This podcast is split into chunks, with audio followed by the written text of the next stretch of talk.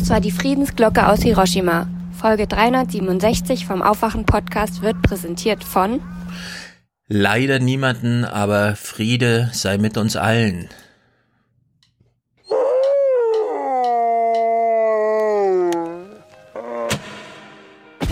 Well, the Conservative MP Ben Bradley is in the House of Commons. He voted to remain, then became a Brexiteer, then voted against the deal, then voted for the deal, then said he'd struggle to back the deal again, but now says he will back the deal. Ben Bradley, why do you get to change your mind? I haven't changed my mind. We see MPs today at Westminster finally trying to reach a settled view. Good. Welcome to the party.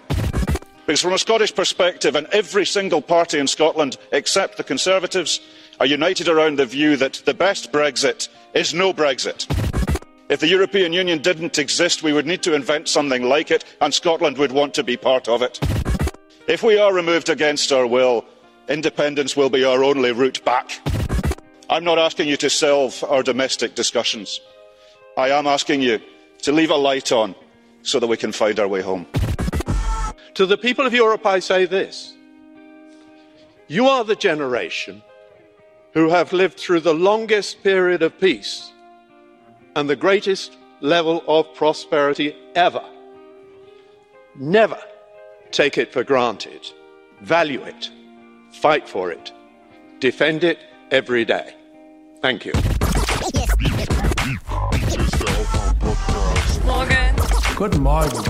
Moin. Moin. Hallo. Hallo, guten Morgen. Hier ist der Aufwachen-Podcast. Wake And who got us here? This lot. This gaggle of obdurate, arrogant, stubborn, unrepentant, heartless bunch of self serving arseholes. Wake up and clear your brain. Time to listen to what people are saying. Government is lying again, and the media is acting insane. It's good to stay in bed and ignore the talking heads, but you can sleep when you are dead, so wake up. So do you think Theresa May should resign if it helps get Brexit through Parliament? Frankly, I couldn't care less. Why not? Well, it, it is it is uh, it is the British people who have to make up their mind, and I'm really tired of thinking about what should help and what not. Okay. Sorry. You're bored of Brexit. Sorry? You're bored of Brexit. Bored to death. Jetzt musst du unseren Hörern noch sagen, wer das ist. Keine Ahnung. Jemand, der zu Tode betrübt ist. Ist es ein Deutscher? Nee. Ich glaube schon, ja. Keine Ahnung. Ich hätte jetzt fast gesagt, das ist der Standard-Europaparlamentarier. Mhm. Es gab quasi zwei Lager, die einen zu Tode gelangweilt vom Brexit. Sollte May jetzt hier pipapo und so, keine Ahnung, mir doch egal. Und dann auf der anderen Seite die Schotten, die etwas älteren Europäer, die, wenn sie davon reden, das ist die längste Friedenszeit, noch länger leben als diese Friedenszeit, also auch davon berichten können, wie es mal anders war. So alt war der jetzt nicht, aber um das Bild mal aufzumachen. Ja, soll ich das gleich mal kontrastieren mit einem Clip? Also heute, heute ist Brexit-Tag, ja, es ist der 29. März. Was fällt eigentlich Jeremy Corbyn zu dieser Angelegenheit ein? Er hat gestern spät abends ein Video veröffentlicht, nachdem in Großbritannien wieder Parlamente getagt haben und einen Tag vorher die Fragestunde und so weiter und so fort wieder live im Internet gestreamt wurde. Ich fass mal, ne? Darf ich raten? Jetzt kommt ein Video, warum sie May Steele ablehnen, oder was? Wir hören es jetzt mal. Ich weiß es nicht, ich, hab, ich, ich kenn's nicht. Ja, ich habe zwei Minuten Jeremy Corbyn Werbevideo, das er gestern aktuell gemacht hat, mal auf eine oh, Minute zusammengekürzt. Hier. Propaganda. Ich habe es mal auf eine Minute zusammengekürzt mit den wichtigen, also dem Anfang und dem Ende. Dazwischen kam noch ein bisschen was, kann man einfach weglassen. The Prime Minister says she'll resign if her botched Brexit deal passes through Parliament. And after two humiliating historic defeats, we're told the government will once again bring its botched Brexit deal back to Parliament. Jawohl. But as we all know, this isn't a government that keeps its word. And whether the Prime Minister resigns or not, it does not change the fact that her deal is a bad deal for the country. I've been doing everything to reach out across Parliament and to the European Union to secure an alternative plan for a Brexit that will protect our jobs, our rights, and our environment. It's time for a general election so Labour can stop a damaging Tory Brexit and rebuild our country for the many, not just the few. Also, mal von hinten aufgerollt, ja. For the many, not the few. Im Grunde, auf Deutsch übersetzt, was er eben sagte, ist das hier. Ich muss an die Macht, alle Macht zu mir. Ja, es geht ihm jetzt nur noch um sich selbst. Er möchte diese Chance, Premierminister werden, nutzen. Erstens, Mays Deal ist blöd. Von mir aus, sagen viele in Großbritannien, kann er auch sagen. Aber, dass er schon darauf hin wartet, ja, die lehnen ihn jetzt das dritte Mal ab. Ja, was dann eigentlich, Jeremy Corbyn? Und seine Alternative, er hat ja einen Alternative Plan, gemeinsam mit europäischen Vertretern secured, hat er gesagt. Also er hat einen Plan B für Brexit, den er nur sozusagen umsetzen äh, muss, den er, der quasi aktiviert wird mit ihm im Premierministerposten. Den hat er Nee. angeblich hart verhandelt mit Europa, hat er gerade gesagt, hat hart verhandelt mit Europa und der Deal, der Alt alternative Plan ist secured, hat er gesagt. Ob das jetzt secured ist oder hart verhandelt wurde, weiß ich nicht, aber er war in Gar nichts Brüssel, fand statt. Doch, doch. Ja, Nee, hat sich mit Alexas Tsipras getroffen, geil. Nein, das, nee, das ist Quatsch. Tusk und Juncker haben offizielle Statements Ja. abgegeben, dass der Le das Labour-Angebot zum Brexit der Europäischen Union lieber wäre als der andere Deal. Ja, und was ist dieses Angebot? Kann man das irgendwo nachlesen? Gibt es da geschriebenen Text oder? Äh, Das sind wir doch schon durchgegangen. Die Ah, Five ein Steps großes so Drama. Es ist ein großes Drama. Vielleicht wird er ja Premierminister, dann kann er das äh, verwalten, was jetzt passiert. Endlich. Es ist ein Drama. Ich weiß ehrlich gesagt nicht Aber- genau, in welchem Status das gerade alles ist. Was passiert heute? Gibt's die Verlängerung schon? Dieses zwei Kürze Verlängerung, wenn sie Heute, zustimmen? heute ist die entscheidende oder die Mays letzte Abstimmung. Ja, aber Das auch nur von der Hälfte des. Deals. Das ist nicht das, was die Europa, was Europa EU verhandelt hat, sondern es Lass- geht nur noch um die politische. Nicht, lass uns nicht Zeit verschwenden mit, Ja. äh, ist keine Ahnung. Ich habe also hier wir, aber wir wissen da sehr wenig drüber. meine, mein, mein Clip zu Brexit. Mhm. Ich habe ja Jonathan, Jonathan Pye schon im Intro gehabt. Ja, der war sehr gut, der letzte. Mhm. Nochmal für unsere Hörer, ja, so eine Mhm. kleine Zusammenfassung. Wie konnte es zum Brexit kommen? Ja. Fehlende, nee, nicht fehlende, sondern Mhm. totale Austeritätspolitik. Und äh, Jonathan Pye erklärt das mal auf seine Art und Weise. We are in this mess because they broke the contract. The contract between a Yeah. citizen and his government. A government's basic job is to extort money from the working people in the form of taxes. I'll have some of that, thank you very much. And we're fine with that. So long as the government redistributes that money wisely and fairly. Austerity broke the contract. When you make a conscious choice not to invest in education and at the same time massively rack up the private cost of further education, you break the contract. When you outsource the distribution of benefits to private companies whose main motivation is profit, you break the contract. When, when the private sector decides who deserves help and who doesn't, the government is essentially saying it can't do its job. It's given up on delivering. Housing, fuck me. The entire UK economy is basically a massive laundry for Russian dirty money via the property market, which inflates prices so that most people can barely afford rent, let alone a deposit for a house. This would never happen in a country with reasonably functioning institutions with the well-being of its citizens at its heart.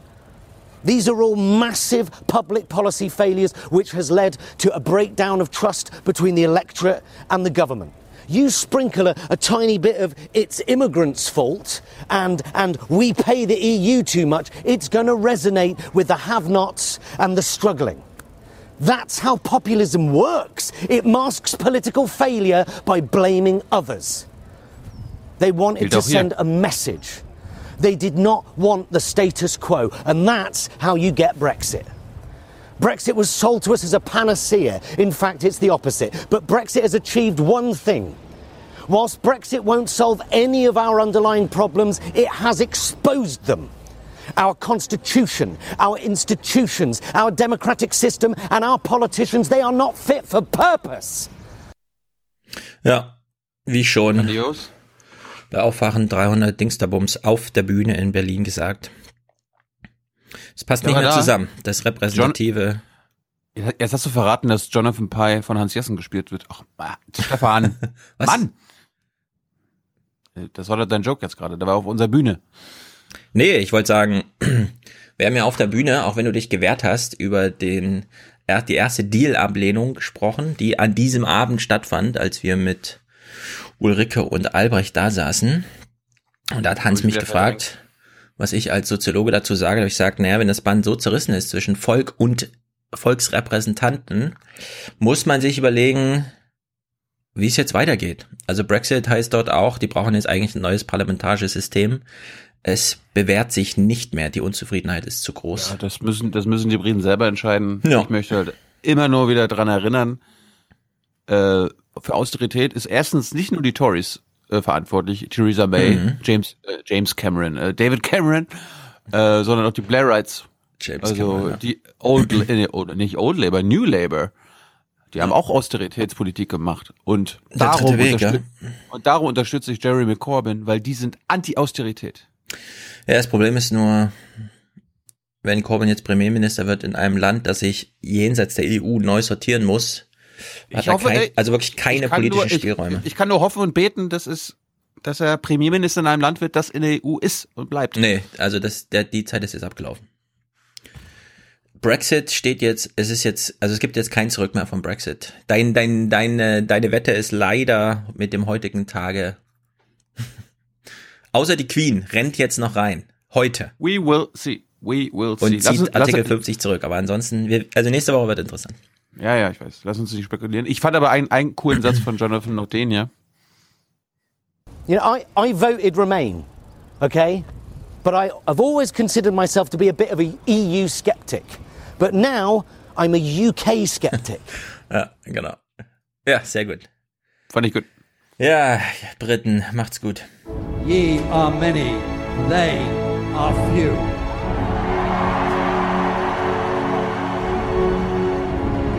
Willkommen im 1% Club. And after three years of lies and smears and slander, the Russia hoax is finally dead. Ja, da hat einer gut lachen. Daniel hat uns ja, ja, Sein bester Spruch ist der, ja. The collusion delusion is over. Collusion, Delusion, ja, sehr gut.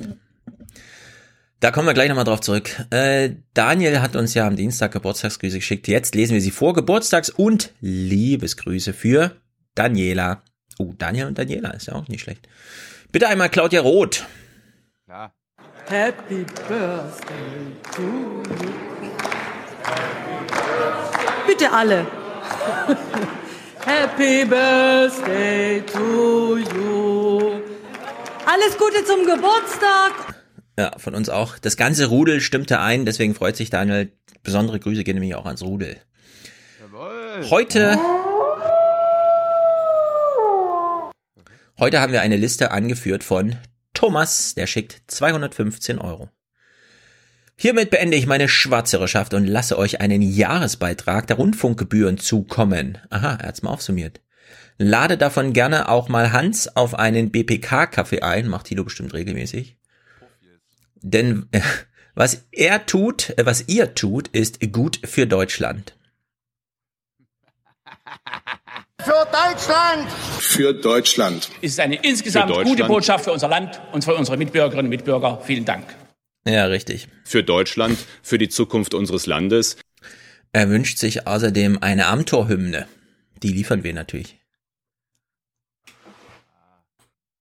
Erstmal wird aber gesungen. Vaterland.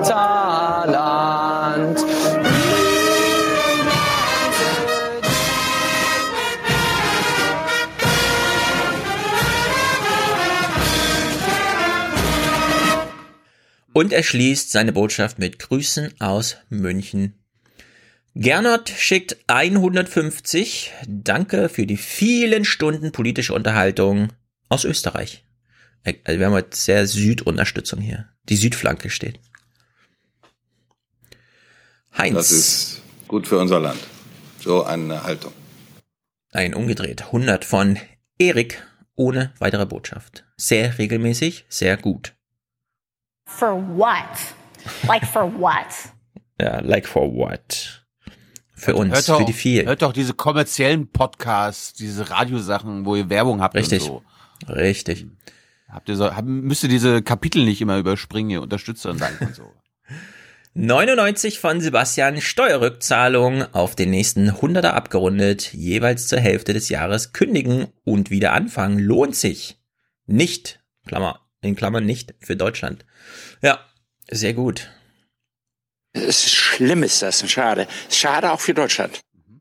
Ja, hat sich also phasenweise arbeitslos gemeldet, um Steuern zu sparen. Oder halt in Klammern, es ging schief. Je nachdem, wie wir das deuten. Hier blieb was fürs Rudel übrig. Sehr gut.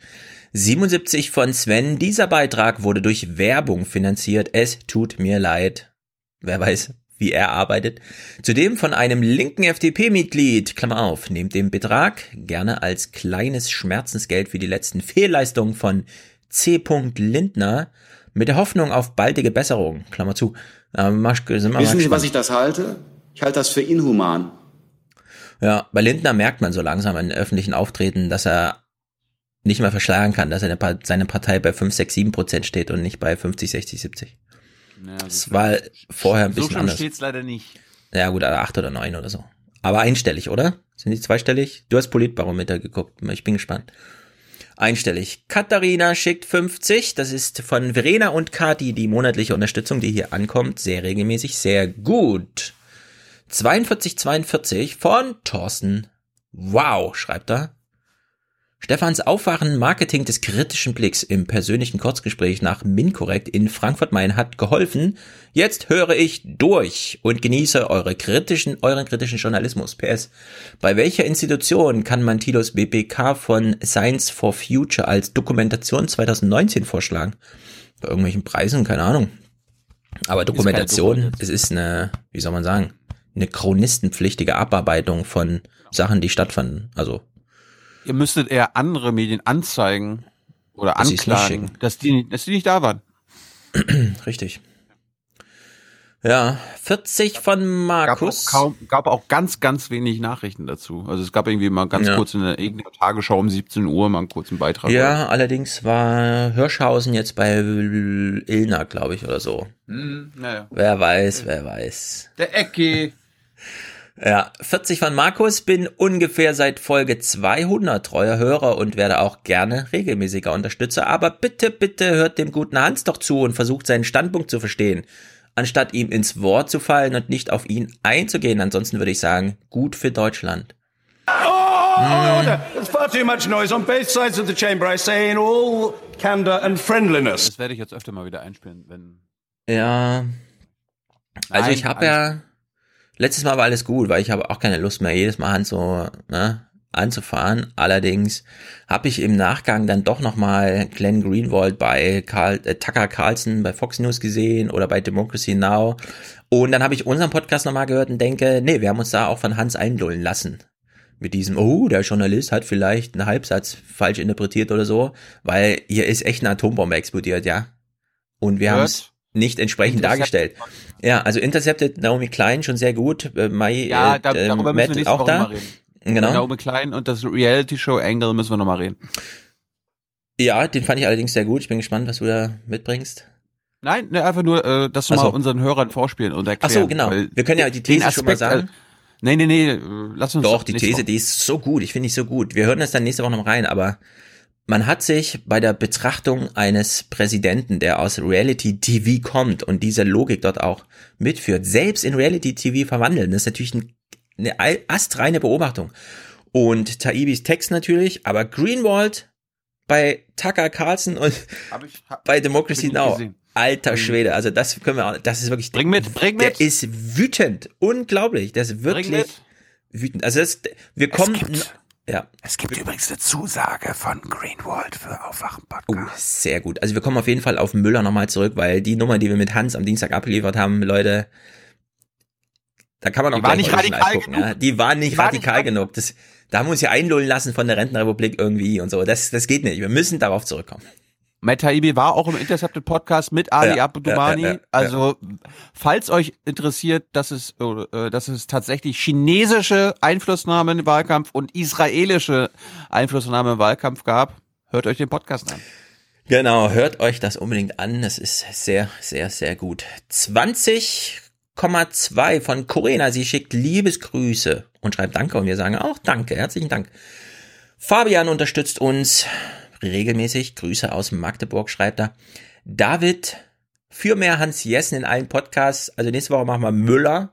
Dann müssen wir leider mal ohne Hans. Danach wieder können wir gerne mal gucken. Naja, Aber Hans hat, ja, hat ja dienstags immer eine, eine stehende Einladung. Also Genau. wenn er ja, wenn er kommt, muss er leider mit durch, dass wir hier Greenwald nochmal uns ordentlich reinpfeifen.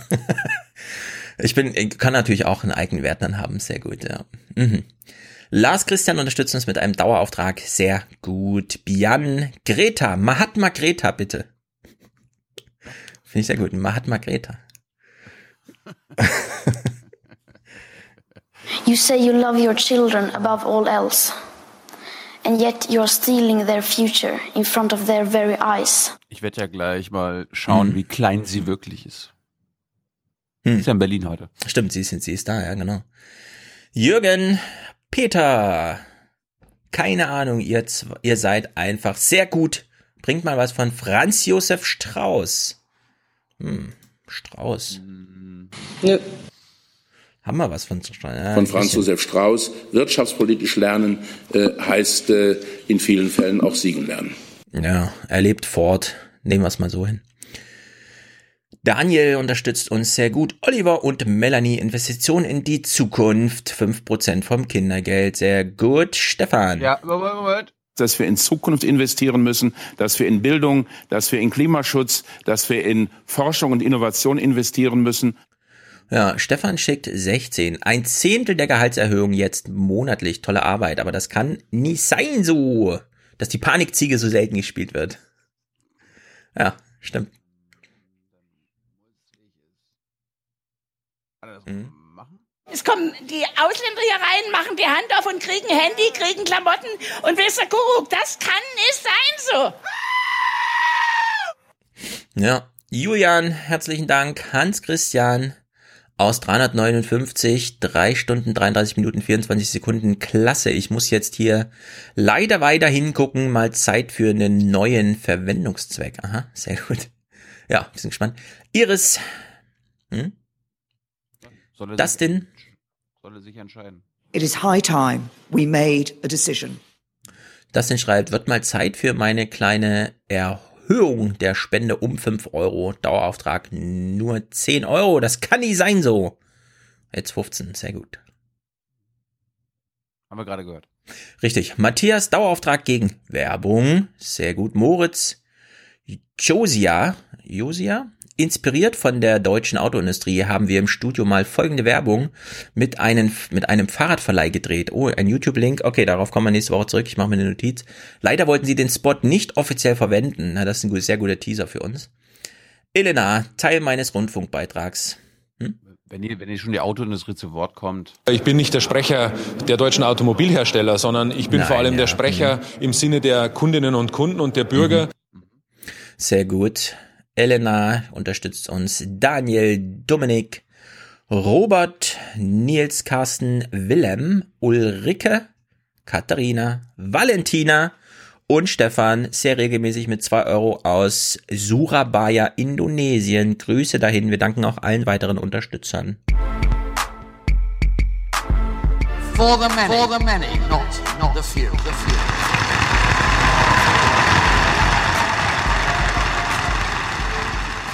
Nothing bad can happen. It's only going to be positive, especially if your president knows what he's doing. Mhm.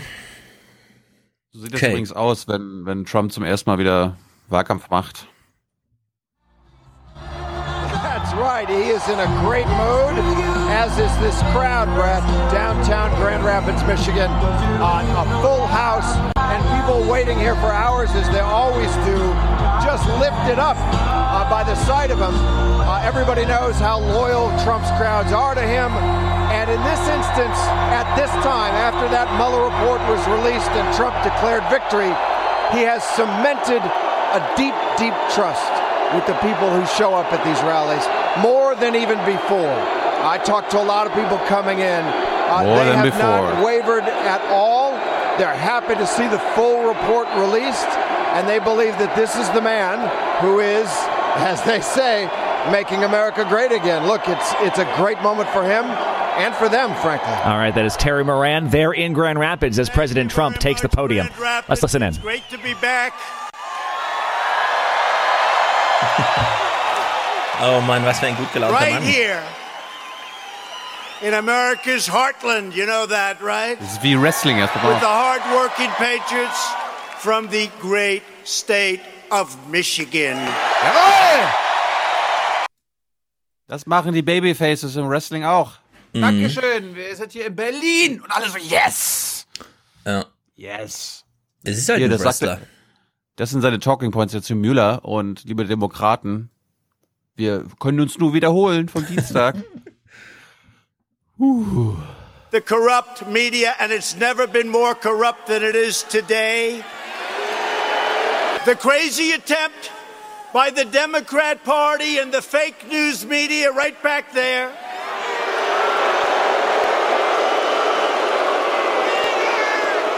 And the deep state to overturn the results of the 2016 election have failed the greatest election that we've had in a long time, maybe right from the beginning. The Russia witch hunt was a plan by those who lost the election to try and illegally regain power by framing innocent Americans, many of them, they suffered with an elaborate hoax. They wanted to destroy a movement like our country has never seen before. That's true. Never seen before. And believe me, if these people thought that that wasn't true, they'd be writing it. They've never seen anything like it. Nobody has. In this country's history and in most countries' histories, there has never been anything like what we did in 2016 on November 8th. Ja, endlich kann er sich selbst versöhnen mit seinem völlig auch für ihn überraschenden Sieg. Jetzt, wo er nochmal eingefahren hat. Und wir erinnern uns an Kichowitz. Trump ist kein Unfall der US-Geschichte, sondern ihr Produkt. Und bislang und erst recht nach heute ist niemand in Sicht, der ihm das Amt in 2020 streitig machen könnte. Und dieser Kommentar ist schon Wochen alt, aber er ist erst jetzt aktuell. Zwei Sachen. Ich war ja auch auf so einer Trump-Rally. Im Prinzip sogar auf zwei. Bei der anderen Mhm. war er nicht, aber da war quasi eine republikanische Wahlkampfveranstaltung. Das erinnert mich wieder an die Stimmung von, Ja. von vor drei Jahren. Und Stand jetzt würde ich sagen, Trump wird's wieder. Also da, da Es muss ich schon. denn- da, da, Ja. ja, ja, klar. Also es kommt natürlich auf den demokratischen Herausforderer an, aber die Voraussetzungen, die Trump jetzt hat, weil die Wirtschaft brummt wie nie, selbst die New York Times äh, sagt aktuell, also wenn es um die Wirtschaft geht, kann, kann, kann Trump keiner das Wasser reichen. Und- Also kürzlich haben sie jetzt einen kleinen, was weiß ich, Wachstumseinbruch auf, aber immer noch über zwei Prozent, ne? Also weit weg von den deutschen 0,6 oder so. Äh, in Deutschland, also ganze Welt würde Deutschlands Wachstum übrigens als Stagnation bezeichnen seit 20 Ja. Jahren. Wir feiern das aber, wenn wir 1,8 Prozent Wachstum haben. Äh, und zum anderen wollte ich nur sagen, ich bin stolz nicht nur auf unsere Wahlkampfberichterstattung 2015, 2016 und praktisch 2017, sondern auch auf jetzt unsere Russiagate-Berichterstattung oder unsere Anteilnahme der letzten Naja, aber ich meine, es Jahre. liegt halt so auf der Hand eigentlich, ne? Also das, wie, wie sich alle gemeinsam so verrennen Also konnten. wollen, wollen wir mal unsere anderen politischen deutschen Podcasts hören, was die über die Jahre dazu gesagt haben? Also. Du Clips oder was? Nee. Nein. Ach so, ich dachte, ich wollt- finde jetzt vor. Ich wollte ich wollte Ja, ja, uns ja, nur mal ja, auf die ja. Schulter klopfen. Ja, und deswegen, wir, gehen- wir gehen ja wagemutig voran und ich erinnere nochmal, nicht nur kommt es drauf an, wer ist denn jetzt demokratischer Herausforderer, sondern vielleicht errettet uns ja noch ein republikanischer Herausforderer. Finally, The Rock has come back. Home. Nein, nein, nein, nein. Es muss nicht nur Michigan sein, es kann auch einfach Home sein. Lass uns beeilen, wir müssen haben nicht viel Zeit. Ja, wir haben nicht viel Zeit. Der Podcast ist trotzdem lang, denn wir haben gestern schon viel produziert. Ich wollte nochmal, das ist ein, es sind besondere Zeiten, denn wir haben es mit zwei europäischen Themen derzeit zu tun, die uns alle beschäftigen. Brexit und, Und Artikel Waffenexport. 13. Ach so. Und Waffenexport, auch noch ein europäisches Thema. Waffenexport, okay. Äh, Jetzt mal kurz zum Artikel 13. Ich sage ausdrücklich Artikel 13 und nicht das Urheberrecht, weil ehrlich gesagt, die Leute, die auf die Straße gegangen sind, so toll ich das finde, also für Artikel 13, die sind alle nur wegen Artikel 13 hin. Da hat sich keiner ums Urheberrecht gekümmert. Warum auch? Am Ende ist entscheidend, dass YouTube noch funktioniert, also hat man demonstriert. Katharina Nockhuhn war gestern bei Deutschlandwelle, äh, Deutsche Welle, Quadriga, mit dem besonderen Hinweis, es ist die einzige, und es stimmt, soweit ich das gesehen habe, es ist tatsächlich die einzige äh, Diskussionsrunde in einem, es ist ja nicht öffentlich-rechtliches Fernsehen, wie ist denn das bei der Deutschen Welle? Ist das jetzt eigentlich Staatsfunk oder wie ist das nochmal genau? Aus, also es, das Geld kommt von der Bundesregierung oder vom Bundestag oder wo kommt das Geld nochmal her? Also, Bundestag. also die Deutsche Welle kann man als Staatsfunk bezeichnen. Staatsfunk. Ja, also der Bundestag Staatlich beauftragt, richtig. betreibt eine deutsche Welle, die vor allem im Ausland sendet. In dem Fall wurde allerdings auf Deutsch gesendet und aus Berlin, aber der Talk heißt trotzdem Quadriga, der internationale Talk oder so, keine Ahnung. Wer weiß, wer weiß. Deutschland ist ja ein großes Auswanderungsland. Nirgendwo sind so viele Leute ausgewandert wie aus Deutschland, beispielsweise nach Amerika. Wir haben übrigens, Hm. wir haben übrigens mehr Zuschauer und Zuhörer als Deutsche Welle Sachen. Ja, dieses Quadriga-Ding, ich hab's leider nur in Audio, denn das Video konnte man runterladen, aber das war dann so eine VL, FLV, also Flash-Video von damals vor 50 Jahren oder so. Keine Ahnung, ja, also es ist nicht so ganz verfügbar, auch wenn auf der Seite es angezeigt wird. Aber Audio reicht. Katharina Nockhuhn, Uploadfilter bedrohen Zitate von Podcasts auf Spotify. Sie ist ja als Podcasterin und deswegen steigen wir da mal ein, denn das ist auch für uns interessant. Frau Nokun mal ganz praktisch. Wir, wir beide sitzen in einem Boot. Also Sie sind natürlich viel digitaler als ich, aber Sie schreiben gelegentlich Bücher, ich schreibe gelegentlich Bücher. Wir äußern uns hier und da. Warum tut uns diese neue, diese Urheberrechtsreform jetzt nicht gut? Uns beiden. Ich frage für einen Freund. Ja, also ähm, Hajo Schumacher hat einen Humor, das ist unglaublich. Völlig Banane, wir hören gleich mehr von ihm. Man kann es nicht glauben, ja. Buch doch bitte mal ordentliche Leute bei der Deutschen Welle. meine Kritikpunkte wären an dieser Reform drei. Und zwar geht es um drei Artikel. Ähm, Punkt eins sind natürlich die Uploadfilter. Das ist der Artikel 13. Da Ja, das ist alles sehr interessant. Nur mal ganz konkret. Ihre persönliche Er stellt die allererste Frage an Sie und nach zehn Sekunden hat er schon keine Geduld mehr. Ey, das ist alles schön interessant, aber, aber, aber, aber. Ist er der Moderator der Sendung? Erster Moderator, ja. Ach so. Wir wundern uns gleich noch mehr. Warte mal, erster Moderator. Ja, erster Moderator. Ich sag's nochmal ausdrücklich dazu. persönliche, Ihre persönlichen Rechte an Ihren Büchern, an Ihren Das Blogbeiträgen. ist schon, finde ich, ganz konkret. Die Uploadfilter betreffen mich ähm, sehr konkret, weil ich eben einen Podcast habe. Und diesen Podcast, den gibt es auch bei Spotify. Und ich arbeite sehr viel mit Zitaten. Das heißt, Ja. ich zitiere beispielsweise die Tagesschau. Das ist urheberrechtlich geschütztes Material. Ja. Aber nach dem Zitatrecht darf ich es verwenden. Aber Genau. woher soll denn der Uploadfilter bei Spotify bei, beispielsweise erkennen, gut, Katharina Nukun zitiert Ja. sauber und darf das verwenden? Moment, Und, diesen Uploadfilter gibt's noch gar nicht. ja, die gibt es noch nicht. Aber das ist eben die Ob Frage, es die wie gibt, das, weiß kein Mensch. Das die werden aber kommen müssen. Ja, sie werden kommen müssen. Das Gesetz sieht sie vor. Sie werden technisch unmöglich sein. Also kommen sie doch wieder nicht. Juristisch erfordert, aber technisch nicht möglich. Allerdings der Hinweis auch nochmal an unsere Hörer. Dieser Aufwachen-Podcast, der wird, solange wir den machen, auch verfügbar sein.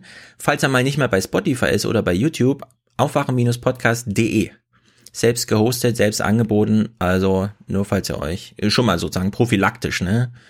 Jetzt läuft ja sozusagen die Zeit, in der das nationalisiert werden muss, das Gesetz. Naja. John Weizmann ist da von Wikimedia und jetzt, das ist wirklich, das ist die Gesprächsart bei der Deutschen Welle. Ich habe mich auch sehr gewundert.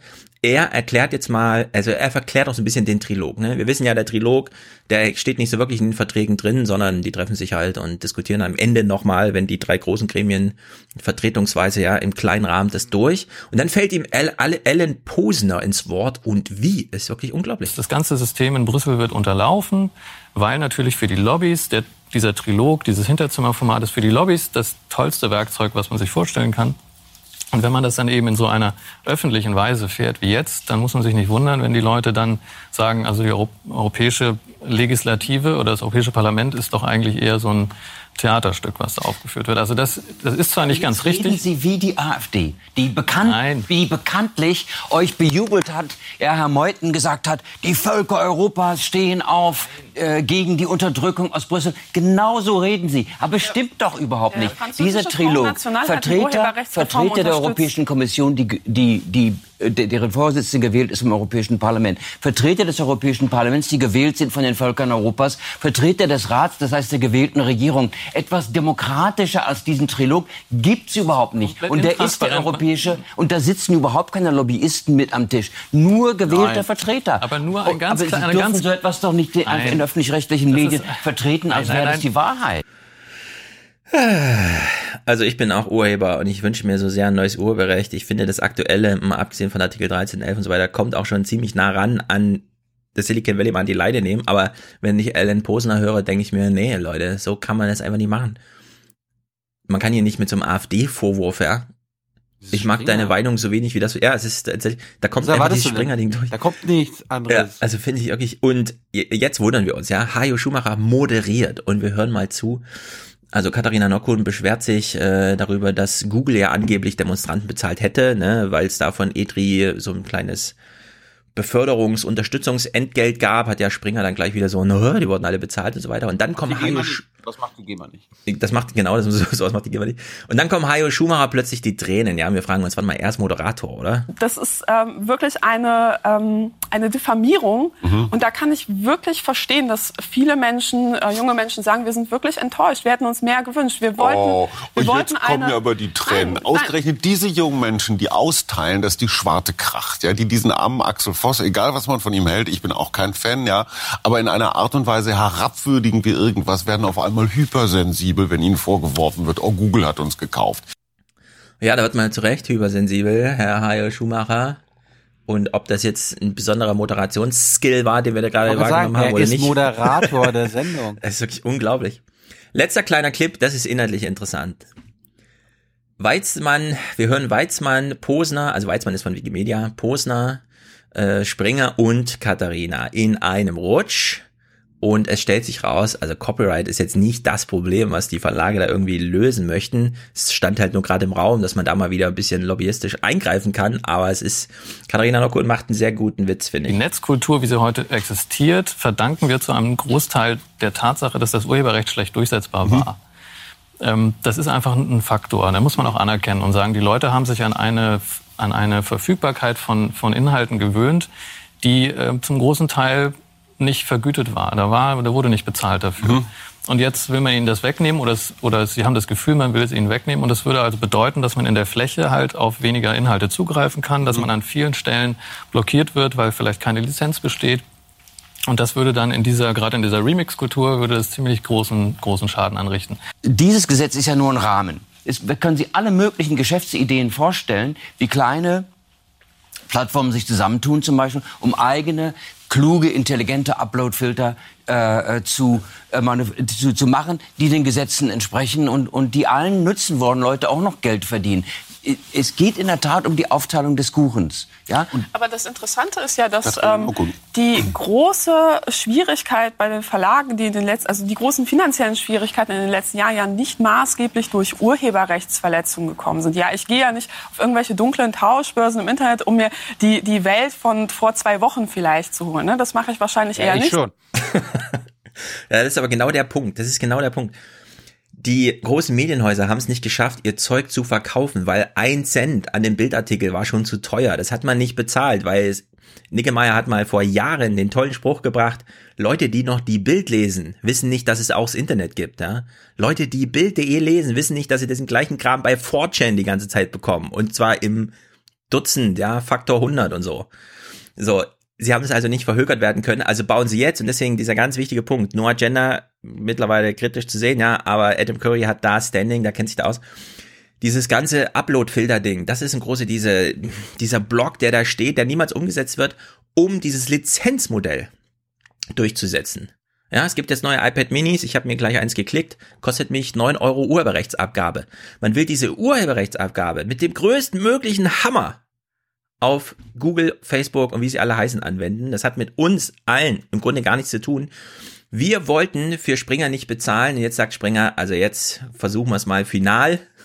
National mit dem Leistungsschutzrecht hat es nicht funktioniert. Wir wollen jetzt diesen Lizenzhammer schwingen und dann einfach von Google so ein pauschale, so eine pauschale Gebühr, da geht's gar nicht um die Details, um, um das einzelne Werk, sondern da geht's um eine ganz große Zahl, die man dann einmal im Jahr abdrückt von Seiten Google. Auf die wird man sich auch irgendwie einigen, je nachdem, wie viel Druck dieses Gesetz mitbringt. Das weiß man ja noch gar nicht.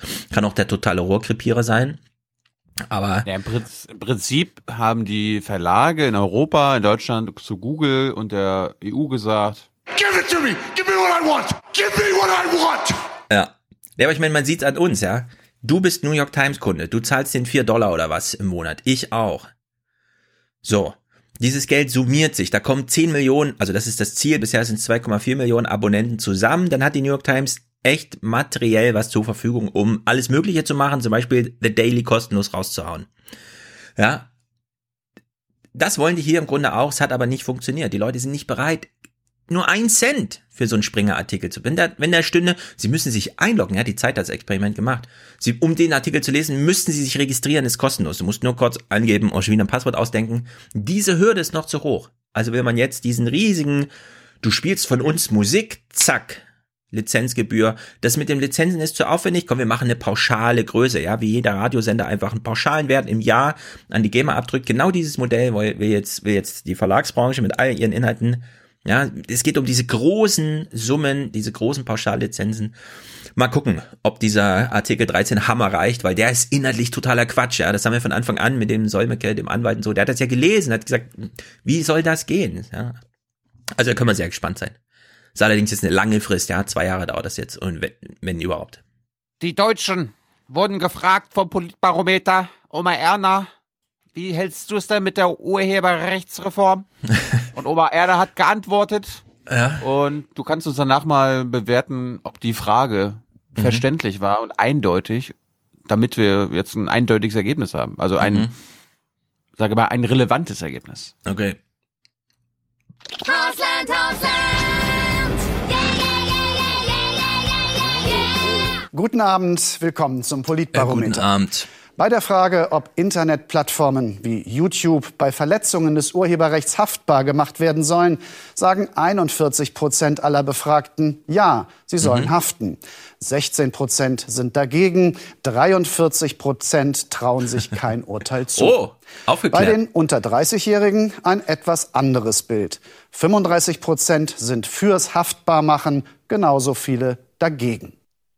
Ja, erstaunlich man kann wieder nichts draus ableiten, ja, wenn man so. Mhm. Und das trotz dieser CDU-Inkompetenz, die da darstellbar war jetzt die ganze Zeit. Das muss man sich auch mal überlegen.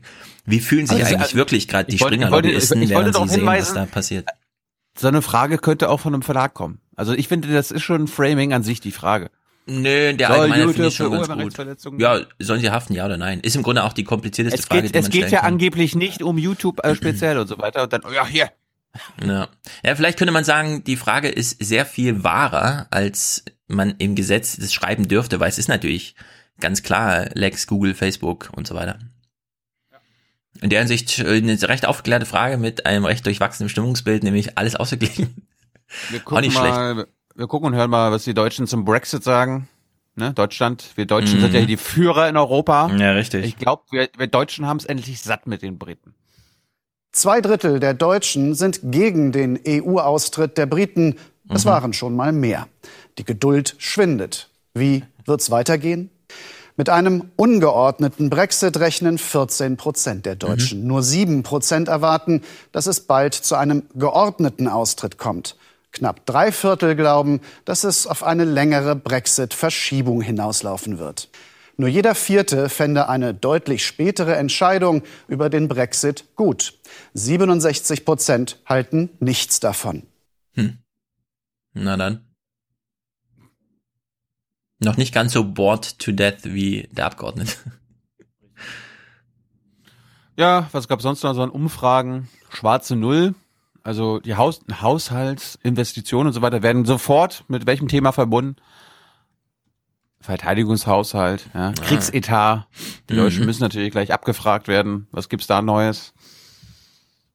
Nach Deutschland. Finanzminister Olaf Schäuble will die schwarze Null verteidigen. Knapp zwei Drittel der Deutschen finden es gut, wenn der Bund keine neuen Schulden macht. Sollen die Verteidigungsausgaben bis 2024 in Richtung zwei Prozent der Wirtschaftsleistung erhöht werden oder nicht? Ja, da, da habe ich, da guck mal, also nee, die Frage. Bin Mhm. ich jetzt, bin ich jetzt doof? Oder ist das eine doppelt gemoppelte Frage? Also politisch jetzt. Mhm. Sind Sie für eine Erhöhung der Verteidigungsausgaben bis 2024 in Richtung zwei Prozent der Wirtschaftsleistung? Erstens, ist das schon beschlossen NATO-Politik? Zweitens, ist das auch deutsche Politik? Mhm. Da sind sich drittens SPD und Union sogar einig. Viertens geht's nur darum, die Union und FDP und AfD will, dass es mindestens zwei Prozent sind. Ja, also diese NATO. Und die SPD sagt, nein, es ist doch in Richtung zwei Prozent. So Hm. heißt es doch. Und wir bewegen uns doch in Richtung zwei Prozent. Ja. Das heißt, sowohl ein Soze als auch ein CDU-Anhänger können zu der Frage, dafür, dafür bin ich sagen, weil sie beide recht hätten.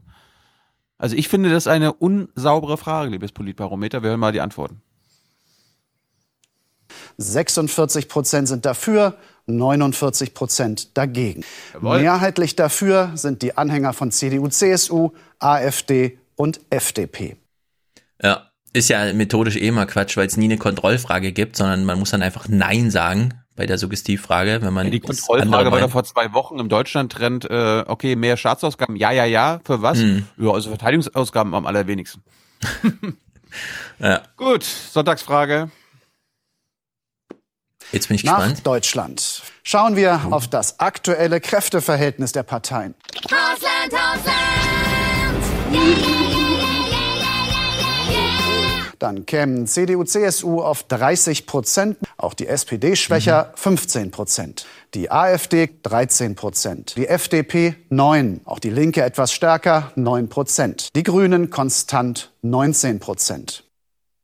Ja. Und Gut. zum Schluss Horse Race mit zwei Wiederkehrern. Oh. Über den einen müssen wir kurz reden. Von den Parteien zu den Köpfen. Hausland,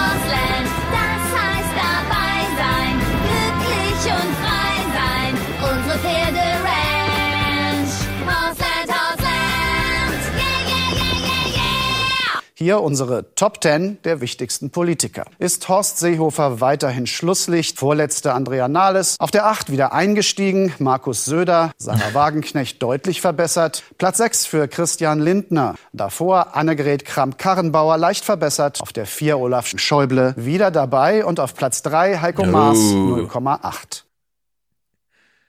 Was, was hat er in den letzten Wochen geleistet, um das zu verdienen? Hm, keine Ahnung.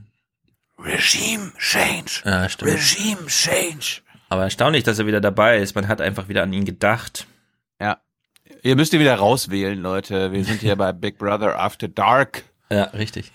Gut, Finale 2. Wir haben zum ersten Mal einen neuen Spitzenreiter. Platz 2 für Angela Merkel, leicht verschlechtert. Und ganz vorn erstmals Robert Habeck. Ja, das ist total verrückt. Ich weiß noch, vor drei, vier Wochen oder so hieß es, ah, die Grünen haben ein Habeck-Problem. Ja, Die. Leute mögen ihn nicht, keine Ahnung. Jetzt ist er da plötzlich Platz eins. Ja. Was soll man daraus, äh, wenn man jetzt Robert Habeck ist, was soll man da, was soll man jetzt damit machen? Weitermachen. Nicht drauf reagieren am besten. Hm. Man setzt sich dann nur in irgendwelche Nesseln für später und so. Es ist schwierig. Eine, eine Sache ist mir aufgefallen, die, das Politbarometer stellt auch absurde Fragen, wie zum Beispiel, wenn es um die Zeitumstellung geht. Das EU-Parlament hat am Dienstag beschlossen, 2021 soll der Zeitumstellung das Stündchen schlagen. 39 Prozent wollen dann lieber ganzjährig die Winterzeit. Die Mehrheit, 52 Prozent, wünscht sich, dass wir immer nach der Sommerzeit leben. Tja, Das ist ähm, gefährlich. Also Ja. googelt, googelt mal ganzjährige Sommerzeit oder Winterzeit. Die Forscher und Wir äh, Wirtschaft, die Wissenschaft sagt, äh, bitte, bitte Winterzeit. Sommerzeit ist nicht gut. ja. Ich Aus kann ja auch sagen, was passiert. Ich glaube, wir sind noch jung genug, um wieder zu, erle um zu erleben, wie sie wieder eingeführt wird. Weißt du? Weil das, das ist so ein typisches Zyklusthema.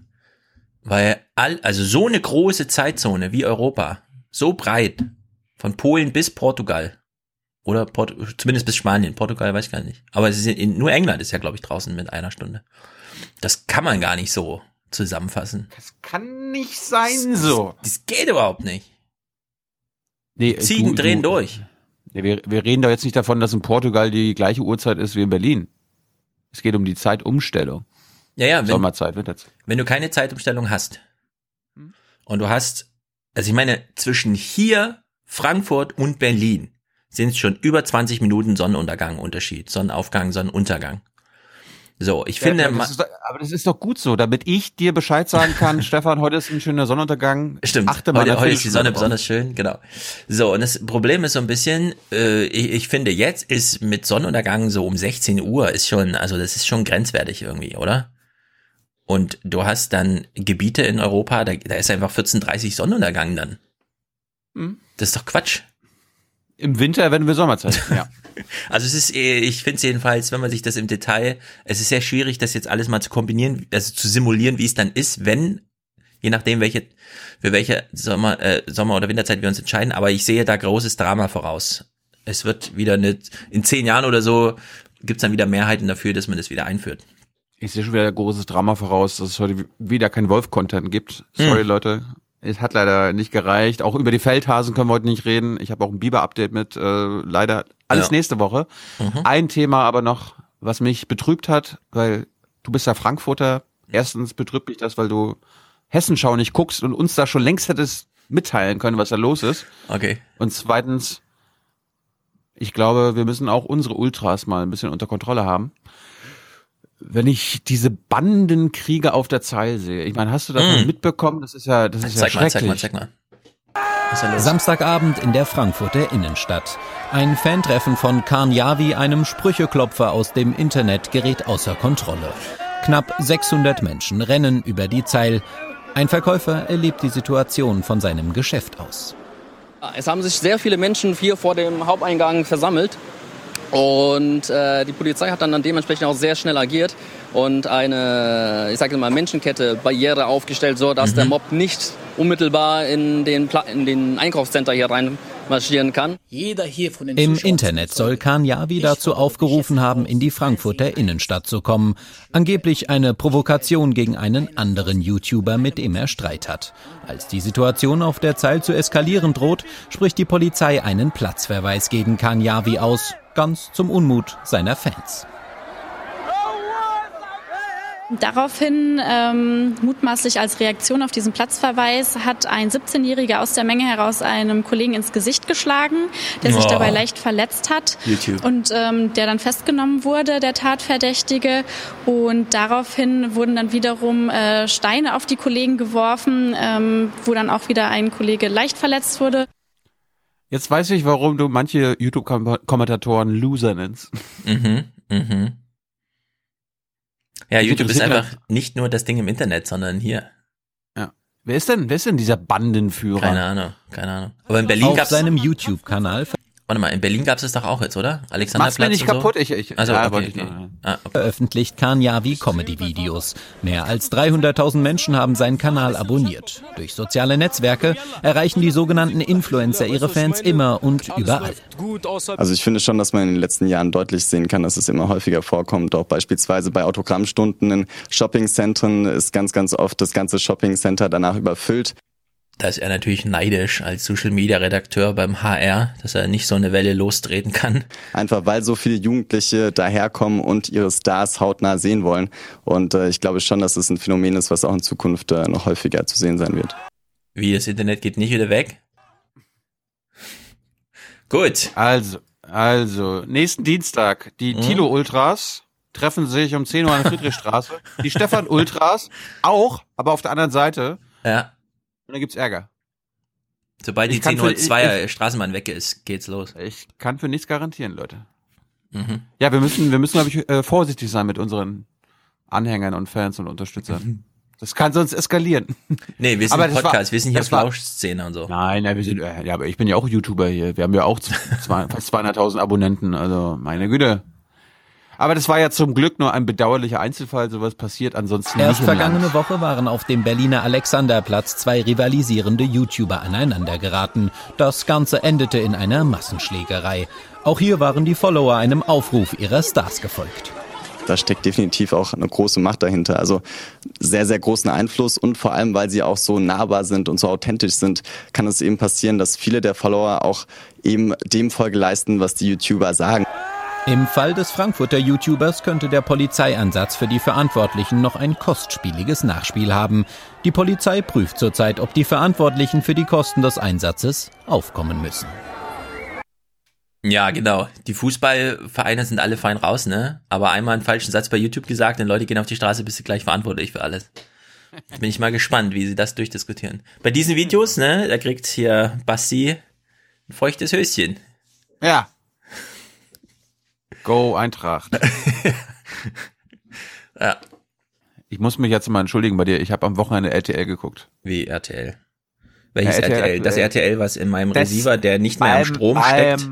Beim RTL. Ja. Die drei.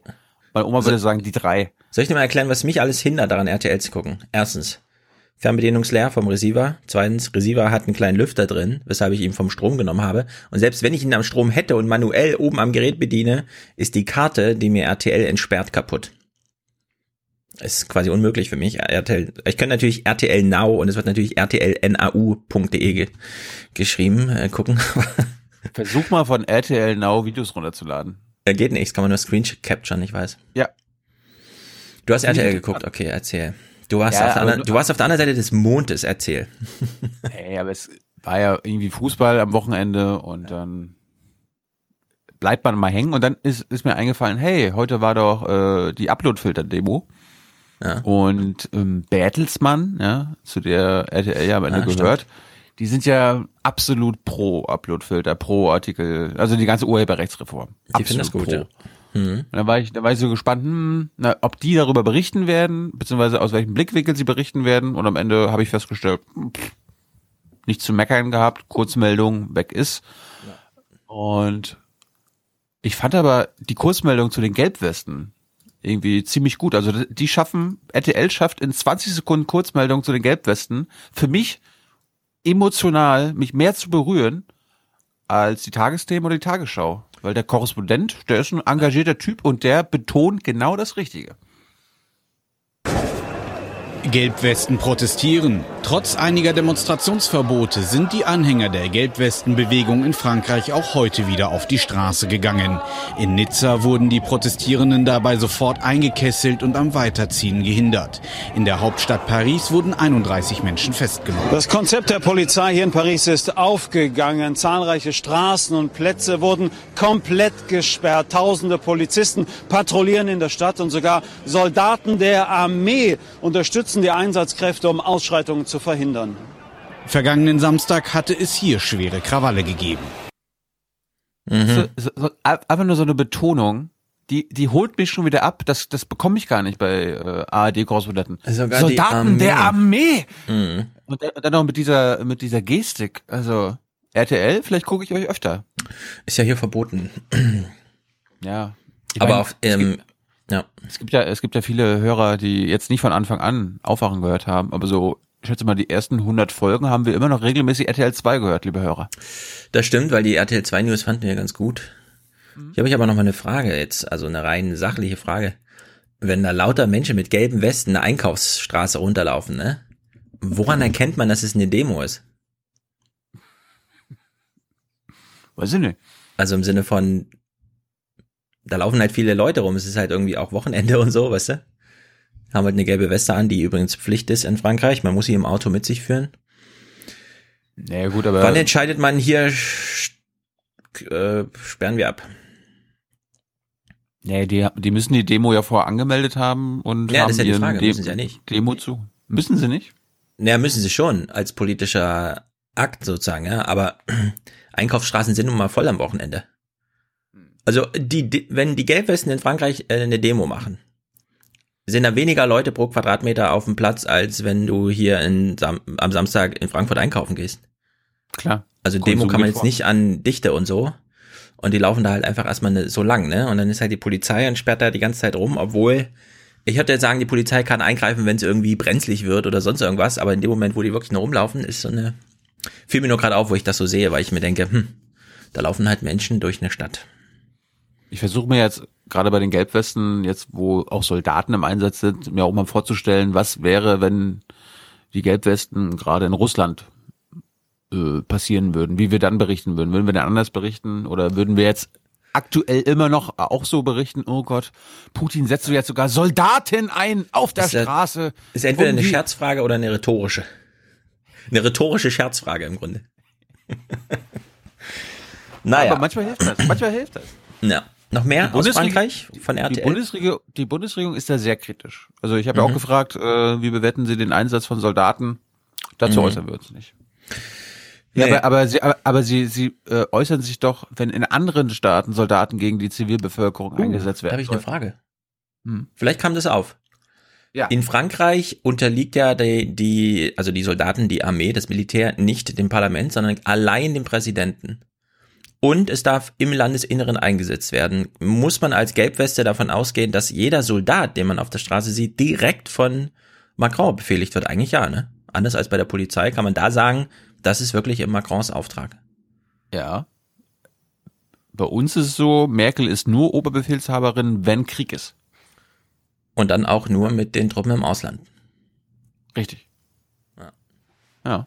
Macrons Soldaten. Das passt. Hm. In dem Moment kommt Macron da wirklich nicht aus der Nummer raus. So im Sinne von, die Polizei hatte einen Plan und hat ihn halt eigenmächtig umgesetzt. Aber finde ich nochmal gut, dass du das betonst. Äh, Frankreich hat keine Parlamentsarmee. Wir haben eine Parlamentsarmee.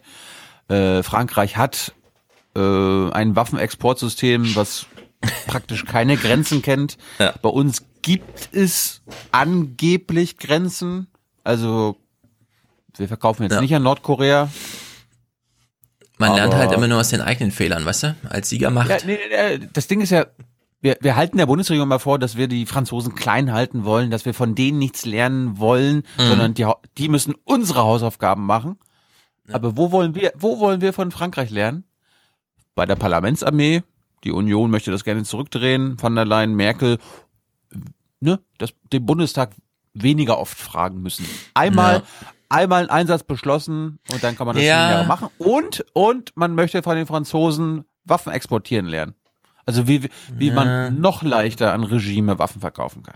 Also die, das muss man sagen, auch die CDU und die Bundesregierung wollen natürlich nicht, dass es keine Parlamentsarmee ist. Sie sagen nur, nicht mehr der ganze Bundestag muss ja sich damit befassen, sondern es kann ja genauso gut eine Ausschuss- oder Gremienentscheidung sein, wo natürlich äh, schon die Kritik anfängt, weil wozu hat man denn einen Bundestag, der eben nicht nur aus Fachleuten besteht, sondern die auch mal anders auf Kriegseinsätze blicken? Das, das ist ein Vorschlag. Also die Ruhr-Kommission hat ja mehrere Vorschläge Mhm. gemacht. Unter anderem, ne, ja, Mali. Ja, das könnt ihr einmal beschließen und dann in fünf Ach Jahren so. nochmal. Aktuell ist es ja so, Mhm. ein Mandat muss jedes Jahr verlängert werden. Es muss jedes Jahr neu begründet werden. Das ist am Ende hier keine Frage. Jetzt haben wir wahrscheinlich irgendeinen Kommentator, der wieder sagt, Thilo fragt doch immer jedes Jahr beim Herr Seibert, was hat sich geändert? Wann geht's los? Äh, äh, wann ist Schluss? Oh, Exit-Szenario. Dass da keine Antworten kommen und dass es immer dasselbe ist und die Bundesregierung auch immer nicht weiß, was los ist, sondern einfach immer nur Soldaten hinschickt, weil Bündnistreue und so. Das ist was anderes. Mhm. Aber wir haben immer noch ein besseres System als in Frankreich. Ja. Das stimmt wohl, das sollten wir auch beibehalten, egal wer regiert, wobei es der CDU ja auch nicht äh, gut geht. Ich bin sehr gespannt, wie sich die Wahlkämpfe entpuppen. Ich äh, kriege häufiger jetzt immer so diese, sagen wir mal so, meine Rezeptionsgeschichte von CDU-Geschichten in den Medien führen immer häufiger auf diese Spur, die haben kein Wählerpotenzial mehr, jedenfalls kein unausgebeutetes.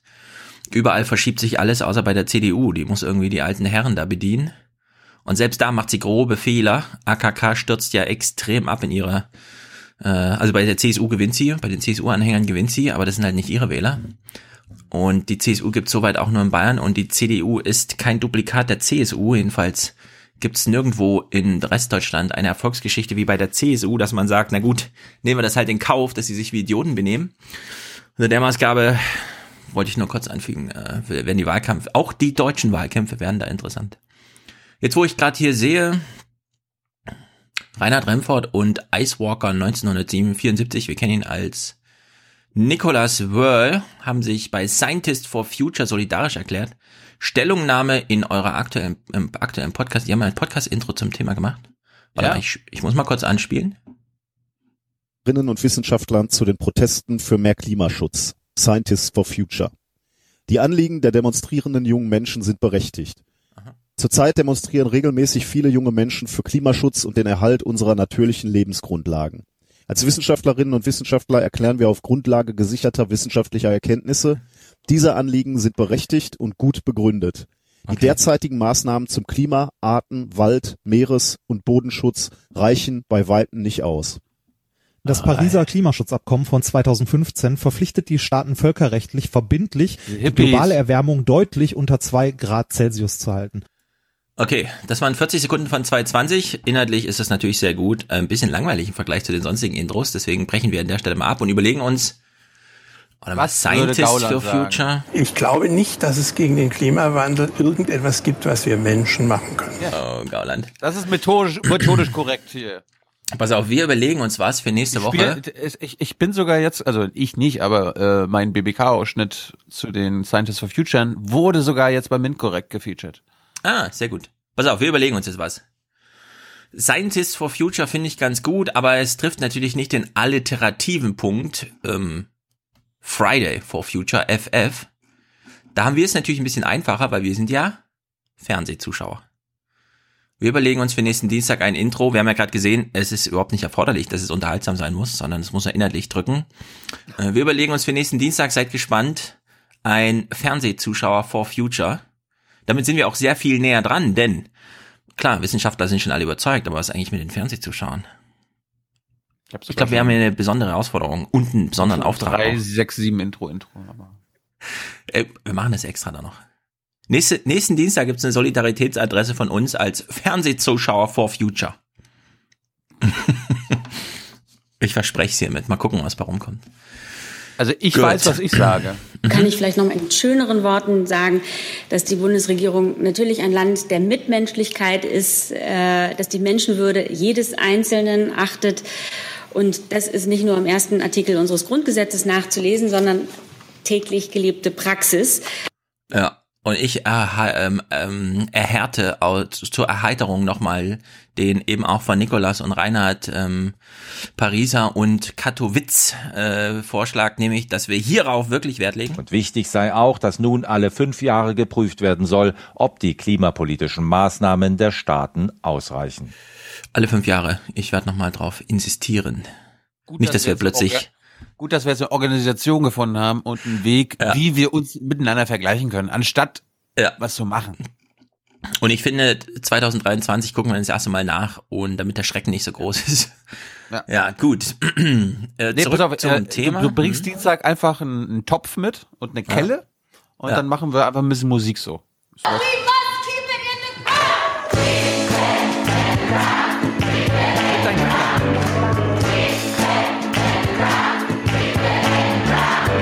Ja, und das alles nur, weil wir einen Bedarf haben, nämlich für Politische Führer. Im besten Sinne des Wortes. Ja. Darum ist er jetzt nach Nordkorea gereist. um sich das mal anzugucken. Okay, gut. Chemnitz. Wir erinnern uns, eine Stadt im Osten. Karl-Marx-Stadt sagen Karl-Marx-Stadt sagen manche. Richtig. Äh, was ist in Chemnitz nochmal passiert und was ist ausgelöst worden? Jetzt ist auch äh, kleine Quiz-Sendung insgesamt. Wir als Fernsehzuschauer sind wir eigentlich aufmerksam. Was ist in Chemnitz damals passiert? Weißt du es noch? Und was wurde dadurch alles, kann man ja so mal beliebig aufzählen. Was wurde so alles aufgelöst, äh, ausgelöst? An was erinnert man sich noch? Die politischen Also. Folgen waren, dass Maaßen gehen musste, äh, weil er die Hetzjagd, die es gab, Mhm. nicht anerkennen wollte. Ja. Äh, Nazis haben marschiert, Trauermärsche gemacht mit Mhm. Höcke und Co. Ja. Solidaritätskonzerte von Ja. Bosen und so. Maaßen musste ja nicht nur gehen, sondern er sollte ja auch erstmal wieder kommen ins Innenministerium, woraufhin der Wohnungs, Herr Adler, Wohnungsstaatsminister gefeuert werden sollte, woraufhin sich der, Nahles... der, Adler, der, Adler, der Adler ist ein Naturschutzminister. Genau, genau, genau. Nahles hat sich dann daraufhin die Finger verbrannt, weil sie gesagt hat, das ist ein guter Deal, den Maßen weg zu befördern und dadurch den Wohnungsbau sausen zu lassen. Das war, nee, das Ding war, sie hat so getan, als ob es sogar ihr Deal war. Ja, dann hat Nahles nochmal ordentlich in die Fresse gekriegt, musste auch fast zurücktreten. Mhm. Und also ab morgen kriegen sie in die Fresse. Badgie. Da war einiges los, muss man sagen, hinsichtlich Chemnitz. So, Ursache davon, vielleicht erinnerst du dich, jemand ist erstochen worden. Es gab einen Todesfall durch ein geführtes Messer. Das ist natürlich eine justiziable Sache, die wird natürlich auch vor Gericht verhandelt. Das hat andere Zeitläufe, das dauert einfach länger. Jetzt ist schon ziemlich viel Zeit ins Land gegangen und dieser Prozess steht an. Und wir hören uns hier mal ein, so verwirrend das alles war, politisch, was passiert ist. Hier gab's, also gibt's jetzt doch bei der Ursache des Ganzen auch nochmal die ein oder andere Verirrung. Es war Dimitri M., einer der beiden Männer, die mit Daniel H. an dem Abend unterwegs waren und die bei dem Angriff schwer verletzt wurden. Den Tathergang schilderte er plastisch, doch die Täter habe er nicht erkannt. Für die Verteidigerin keine klare Beweislage. Die Aussage war von Anfang an sehr kurz und von großen Erinnerungslücken geprägt. Einer der nächsten wird der Hauptbelastungszeuge sein, auf dessen Aussage die Anklage überhaupt fußt. Er soll als einziger die mutmaßlichen Täter erkannt haben. Mit blutverschmierten Händen seien sie nach der Tat an ihm vorbeigerannt. Ein Messer habe er aber nicht gesehen. Ob er das alles vor Gericht wiederholen wird, ist fraglich, denn er soll aus dem Umfeld des Angeklagten massiv unter Druck gesetzt worden sein. Überhaupt scheint die Staatsanwaltschaft wenig gegen Alaes in der Hand zu haben.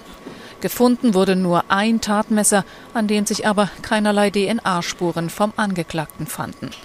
Die Aussagen von über 100 Zeugen, die im Vorfeld vernommen worden sind, seien so widersprüchlich, dass die Verteidigung die Einstellung des Verfahrens fordert.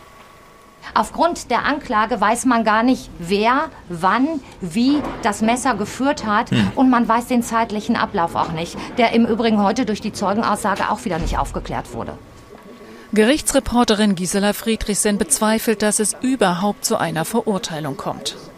Die Anklage ist meiner Meinung nach mit heißer Nadel genäht. Es sind sehr viele äh, Widersprüche drin, es sind äh, blinde Flecken drin, es sind viele Fragen ungeklärt, es ist vieles vage und äh, es sieht auch nicht danach aus, als könnte man den Anklagevorwurf begründen, also eine Verurteilung begründen. Mhm. Eieiei.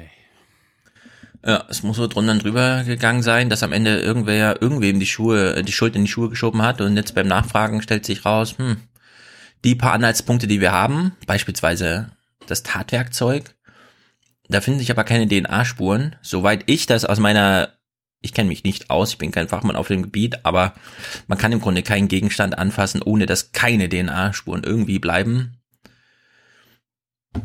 Naja gut, DNA-Spuren vom Opfer wahrscheinlich. Ja, die sind auf jeden Fall drauf.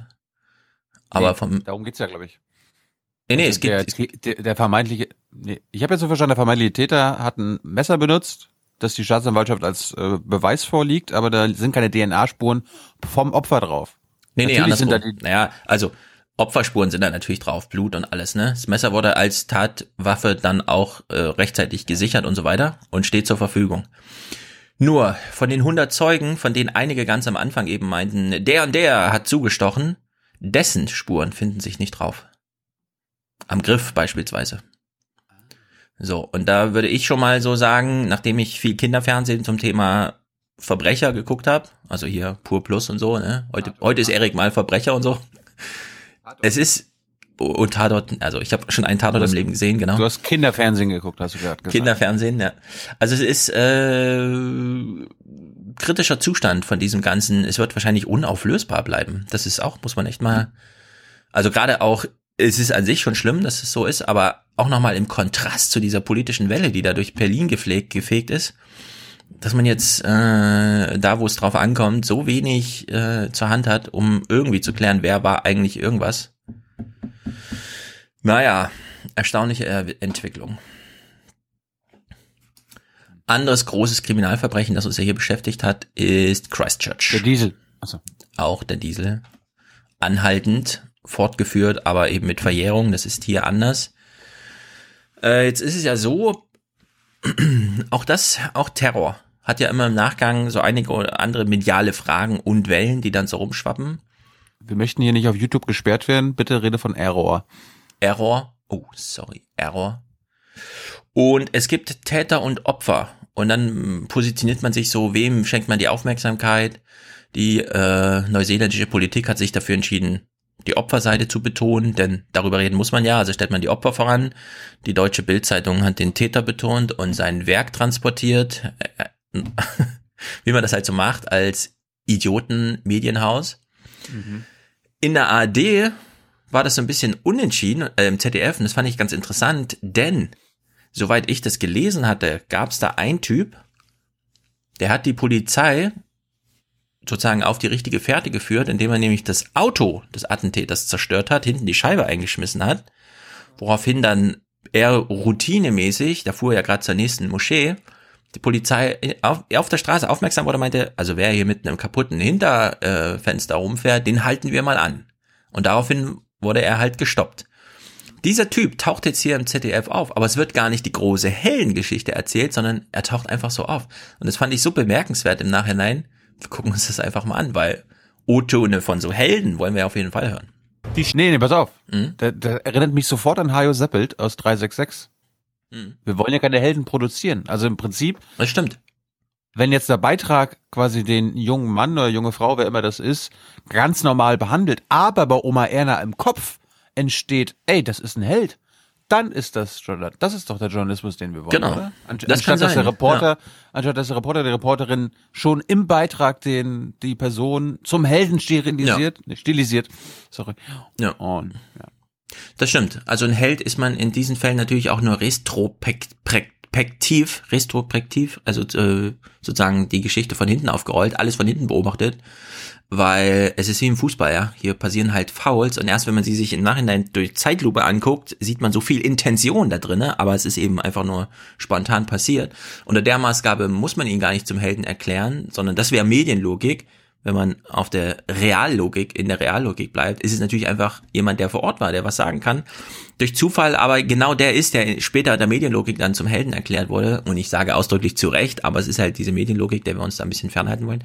Und an der Maßgabe fand ich diese Berichterstattung hier sehr gut, weil mich hat ja auch ein bisschen interessiert, was ist das für ein Typ, ja? Man will ja dann allein, man interessiert sich ja doch dafür. Die Stadt steht zusammen. Und es sind Geschichten von Lebensrettern, wie Abdulaziz, die dabei trösten. Aziz war mit seinen Söhnen in der Moschee im Stadtteil Linwood, dem zweiten Ziel des Attentäters. Die Schüsse hielt er erst für ein Feuerwerk, dann hörte er Schreie. Ich griff so ein Kreditkartenlesegerät, das da herumlag, und rannte raus. Und da sah ich diesen Mann in Armeekleidung und warf das Gerät auf ihn. Er rannte zurück zu seinem Auto und holte ein anderes Gewehr und schoss auf mich. Ich duckte mich zwischen den parkenden Autos. Drinnen riefen seine beiden Söhne nach ihm. Aber Aziz, so erzählt er, wollte den Attentäter ablenken, wollte verhindern, dass er zurück in die Moschee geht und dort mordet. Er hatte sein leer geschossenes Gewehr weggeworfen. Ich warf es nach ihm, als wäre es ein Speer.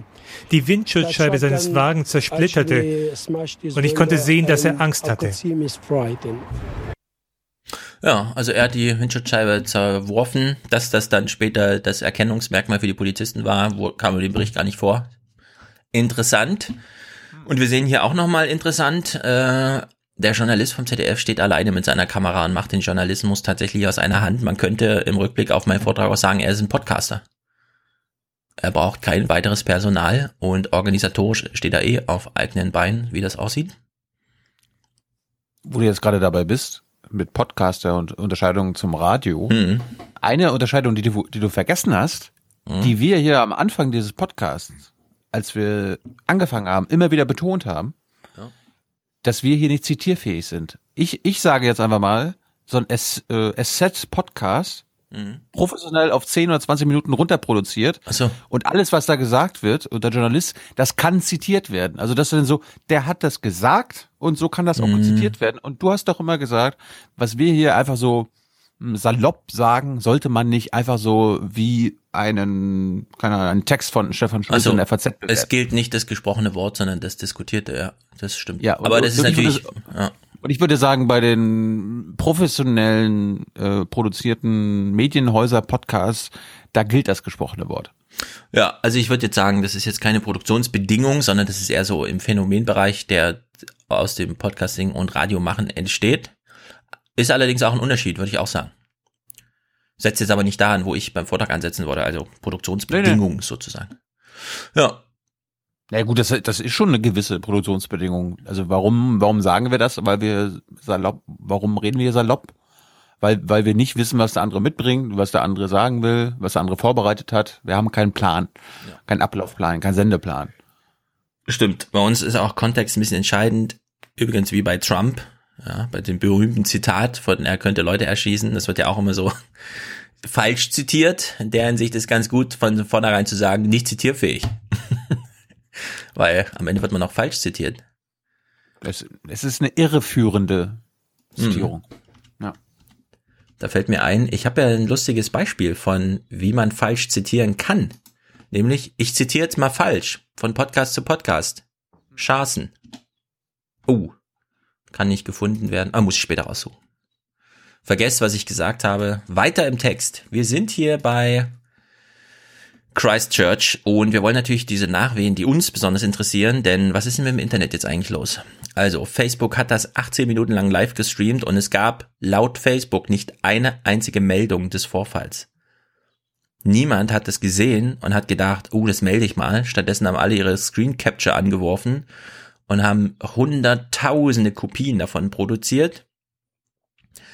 Sie haben hier im Gespräch Hannes Federath, das ist der Präsident der Gesellschaft für Informatik, der nochmal das Problem beschreibt. Trotz der hohen Datenraten, die wir heute im Internet haben, ist eine Live-Analyse nahezu unmöglich, weil einfach die Geschwindigkeit der Rechner heute dafür nicht ausreicht. Und es müssen auch sehr, sehr viele Dateien ja gleichzeitig geprüft werden und deswegen ist das unrealistisch. Das gilt für Instagram, YouTube, für Facebook. Diese Plattformen bieten Live-Kanäle an und verdienen mit den Klicks auf die Werbung Geld. Auch im Nachhinein. Die Live-Inhalte bleiben online, wie im Falle Christchurch, bis Beschwerden kommen. Viele Beschwerden und auch dann dauert es nach digitalen Maßstäben ewig, bis ein Video verschwindet. Solange bleibt es kopierbar. Also da habe ich einige Fragen dazu. Und zwar zum ersten. Ähm, Facebook wird so, also Facebook hat einige Livestreaming-Angebote, beispielsweise bei Instagram, ne? Kann man ja auch live gehen. Das so. ist das nervigste von allen. Genau, Also- das stimmt. Ich weiß immer noch nicht, wie, ich Mhm. weiß immer noch nicht, wie ich ausstellen kann, dass mir Instagram sagt, Stefan. Schulz hat Die wollen schon ja, wieder einen Livestream siehst. gestartet. Das ist ja das Problem. Ja, genau. ich will hier Schulz. nicht sehen, wie du durch den. Wolf, ich, ich will hier nicht sehen, wie du durch den Wald fährst und den Wolf suchst. Ich habe noch niemals einen Livestream bei Instagram gemacht. So, allerdings, hier entsteht äh, ein kleines Problem. Sehr, was, Fake News? Nein, ich habe noch nie auf Instagram gelivestreamt irgendwas. Ich scherze. Tilo wieder. Also, pass auf. Ich aber auch nicht. Ja, wenn man auf Instagram, äh, äh, also Instagram ist ja ein sehr integratives oder sagen wir mal so ein Is, ähm, ILO, äh, Is, wie heißt das nochmal? I, ILO, ISLO, Easy going. Silo, so, so heißt Silo, wollte ich sagen. Silo. Man kommt nicht so gut raus. Man kann gut auf Instagram verlinken, aber man kommt nicht aus Instagram raus, weil Links sind ja nicht möglich. Außer der eine in der Bio. Weshalb immer alle, äh, Link in der Bio und so. Es gibt allerdings eine andere Stelle, wo noch Links möglich sind. Weißt du wo? Ja, ja, bei, den bei den Stories. Ab wann? Welche Bedingungen gelten dafür? Ja. Mir wurde jetzt monatelang gesagt, weil ich habe Ja. mich auch mehr geärgert, warum kann ich jetzt keinen Link Ja, setzen? Und dann, genau. Ey, du, du brauchst nur 10.000 Follower. Genau. Ab 10.000 Follower darf man einen Link Bull- setzen. Bullshit. Ich habe jetzt mittlerweile mehr? 10, ich habe Ja. mittlerweile 10.400. Kann keine Links setzen. So, okay, dann sind wir mittendrin. Dann- ja, sehr gut. Und dann, Hm. dann wurde mir gesagt, du musst deinen Account verifizieren lassen. Ich so, Ah, mhm. äh, aber wie mache ich das? Ja, indem du deinen Account in einen Business-Account umwandelst. Mhm. Ja, das will ich ja nicht. Nee. Wieso, wieso nicht? Ja, weil ich kein Business-Account sein will. Da hat mir ein anderer gesagt, ja, Business-Account ist keine gute Idee, Tilo, weil dann bewertet Instagram deine Inhalte äh, wen als weniger relevant, als wenn du einen ganz normalen Account hättest. Weil Der persönlich Zuckerberg- ist, ja. Mhm. Genau, die, die wollen ja eher, dass du äh, Zeug von deinen Freunden siehst. Ja, den musst du dann promoten, ist ja klar. Genau. Also dementsprechend habe ich jetzt immer noch, kann ich immer noch keine Links setzen. Ja, also wir haben ein, wie wir gerade feststellen, am lebenden Objekt hochgradig durchreguliertes, nach den AGBs von Facebook gestaltetes, ähm, wie soll man sagen, nicht gerade Empowerment, sondern genau das Umgedrehte. Wir sollen alle alles in Instagram raus reinstecken, ja, aber wir dürfen dann nichts wieder rausholen. Wir dürfen nirgendwo mhm. irgendwo hinführen zu irgendeinem Link oder wie auch immer. Es sei aber, es sei aber jetzt auch gesagt, ich habe mit einem mit zwei YouTubern oder einer YouTuberin gesprochen, die, keine Ahnung, 100.000 äh, Leute mhm. auf Instagram folgen. Und die meinten jetzt so, ja, ja, also jetzt der Link, da klicken ganz, ganz wenige rauf, weil Instagram bietet ja. dir ja auch an, dann so eine Auswertung. Also es wird auch überschätzt. Ja, also das ist mir in dem Moment jetzt gerade egal, weil mir geht's erstmal ums Prinzip. Naja, Facebook und Instagram machen also sehr viele Regeln, wie du das benutzt. Aber Livestreams darf jeder, also wirklich ja. einfach jeder anbieten. Ich wollte, ich wollte nur betonen, wenn ich so eine Story mhm. mache und irgendwie keine, unsere neue Folge promote, da bin ich mir jetzt ziemlich sicher, wenn jetzt jemand, ah, hier ein neuer Aufwachen-Podcast, haha, lustige GIFs mhm. und so weiter, will ich mir jetzt angucken, dann macht man auch noch die fünf Sekunden extra und geht einfach auf www, genau. äh, äh, YouTube oder Aufwachen-Podcast und klickt drauf. Ja, das ist ja die große Misere der Online-Sachen, dass sie immer auf den Klick abzielen, obwohl es natürlich eher Aufmerksamkeitsmanagement im Sinne von, man stellt mittags an der Kasse beim Einkaufen fest, ah ja, neue Folge, behalte ich mal im Hinterkopf bis heute Abend. Also in der Hinsicht hat das Marketing schon Sinn, aber man klickt halt in dem Moment, ja, will man einfach zur nächsten Story und nicht den Link dann folgen. Das ist schon klar. Aber jetzt mal äh, hinsichtlich, also ja, kann man nicht einfach mal den Face, also einen Livestream genauso behandeln wie beispielsweise einen Link und sagen, naja, wir können dich jetzt nicht einfach nur, weil du hier, ja, und so, sondern ein paar Bedingungen können wir schon stellen, wie beispielsweise ein Business-Account, also besondere Verifikation, wer bist du eigentlich? Oder eben auch zu sagen, äh, naja, so 10.000 Follower, also du musst schon Reputation aufs Spiel setzen und auch vorher schon erfolgreich gewesen sein, um überhaupt Livestreamen zu können. Ja, ansonsten, also Livestream sozusagen wirklich in die Nische äh, zurückdrängen, wo, wo das halt nicht diesen krassen medialen Impact hat, wie wenn auf Facebook einfach jeder irgendwie live. Ja, wie schnell dann die Aufmerksamkeit für kleine Accounts da ist, haben wir ja gesehen. Und die Zahlen, die sind so krass, wir hören hier nochmal rein. Facebook selbst schreibt, dass das Unternehmen im konkreten Fall schnell gehandelt habe. In den ersten 24 Stunden haben wir 1,5 Millionen Videos der Attacke gelöscht, davon bereits 1,2 Millionen während des Hochladens. Beim Hochladen prüft ein Algorithmus viele Faktoren, nackte Brüste etwa, Kinderpornografie, Gewaltdarstellung. Ja, jetzt wird nochmal Werbung für Facebook gemacht, dass ja der Algorithmus ganz viel prüft. Nee, ein Scheiß drauf, nichts wurde mehr geprüft wenn man nur gel, ähm, gemeldet hat, hier, Christchurch, wurde sofort automatisch gesperrt. Das ging nicht nochmal durch irgendwelche Algorithmen und es ging auch nicht nochmal durch die 15.000 äh, Cleaners, die da überall in den Kellern in Bangladesch und in was weiß ich wo sitzen, sondern Facebook hat seinen eigenen Algorithmus nicht mehr vertraut und hat gesagt, wir sperren jetzt einfach mal alles grundsätzlich weg. Man konnte an dem Tag Christchurch in die Meldung schreiben und zack war das Ding aus Facebook verschwunden. Egal was es war. Ja, also hier hat überhaupt gar nichts funktioniert von dieser tollen Welt, von der jetzt immer alle hier, ach ja, also ganz toll und so. 300.000 ähm, Rebroadcasts, ja, Relives von dem Ding fanden trotzdem noch ihren Weg. Also das sind doch einfach exorbitante Zahlen, wo man sich echt mal fragen muss, äh, wollen wir das jetzt jedem das Recht zugestehen, ja? Ist das jetzt Vorbild für die ganze Welt, die irgendwie irre, also das radikalisiert die Leute auch. Wenn das plötzlich die Möglichkeiten sind, ja, dann macht man vielleicht eine Tat, die man vor, bei der man vorher dachte, ist doch irgendwie sinnlos. Wieso soll ich denn jetzt 50 Leute erschießen? Ach so, das kann ich damit erreichen. Hm, danke Facebook, ja. Also da steckt auch sehr viel generatives Moment für die Motivation von Leuten drin, die in solchen 8chan, 4chan und was weiß ich für Ecken des Internets schon ähm, reingestolpert sind. Naja, jedenfalls ein letzter Clip noch zur Frage und Nune. Maschinelles Lernen und künstliche Intelligenz wären nötig, um schneller und genauer zu arbeiten. Davon aber ist die Computerwelt noch weit entfernt. Bleibt der Mensch, der auf Seiten der Anbieter schneller und wohl auch gezielter reagieren muss und auf Seiten der Nutzer wohl lernen muss, mit solchen Bildern und mit Live-Gewalttaten umzugehen. Natürlich sind wir als Gesellschaft nicht darauf vorbereitet, dass äh, Terroristen Live-Regie bei der äh, Übertragung ihrer eigenen äh, Scheußlichkeiten führen. Ja, das ist, wie, wie, soll, wie soll das gehen? Wie hätten wir das so schnell schaffen sollen. Hamburgs Datenschützer fordert inzwischen eine nationale Hotline, unter der Internetnutzer Videos wie das aus Christchurch melden können. Bislang aber haben noch nicht mal die Datenschützer selber eine zentrale Nummer von Facebook. Wie erreicht man das Netzwerk, das Milliarden Menschen erreicht? Ja, sehr gute Fragen soweit. Eine Hotline ist natürlich eine absolut Quatschidee, ja, eine Hotline. Die soll ich dann anrufen und sagen, hier ist ein Video, ja, welches denn? Können Sie mir die URL mal diktieren oder was ist denn das Szenario dafür? Ruf doch mal an. und Christian Stöcker hat mich ehrlich enttäuscht mit diesem, ja, wie sollten wir uns jetzt so schnell dran gewöhnen? Ja, müssen wir uns daran gewöhnen? Ich meine, auf einer Autobahn kann man genauso sagen, ja, da fahren halt, was weiß ich, nachts Schwerlasttransporter mit Gefahrgut äh, auf der falschen Autobahnseite, ja, müssen wir uns daran gewöhnen. Nee, ja, das, aber das, das ist doch dieses alteuropäische Denken, also dieses ah, Vorsorgeprinzip. Genau, ja, Vorsorgeprinzip. Also äh, seine eigenen Handlungen im Vornherein bedenken, was das für Folgen haben ja. könnte. Nein, wir sind hier in Amerika. Stimmt. In Facebook, da wird erstmal gemacht. Logik, genau. Da wird erstmal gemacht. Move fast and break things. Genau, und dann im Nachhinein können wir immer noch irgendwas regulieren. Ja. Also jeder Restaurantbesitzer in Deutschland weiß, ja, wenn man nur Menschen leicht gefährdet, kommt das Gesundheitsamt und legt die Anlage still, bis die Mängel beseitigt sind. Korrekt. Aber bei Facebook, was 300.000 Real Lives von den von den Morden da? Ja, das ist aber aber wir haben immerhin noch mal viermal mehr rausgeblockt schon während des Uploads, ja, also grandios. Warum haben sie es rausgeblockt? Na, weil die Leute in ihren Upload Christchurch reingeschrieben haben. Also es war eine super Leistung, das rauszufiltern, Facebook. Gratulation an dieser Stelle. Naja. Ja, wir fangen nochmal mit RTL aktuell an. Da fand ich nochmal eine super, super Kurzmeldung aus Dubai. Fand ich cool.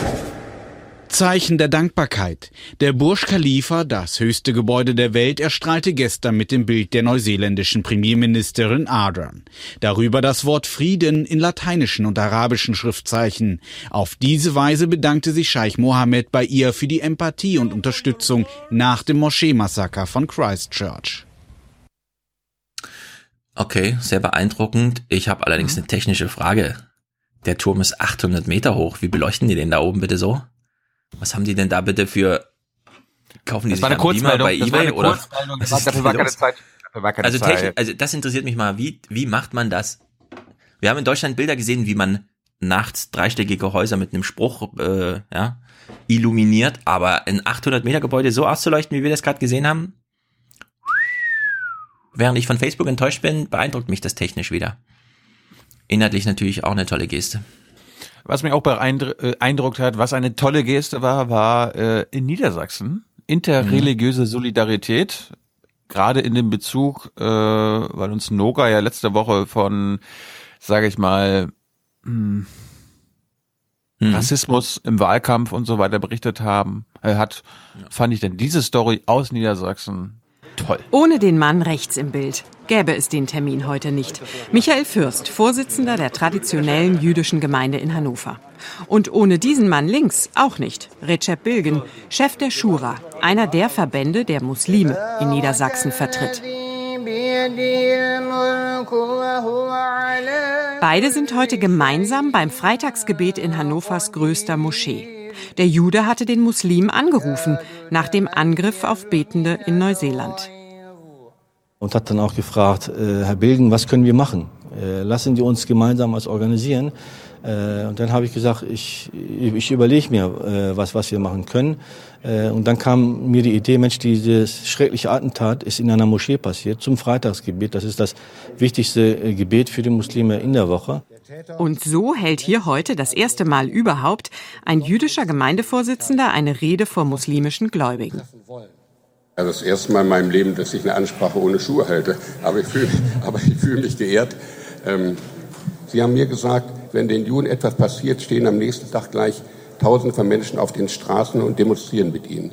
Wenn uns Muslimen etwas passiert, da ist keiner da. Das ist vielleicht nicht ganz so richtig, aber äh, im Prinzip ist da was dran. Ja? Äh, Heute sind auch viele Politiker gekommen, um zu signalisieren, wir sind da, wir trauern mit euch und wir sind wachsam. Wir müssen diesem Hass und dieser Verblendung deshalb gemeinsam entschlossen und jeden Tag entgegentreten, so wie eben auch hier durch diese gemeinsame Stunde. Und dann das eigentliche Gebet. Allahu Akbar. mit tausend Gläubigen, die heute aus vielen verschiedenen Gemeinden gekommen sind. Solidarität hat es übrigens auch im Kleinen gegeben, erfahren wir noch. Nach den Anschlägen in Neuseeland ähm, in einigen Moscheegemeinden sind Nachbarn vorbeigekommen mit Blumensträußen, haben äh, Solidarität bekundet. Das war ein wichtiges Zeichen, weil das auch ähm, aus dem Herzen kam. Ja, sehr gut. Eine Sache ist mir aufgefallen. Ist sie dir Mhm. auch aufgefallen? Also mir sind zwei Sachen aufgefallen, die will ich auch noch kurz ansprechen, aber bestimmt nicht das, was du meinst. Zum einen, Pistorius darf nie Ministerpräsident in Niedersachsen werden, sonst kann er kann man ihn von Laschet nicht unterscheiden. Es ist wirklich nur, als wäre Laschet zum Friseur gegangen. zum anderen, ich habe natürlich auch so ein bisschen drüber nachgedacht. Ich meine, dieses Christchurch-Ding, dadurch haben wir ja von dieser neuen rechtsradikalen, von diesem Internetsumpf so mal erfahren, ne? Im Mainstream. Weil eigentlich haben wir ja schon diese ganze Idee von Religion ist so wichtig, ziemlich weit zurückgedrängt. Bis hin zu, wenn wir das so im Iran sehen, da ist es so wirklich so ein Clash of um, Generations, müsste man sagen, aber da trifft ja eine sehr junge Generation, der ihr iPhone so viel wichtiger ist als das Religiöse im Leben, auf eine ältere Schicht, die die Macht hat, die iPhones hasst und alle in die Religion ja, reinputtern will. Aber ich meine, das ist doch, wir haben, du hast das selbst festge Mhm. festgestellt beim Nahostkonflikt, ich behaupte auch im Iran und Saudi-Arabien, die Religion wird ausgenutzt von den Machthabern Genau, als äh, Unterdrückungsinstrument. Also das das, geht ja eigentlich nie um Religion. Ja, ja, aber die Dimension Religion ist deswegen trotzdem drin. Ja. So, und wenn wir ein Ökumene, also wenn wir so ein, so ein Ökumene-Ding drin haben, das ist also so ein interreligiöses Zusammentreffen aufgrund dieser traurigen Ereignisse, ist das zwar eine positive, aber doch wieder auch eine religiöse Antwort. Und ich frage mich, in welche Richtung läuft denn nun, ja? Also, ist es irgendwann, das, das präferiere ich so ein bisschen, ja, ist, ist es irgendwann egal? Also kriegt man Religion irgendwann zu diesem ganz persönlichen Tabu hin? Oder muss es eben immer wieder mitschwingen und dann sagt man halt, okay, aber so Öko Ökumene-Sachen sind dann schon, ja, also die, die begrüßt man dann so, weil man eben, aber eben immer so zweitrangig, weil man das Religiöse leider nicht rausbekommt aus, aus diesem, Ja. aus dieser gesellschaftlichen aber, Dimension. Aber genau deshalb finde ich solche Aktionen super, wo quasi nicht äh, die einen Glaubensgemeinschaften die anderen ausschließen oder gegeneinander agieren oder keine Ahnung, sondern immer miteinander. Und das finde ich super. Mhm. Jetzt habe ich nochmal dir ein Standbild gemacht. Jetzt nochmal die Frage. Fällt dir was auf? Wir sind in einer Moschee. Oh, Frau Doos Schröder-Kopf hat keine Kopfbedeckung. Ja, Darum, das ist zweitrangig. Es sitzen Frauen in der Moschee. Oh, das auch. Die mit Männern beten. Wir haben ja gerade tausend Mhm. Männer gesehen, die gebetet haben. Also ich frage mich, entweder mussten die beiden, also die Frau von Pistorius und Doris Schröder-Kopf beim Gebet raus Mhm. oder durften erstmals Frauen in dieser Moschee, weil es gibt ja immer, ne, es gibt einen Mhm. Frauenraum im Keller, ist das ja meistens, wo Mhm. äh, Weib, also weibliche Moslems beten können. Also das ist mir aufgefallen. Gute Frage. Ich werde mich ja auch bei Yusuf, der mich eingeladen hat, in die Moschee in Frankfurt mal melden die Tage. Mhm. Dann werde ich mal ihn auch fragen, wie das so ist mit. Ich habe ich hab keine Ahnung. Ob mittlerweile. Ich weiß, sind Frauen immer noch so ganz ausgeschlossen, ja? Yep. Wir kommen Außer darauf hier- zurück. Äh, Außer hier in Berlin, da gibt's eine, so eine liberale Moschee. Mhm. Ja, die wurde doch extra von Frauen gegründet, auch dafür, ne? War das nicht so? Ja. Ja. Ja gut, da kann man jetzt auch wieder äh, sozusagen lange Zeitläufe voraussehen. Ja, jetzt gründen die Frauen ihre Moscheen und irgendwann in 30 Jahren gibt's dann die Verquickung, die neue Ökumene zwischen beiden Geschlechtern. Ja. Aber ist halt nicht nur der Islam. Also ich sage hier nur Klagemauer, da ist auch Mhm. schön getrennt, wenn du dann in Jerusalem bist. Männer, hier könnt ihr euch alles angucken. Frauen, hier ist eure Ecke. Gut, äh, im Nordmagazin war Christchurch auch ein Thema. Und zwar wie? Wie kann das ein Thema sein? Straßenumfrage von der Schweriner Ja. Moschee. Mal schauen, was die Männer da sagen. Das war eine Überraschung, also schreckliche Überraschung für mich. Das habe ich überhaupt also nicht erwartet. Hier in Deutschland also macht man sich also eigentlich schon Gedanken. Das kann also äh, jede Sekunde so sich also wiederholt oder so. Also ich fühle mich in sicher hier. Ich glaube, hier passiert nichts. Ganz einfach. sind ein bisschen schockiert, weil die Moschee ist normalerweise offen für alle. Und äh, man, man denkt, da kommt man zur Moschee zu beten, aber nicht auf einen zu sagen, vielleicht jemand hinter mir steht oder jemand kommt mit Kalaschnikow oder was was. Aber heutzutage muss man langsam, das ist langsam zu weit. Ja. Ist Weil natürlich auch wieder. ja. Ja. hm. Ja. Ist wieder so ein Termin, wo man sagt, also man sieht das und denkt, gut, dass sie eine Stimme in den Massenmedien haben, aber leider ist der Anlass wieder so drückend. Mhm. Was ist jetzt die Konsequenz? Polizeischutz vor den Moscheen, wenn man den Zentralrat der Muslime äh, fragt, der nicht repräsentativ für die Muslime in Deutschland ist, Mhm. äh, dann sagt er, äh, ja, In Berlin berichten der Vorsitzende des Zentralrates der Muslime und sein Generalsekretär von einer geänderten Bedrohungslage. Sie fordern ein neues Sicherheitskonzept für die Moscheen im Land und eine Sonderinnenministerkonferenz. Das heißt nicht nur ähm, Objektschutz äh, sozusagen über einen, Tem über einen Zeitraum oder äh, sondern durchaus ein Objektschutz mit mit fest mit festen ja, ähm, Standorten, also nicht nur, dass da eine Streife vorbeifährt, ab und an in unterschiedlichen Zeitpunkten, sondern auch feste Streife dort steht oder anderes mehr. Bin ich dagegen. Thomas Strobel auch aus Und sieht Baden-Württemberg. derzeit eine massiv gesteigerte Gefährdungslage für die Moscheen in Baden-Württemberg nicht. Es gibt natürlich eine fortlaufende Gefährdungseinschätzung. Innerhalb derer führen wir auch Gespräche mit den Objektverantwortlichen. Geht es darum, wie man Meldewege optimieren kann und anderes mehr. Und selbstverständlich äh, bieten wir auch an, dass wir etwa sicherheitstechnische Beratungen sehr gerne geben. Ja. War jetzt sein Hosenstall noch offen, seine Schuhe nicht an oder was war los? Warum, Er musste seine Talking Points ablesen. Also ich bin sehr dafür, dass ähm, der Staat Personal hat, das Nähe zu Moscheen herstellt, allerdings nicht die Polizei. Ich behaupte mal, es gibt auf jeden Fall den Staat in Moscheen, ne? V-Leute.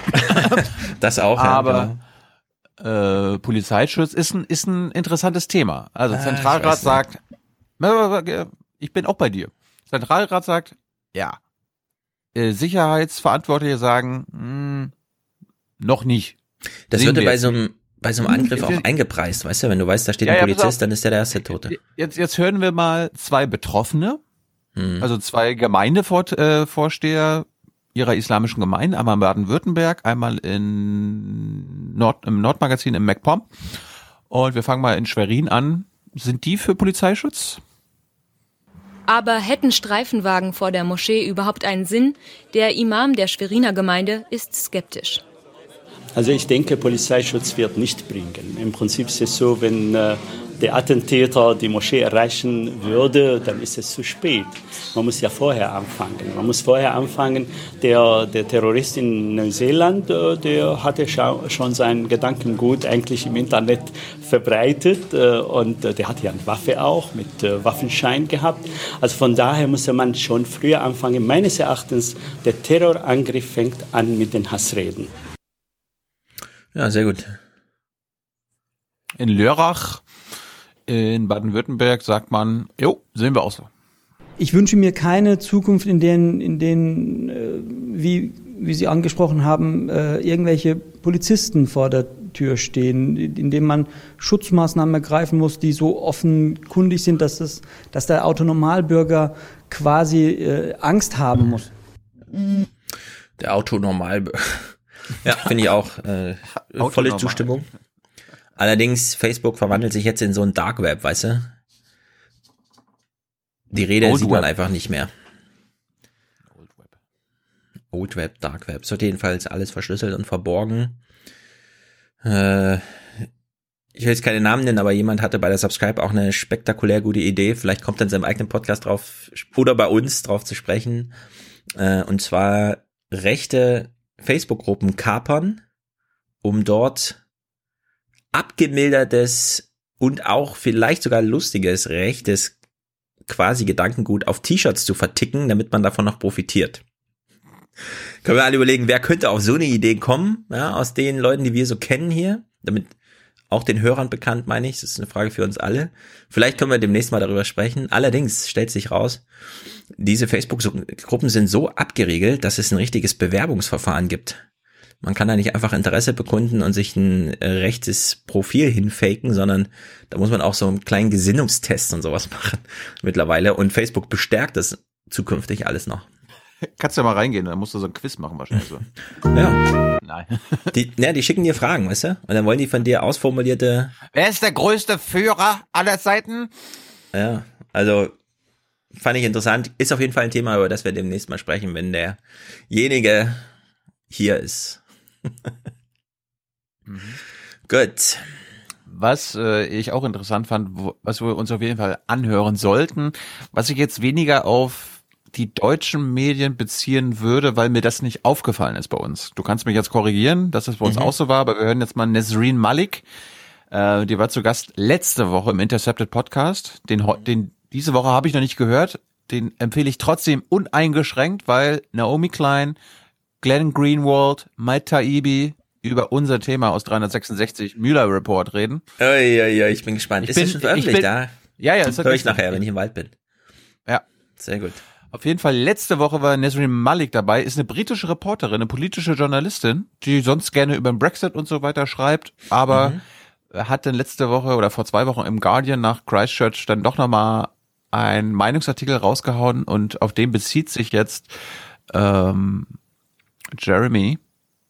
Und ich fand das eigentlich sehr interessant, weil Malik nochmal erzählt, wie das zum Beispiel in den britischen und amerikanischen Medien war bei der Berichterstattung über Christchurch. Ja, also wird da ganz normal mit Muslim getrauert, so wie wenn quasi Christen oder Juden tot sind? Hm. One of the reasons I wanted to talk to you, and there were several, this piece that you wrote in The Guardian, and I know that you've been coming under fire, uh, but also I think a lot of people really appreciated you saying what needed to be said. And I just want to read the opening line of this for people and ask you to expand on it. You write, if you've been paying attention, you'll know that there is now a genre of response protocol that is followed after attacks on Muslims. It blows dog whistles even as carnage is unfolding. A ghoulish routine has become established. In this particular instance, I was speaking about the kind of prestigious, what we call the broadsheets in the UK, not the tabloids, and their representatives in the television and radio punditocracy.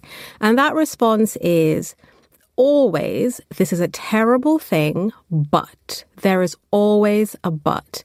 There is always a qualification. Either that the attacker was someone who is isolated that we cannot link to any other wider phenomenon. So to trivialize and minimize the issue, or to say, but we have to remember that the original and bigger problem is Muslims and immigration and Islamic terrorism. And so it's a condemnation of the attack and then an immediate dilution of the condemnation. And that serves two purposes. It just removes victimhood from Muslims and says, well, maybe these particular Muslims didn't have it coming, but some Muslim somewhere does. And these ones just kind of you know, we're in the wrong place at the wrong time. But the second thing it does is that it makes it very hard for people to pin down Islamophobic sentiments because they did say this is terrible. They did condemn it. There's one particular pundit in the UK who spent three hours on her radio show talking to relatives of victims. And in the same breath, came on social media and said, but we have to remember, you know, this is not Islamophobia because Islamophobia is about chilling criticism of Islam. So these two things at the same time means that people reserve the right to be Islamophobic while speaking in a forked tongue about it, which makes talking to them incredibly difficult because they're not being honest. Ich erinnere mich, das habe ich beim letzten Mal im Wald gehört, äh, letzte Woche, und sie hatte ja auch noch mal am Ende so ein starkes Segment, wo sie davon erzählt, naja, ich als farbige Frau bin halt für dieses Thema irgendwie zuständig. Ich würde aber auch gern lieber mehr jetzt über Brexit und so weiter. Aber jedes Mal kommt wieder sowas, wo sie sich berufen führt, weil es sonst keiner macht. Ja, sie sagt ja auch, sie ist quasi in die Religion reingeboren worden. Sie ja. trägt kein Kopftuch. Man kann ihr nicht ansehen, dass sie Moslem ist. Ja. Und trotzdem fühlt sie sich berufen, ihre Religion zu verteidigen, weil mhm. sie von Idioten und Rassisten und ja. Islamophoben angegriffen wird. Ja, vielleicht meinte ich das vorhin so ein bisschen, ja. Also durch diesen Terror und eben diese und dann ökonom, ökumenische Reaktion darauf bestärkt man wieder Religion mehr als Ja, also vielleicht gibt's irgendwie eine nicht religiöse Antwort, dass man das gar nicht als, ah, auf einer Moschee, zack, ja, Schalter ist umgelegt, war ein Angriff auf eine Moschee. Nee, war nicht ein Angriff auf eine Moschee, sondern auf Menschen an einer Moschee. Also der Ort, dass man Moschee wirklich nur als Ort meint. Naja, das. Und nicht als. Dann würde man ja wieder das ein bisschen negieren, was der Täter machen wollte. Natürlich, der Ja, wollte genau die Moslems das- in der Moschee angreifen. Nö, nö, nö, nö, nö. Man ist ja dann genau auf deiner Schiene und sagt, Der, äh, Religion der, wollte ja, der hier- wollte ja nicht irgendwelche, der wollte ja, Ja, nicht irgendwelche Menschen angreifen, der wollte die Menschen wegen ihrer Religion angreifen. Ja, aber das ist doch, deine Botschaft war doch vorhin, Religion ist immer nur sekundär. Und das stimmt auch in diesem Fall. Man darf das nicht einfach zum primären Faktor erklären. Dieser Mensch hat einfach Menschen gehasst. Und hat dann Ja, eben das angeknüpft an eine mediale Logik, die er erkennt aus seiner Ra- Radikalisierungsecke da, Achan und so weiter. Aber es ist sekundär. Richtig, primär, das sind nicht Weiße. Würde ich sagen. Genau. Rassismus ist ein ganz wichtiger Punkt hier. Und nicht, Rassismus hat mit Religion nichts zu tun. Ja. Komplementär wahrscheinlich. also sekundär spielt Religion eine Rolle, aber Rassismus ist erstmal an sich Menschenhass. Man fühlt sich, was weiß ich, bedroht, seine Kinder Plätze weggenommen, Privilegien spielen eine Rolle und so weiter und so fort. Aber Religion ist hier sekundär. Auf jeden Fall hört ihr euch das Ding zu Christchurch beim Intercepted von letzter Woche an, auch das andere Segment mit der anderen Expertin, sehr empfehlenswert. Lass uns mal jetzt über ein Thema reden, also hier, keine Ahnung, ich will jetzt nicht darüber reden, wie äh, Moslems, unschuldige Menschen getötet werden. Lass uns mal, mach mal, mach mal Rammstein oder so. Rammstein, ja. Also ich kann leider nur ein Rammstein-Segment, in dem wir so ein bisschen Humor reinpacken müssen, machen, weil es war wieder zu albern. Deswegen, äh, inhaltlich lernen wir jetzt wenig, deswegen musst du uns jetzt erstmal aufklären. Rammstein spielt denn die Tage eine interessante Rolle, denn wir wissen seit langem, und das ist vor allem bei Intercepted Thema, also Intercept und Intercepted, der Podcast und die Seite, dass nämlich Gerichtsverfahren angestrengt werden hinsichtlich, na, hier sind Menschen gestorben. Die Angriffe kamen von außerhalb des Landes. Jetzt gibt's mehrere Gerichtsstände. Einerseits für Kriege gibt's so Weltgerichte, ja, also da kann man sich erstmal überall auf der Welt ein Gericht suchen. In Deutschland zum Beispiel kann man sich ein Gericht suchen. Dann gibt's ähm, Das wäre das wär, das wär lustig, wenn Deutschland äh, vor Den Haag zitiert wird. ja, Ey! ja. Über, euer, über, euer, über euer Land werden Drohnenangriffe geführt. Ja, ich meinte jetzt erstmal in Deutschland, also Deutschland, in Deutschland kann man Wel äh, Kriegs, also dieses weltgerichtsartige Kriegsrecht-Themenzeug behandeln. Allein weil Deutschland auf dieser Welt stattfindet und hier fähige Juristen sind, die sich diesem Thema, wo sonst wenig Verantwortliche zur Verfügung stehen und so weiter, ne? Dann gibt's natürlich die Prinzipien, man geht einfach ins Herkunftsland oder ins Herstellerland der Waffe. Also man verklagt Amerikaner, weil sie Waffen herstellen, die auf der anderen Seite der Welt und so weiter. Und dann gibt's natürlich, und das ist ja die, die Dramatik mit Deutschland, es gibt hier Rammstein in Deutschland. Signale werden über Deutschland gesendet. Ohne Rammstein ginge ein ähm, Drohnenangriff auf der anderen Seite der Welt, Amerika, arabische Welt, also Nahe Osten und so weiter, oder auch Mittlerer Osten, Fernerer Osten, also Afghanistan und so weiter, genau, da gibt's einfach physikalische Bedingungen, die erfordern, dass man irgendwo ein Relais hat. Das könnte im Weltraum unter schwierigen Bedingungen mehrere Satelliten sein oder einfach Rammstein, wo man eine Kabelverbindung soweit hat oder eben auf kurzem Ja, Wege also die Funk. Kabelverbindung ist von Nevada über den Atlantik Genau. nach Rammstein und dann sendet Rammstein die Signale an die Satelliten, Genau, die das Drohnen sind. Genau, von hier ist es weniger Erdkrümmung als von Nevada, deswegen legt Und die. Bundesregierung hat selber zugegeben, Auswertung, Planung Mhm. und Überwachung der Drohnenangriffe. Beziehungsweise Genau, das ist schon über anderthalb Jahre her. Haben wir den Aber- Clip eigentlich von Michael Roth? Sonst suchen wir den auch für später nochmal raus, weil das ist ja auch, sollte eigentlich ein Evergreen Alle- sein, ne? Wie er vom Bundestag steht und Du, ich zitiere, ich zitiere aber seinen Chef. Weder dulden wir das, noch unterstützen wir das, dass Leute durch Drohnen getötet werden. Genau. So, und jetzt gab es ein Gerichtsurteil und du musst uns jetzt alles, was inhaltlich dazu wichtig ist, kurz sagen, denn in den Nachrichten kommt es nicht vor. Es kommt anderes dann, vor. dann probieren wir es, probieren wir es mit äh, dem SWR. Vielleicht ist der besser. Ja. Ich wollte eigentlich den WDR-Beitrag mitbringen, wo Mhm. ich selber interviewt Mhm. wurde bei WDR Aber- aktuell. Habe ich nicht mehr gefunden. Kann, kannst du nicht mehr runterladen. Ach so. Ja. Hm, krass. Aber es gab, es gab auf Twitter ein Teil meiner O-Töne. Ja. Wer Also wer sich uns mal inhaltlich will. ein, genau. Hm. Na, es gab ein Urteil von, glaube ich, drei, äh, über, nee, die Kläger waren drei Jemeniten und SWR sagt uns mehr. Es sind keine alltäglichen Fälle, mit denen sich das Oberverwaltungsgericht in Münster heute und morgen befasst. Angeklagt ist die Bundesrepublik Deutschland. Kläger sind Familien aus Somalia und dem Jemen. In der heutigen Berufungsverhandlung klagt ein Mann aus Somalia, dessen Vater 2012 als Zivilist bei einem über die Airbase Rammstein geleiteten Drohnenangriff auf Terroristen getötet worden sein soll. Möglicherweise hat er an der Stelle geschlafen. Der Angriff war mitten in der Nacht und wurde durch die Bombe zerrissen, zwei Stücke. Und so fand ihn am nächsten Tag sein Sohn. Gesteuert werden die Drohnen aus den USA. Den Klägern zufolge wird die Airbase in Rammstein als Zwischenstation benötigt, um das Signal in ein entferntes Zielland weiterzuleiten. Seit mehreren Jahren soll es, so die Kläger, über Rammstein geleitete US-Drohnenangriffe wie den 2012 in Somalia gegeben haben. Okay, das, das finde ich jetzt erstaunlich. Das ist mir beim ersten Hören gar nicht aufgefallen. Der SWR tut so, als ob das die Kläger behaupten. Ja. Also SWR, eure A eigenen ARD-Kollegen, Holger Stark ja. und wer war das noch? Habe ich jetzt leider vergessen. Die ja. haben das vor fünf Jahren rausgefunden. Und bei euch äh, Na gut, steht erstmal so weit in der Anklage drin und naja, in der Hinsicht. Der WDR hat es anders gemacht. Der WDR hat das äh, als, als Rechercheergebnis präsentiert. Das fand ich jetzt interessant. Ja, okay. Das Oberverwaltungsgericht Münster muss in diesem Fall etliche Fragen klären. Das Gericht muss die persönliche Betroffenheit der Kläger klären. Also war es der Vater des Somaliers, der ums Leben kam, und war es eine US-Drohne, die ihn getötet hat?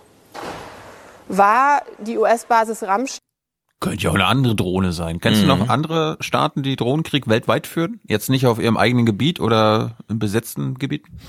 Ja, Israel, China, die haben natürlich alle so ein paar ja, aber in, in unbemannte Flug. Israel mhm. wegen Palästina. Man weiß es halt nicht so genau. Das ist ja auch so ein Problem mit diesem Zeug. Ob die Chinesen in Afrika nicht auch mal das ein oder andere Druckmittel mit Drohnen durchsetzen, ich, unterstützen, wer weiß. Ich behaupte erstmal, die einzigen, ja. die nicht auf ihrem eigenen. Sie sind die Pioniere, sagen wir so. Ja, sind die Pioniere, ja. Stein in irgendeiner Weise an diesem Drohneneinsatz beteiligt. Was weiß Deutschland, was wusste Deutschland nichts, von nichts. der Beteiligung der US-Basis? Die Klage des Somalias war vor drei Jahren in erster Instanz mit der Begründung abgewiesen worden, dass der Bundesrepublik keine Pflichtverletzung nachgewiesen werden könne.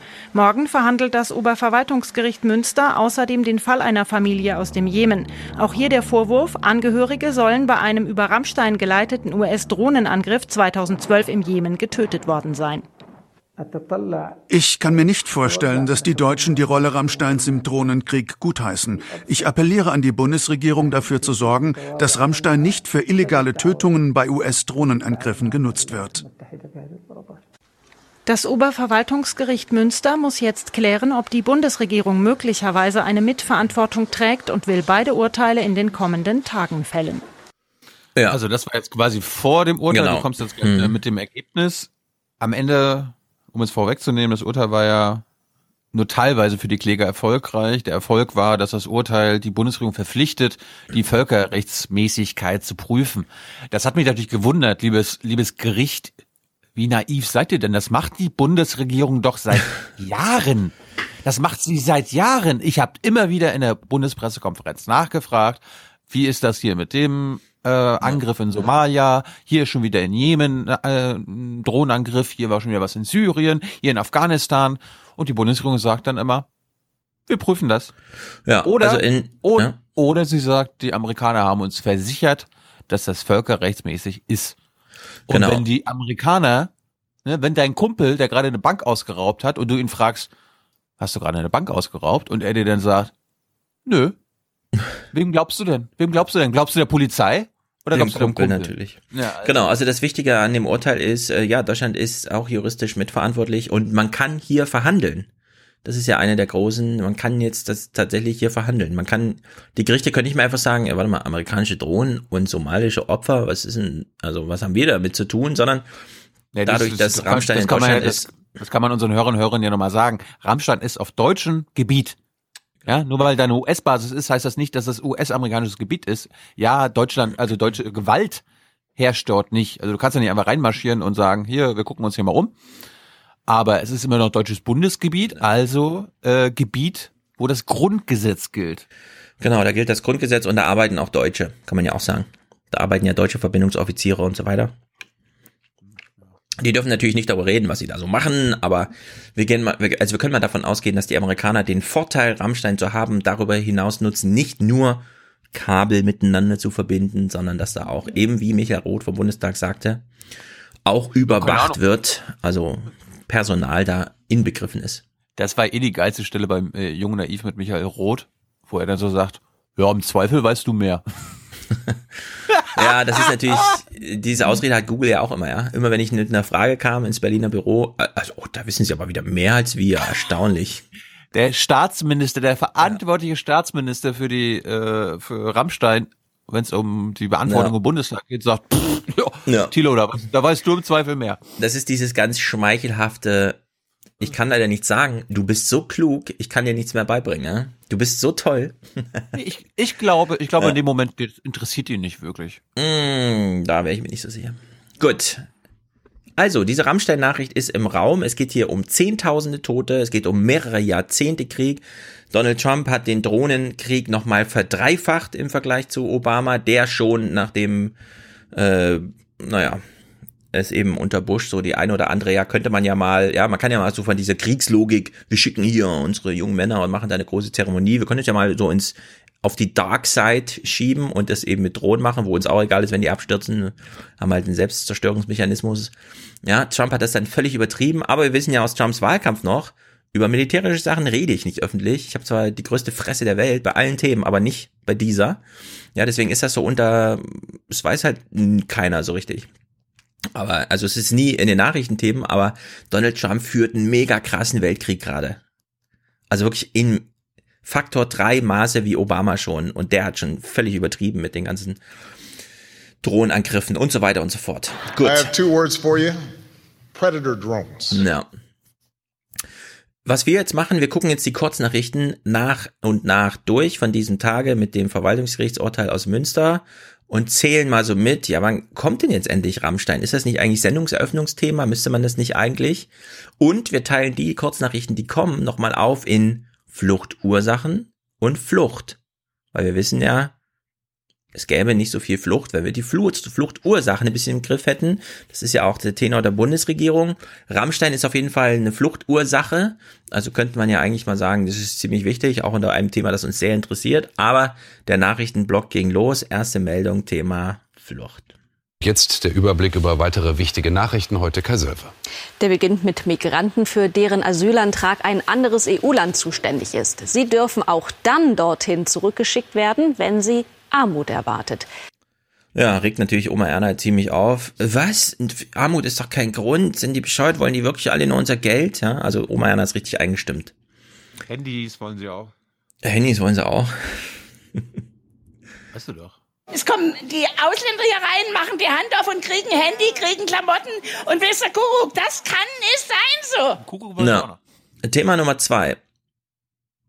Vor der libyschen Küste sind möglicherweise 30 Migranten ertrunken. Nur 16 Menschen konnten gerettet werden, nachdem ihr Holzboot gesunken war. Ja, eine kleine Bodycount-Wasserstandsmeldung. Die, kann die Bundesregierung ja nichts dafür, dass dort keine Schiffe mehr äh, patrouillieren, die die Menschen vielleicht retten könnten. Ja, alles ausgeblendet, dass alle Schiffe quasi in Häfen liegen und jahrzehntelange Haft denen droht, die da geholfen haben. Wir sind jetzt wirklich, übrigens wirklich am Tiefpunkt angelangt, ne? Also mhm. deutsche NGO-Schiffe gibt's nicht mehr auf dem Mittelmeer. Bundeswehr auch nicht. Fest. Bundeswehr auch nicht. Ja, niemand mehr. Ja, Thema Nummer drei. 50 Gerettete eines anderen Bootes durften heute in Lampedusa an Land.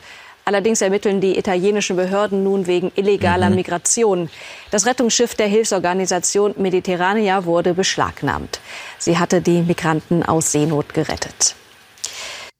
Ja, auf dem Bodycount folgt ein Ships Count. Jetzt aber, jetzt aber, komm, komm. So, Thema Nummer vier. US-Präsident Trump zeigt sich offen für eine NATO-Mitgliedschaft Brasiliens. Er prüfe intensiv eine Aufnahme in das Verteidigungsbündnis oder eine andere Allianz, so Trump nach einem Treffen mit Brasiliens neuem Präsidenten Bolsonaro. Ja, also nach ja. zwei, drei Themen. Sato. Muss das heißen. Sato. Nach drei Themen Flucht haben wir jetzt, würde ich sagen, ein Thema Fluchtursache, also NATO-Ausweitungen hin zu Bolsonaro und solchen Typen, ja, die wollen wir auf jeden Fall im Rettungsschirm mit drin haben. Die machen ja nichts weiter Schlimmes, die sind auch inhaltlich gut aufgestellt. Oh Gott, oh Gott.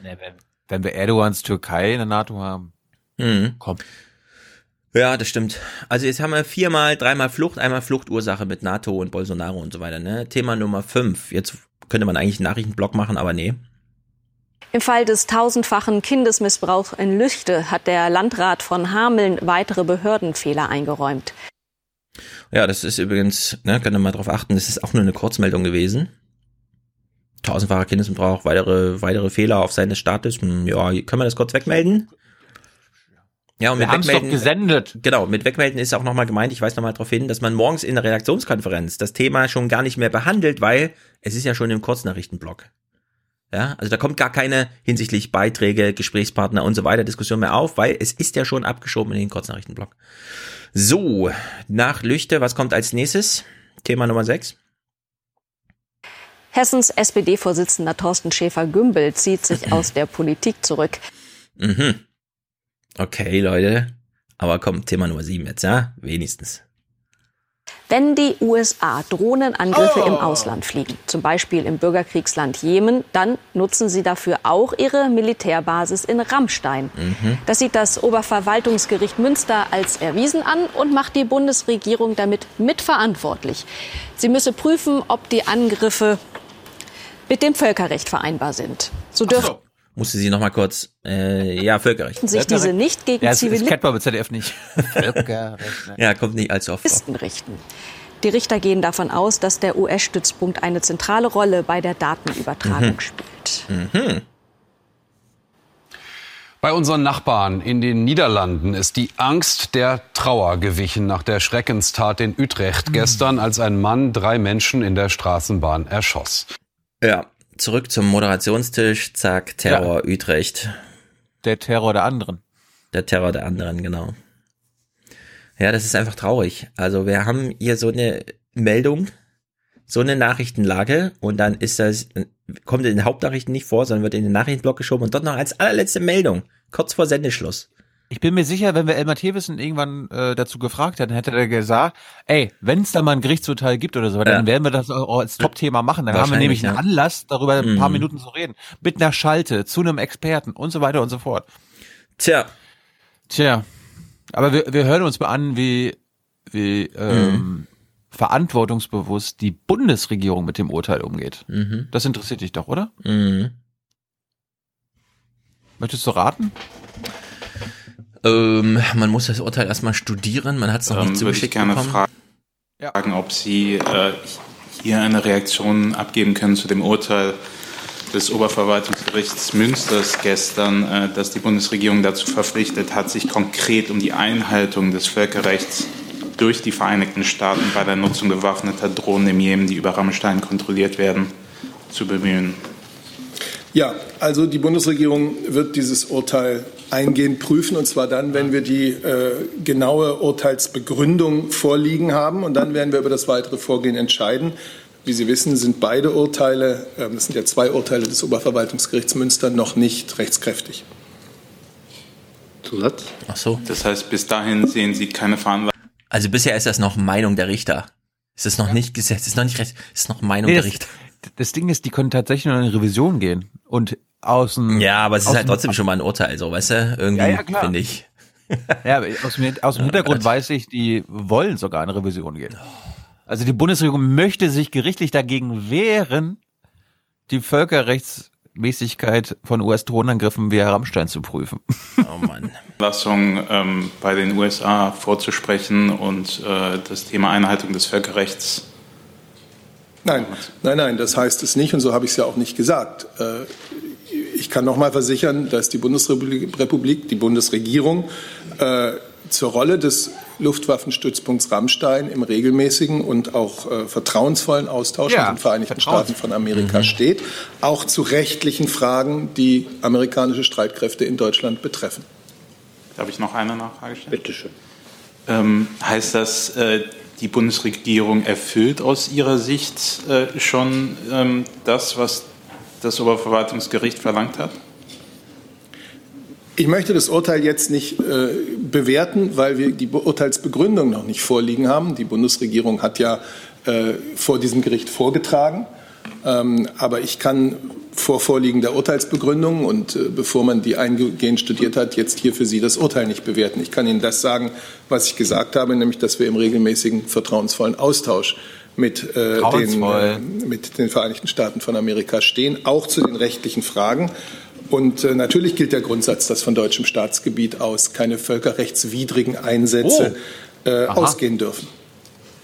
Herr Jung. Elisabeth, äh, prüft die Bundesregierung, ob sie gegen das Urteil Revision einlegen? Sie wartet erst einmal die Urteilsbegründung ab und wird sie dann studieren. Und Frau Adebar, können Sie uns den Status quo aktuell geben? Was passiert, wenn die Bundesregierung Kenntnis davon erlangt, dass ein Drohnenangriff äh, im Jemen, im Somalia, in Afghanistan, also überall da, wo Rammstein als Relaisstation gebraucht wird, was Sie auch anerkannt haben, ähm, wie prüfen Sie, ob die Amerikaner einen Völkerrechts, also nicht völkerrechtswidrigen Angriff gemacht haben? Wie Herr Seibert schon sagte, sind wir dazu in einem steten Austausch mit unseren amerikanischen Partnern zu Fragen ähm, des Einsatzes dort, auch zu rechtlichen Fragen. Ja, aber per WhatsApp oder reden Sie mit denen oder? Fragen zu Fragen der Airbase. Was das Urteil eben. Hallo, Geheimdienstler reden über Signal miteinander. Ah, stimmt, stimmt. Snowden approved, Apropos, ja. Apropos Signal, äh, unsere Hörer können ja nicht nur per WhatsApp ihre Hörerkommentare einschicken. Richtig, ihr könnt die auch Signal. krass verschlüsseln, aber allerdings wir versenden die dann unverschlüsselt.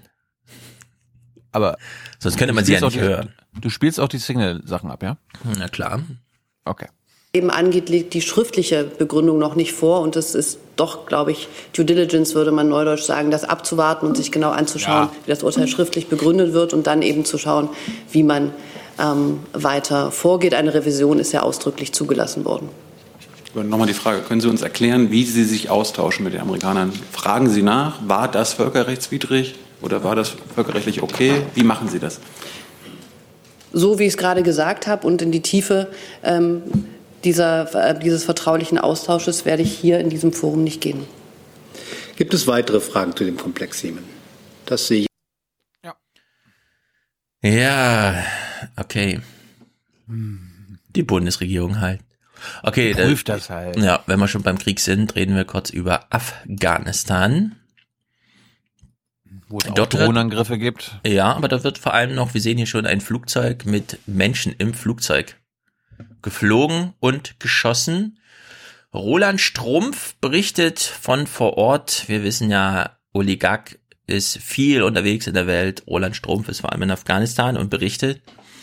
Ich finde es ein bisschen erschreckend, dass es im Grunde 2019 fast nichts mehr zu sagen gibt, was man nicht auch hätte 2004 oder so schon erwartet hätte. Also das ist hier so Hallo, hallo, Mann. Du tust jetzt wieder so, als ob, als ob sich da nichts getan hat. Naja, pass auf. Man muss sich das ja wirklich mal vergegenwärtigen. Ne? In der Zeit, in der Afghanistan-Krieg läuft, wurden iPhones vorgestellt, Android hat die Welt erobert, Facebook wurde überhaupt erstmal gegründet. Ja, solche Sachen. Das ist alles in dieser Zeit. Also extreme Entwicklung. Der Afghanistan-Krieg ist älter als so mancher Bundesligaspieler. Auch das, genau. Es gibt in der Bundesliga schon Spieler, die sind jünger, als der Afghanistan-Krieg alt ist. Also unser Teil jetzt hier seit 2001 und so. Und äh, dass man so eine Meldung jetzt einfach so, es ist schon erstaunlich. Ein Flugzeug der afghanischen Luftwaffe im Angriff. Am Steuer ein Pilot der NATO, die Fliegerleitoffiziere am Boden sind Afghanen. Eine Übung. Treffer. Noch sind amerikanische und deutsche Ausbilder ganz in der Nähe. Dennoch, es sind erstaunliche Bilder. Denn bis vor kurzem gab es noch überhaupt keine afghanische Luftwaffe. Bei allen Erfolgen, die wir jetzt sehen, ähm, würde ich trotzdem sagen, dass wir immer noch äh, an den Details arbeiten können. Das ist genau der Raum, wo wir auch waren und mit Mhm. mhm. gedreht haben. Ja. Der Fernsehtauglichste. Wir werden in den nächsten Monaten dazu übergehen. Der Typ da gerade, der in der zweiten Reihe gesessen hat, der hat auch damals da gesessen. Ohne Mhm. Scheiß. 100 Prozent. Dass auch der Nachtkampf für die Ne, der muss vielleicht nochmal nachsitzen. Oder es ist nur ein Schauspieler. Die holen einfach nur die gleichen, wenn das Fernsehteam da ist. Nein. Nachtkampffähigkeit äh, hier ausgebildet wird und das wird schon noch einige Jahre in Anspruch. Ja, Ich weiß, ich weiß. Bei uns war ja damals mhm. äh, das Unterrichtsthema äh, Angriffe via Hubschrauber. Mhm. Und diesmal geht's ja um Flugzeuge. Also ja. da ist, ist eine Weiterbildung. Genau. Wir hören uns mal den O-Ton jetzt am Stück an von Sorry. den deutschen Soldaten. Ja. Überhaupt keine afghanische Luftwaffe. Bei allen Erfolgen, die wir jetzt sehen, ähm, würde ich trotzdem sagen, dass wir immer noch äh, an den Details arbeiten können. Wir werden in den nächsten Monaten dazu übergehen, dass auch der Nachtkampf, die Nachtkampffähigkeit äh, hier ausgebildet wird und das wird schon noch einige Jahre in Anspruch nehmen. Ausbildung am Sandkasten. Seit 18 Jahren sind die Truppen der NATO im Land, bekämpfen die Taliban, bilden aus und fördern den Aufbau der Zivilgesellschaft. Irgendwann einmal sollen die Afghanen ihr Land aus eigener Kraft gegen den Terror schützen können. Ja, also dieser Tenor. irgendwann, ne? irgendwann ja, fand ich gerade gut. So irgendwann einmal, seit 18 Jahren schon, Ausbildung am Sandkasten und bald macht man auch Nachtsübungen. Im Flugzeug selbst sitzen aber immer noch keine Afghanen, sondern die machen nur die Fliegerleitstelle am Boden. Also die geben so Hinweise, wo der Pilot langfliegen könnte. Er bleibt aber letztentscheidend.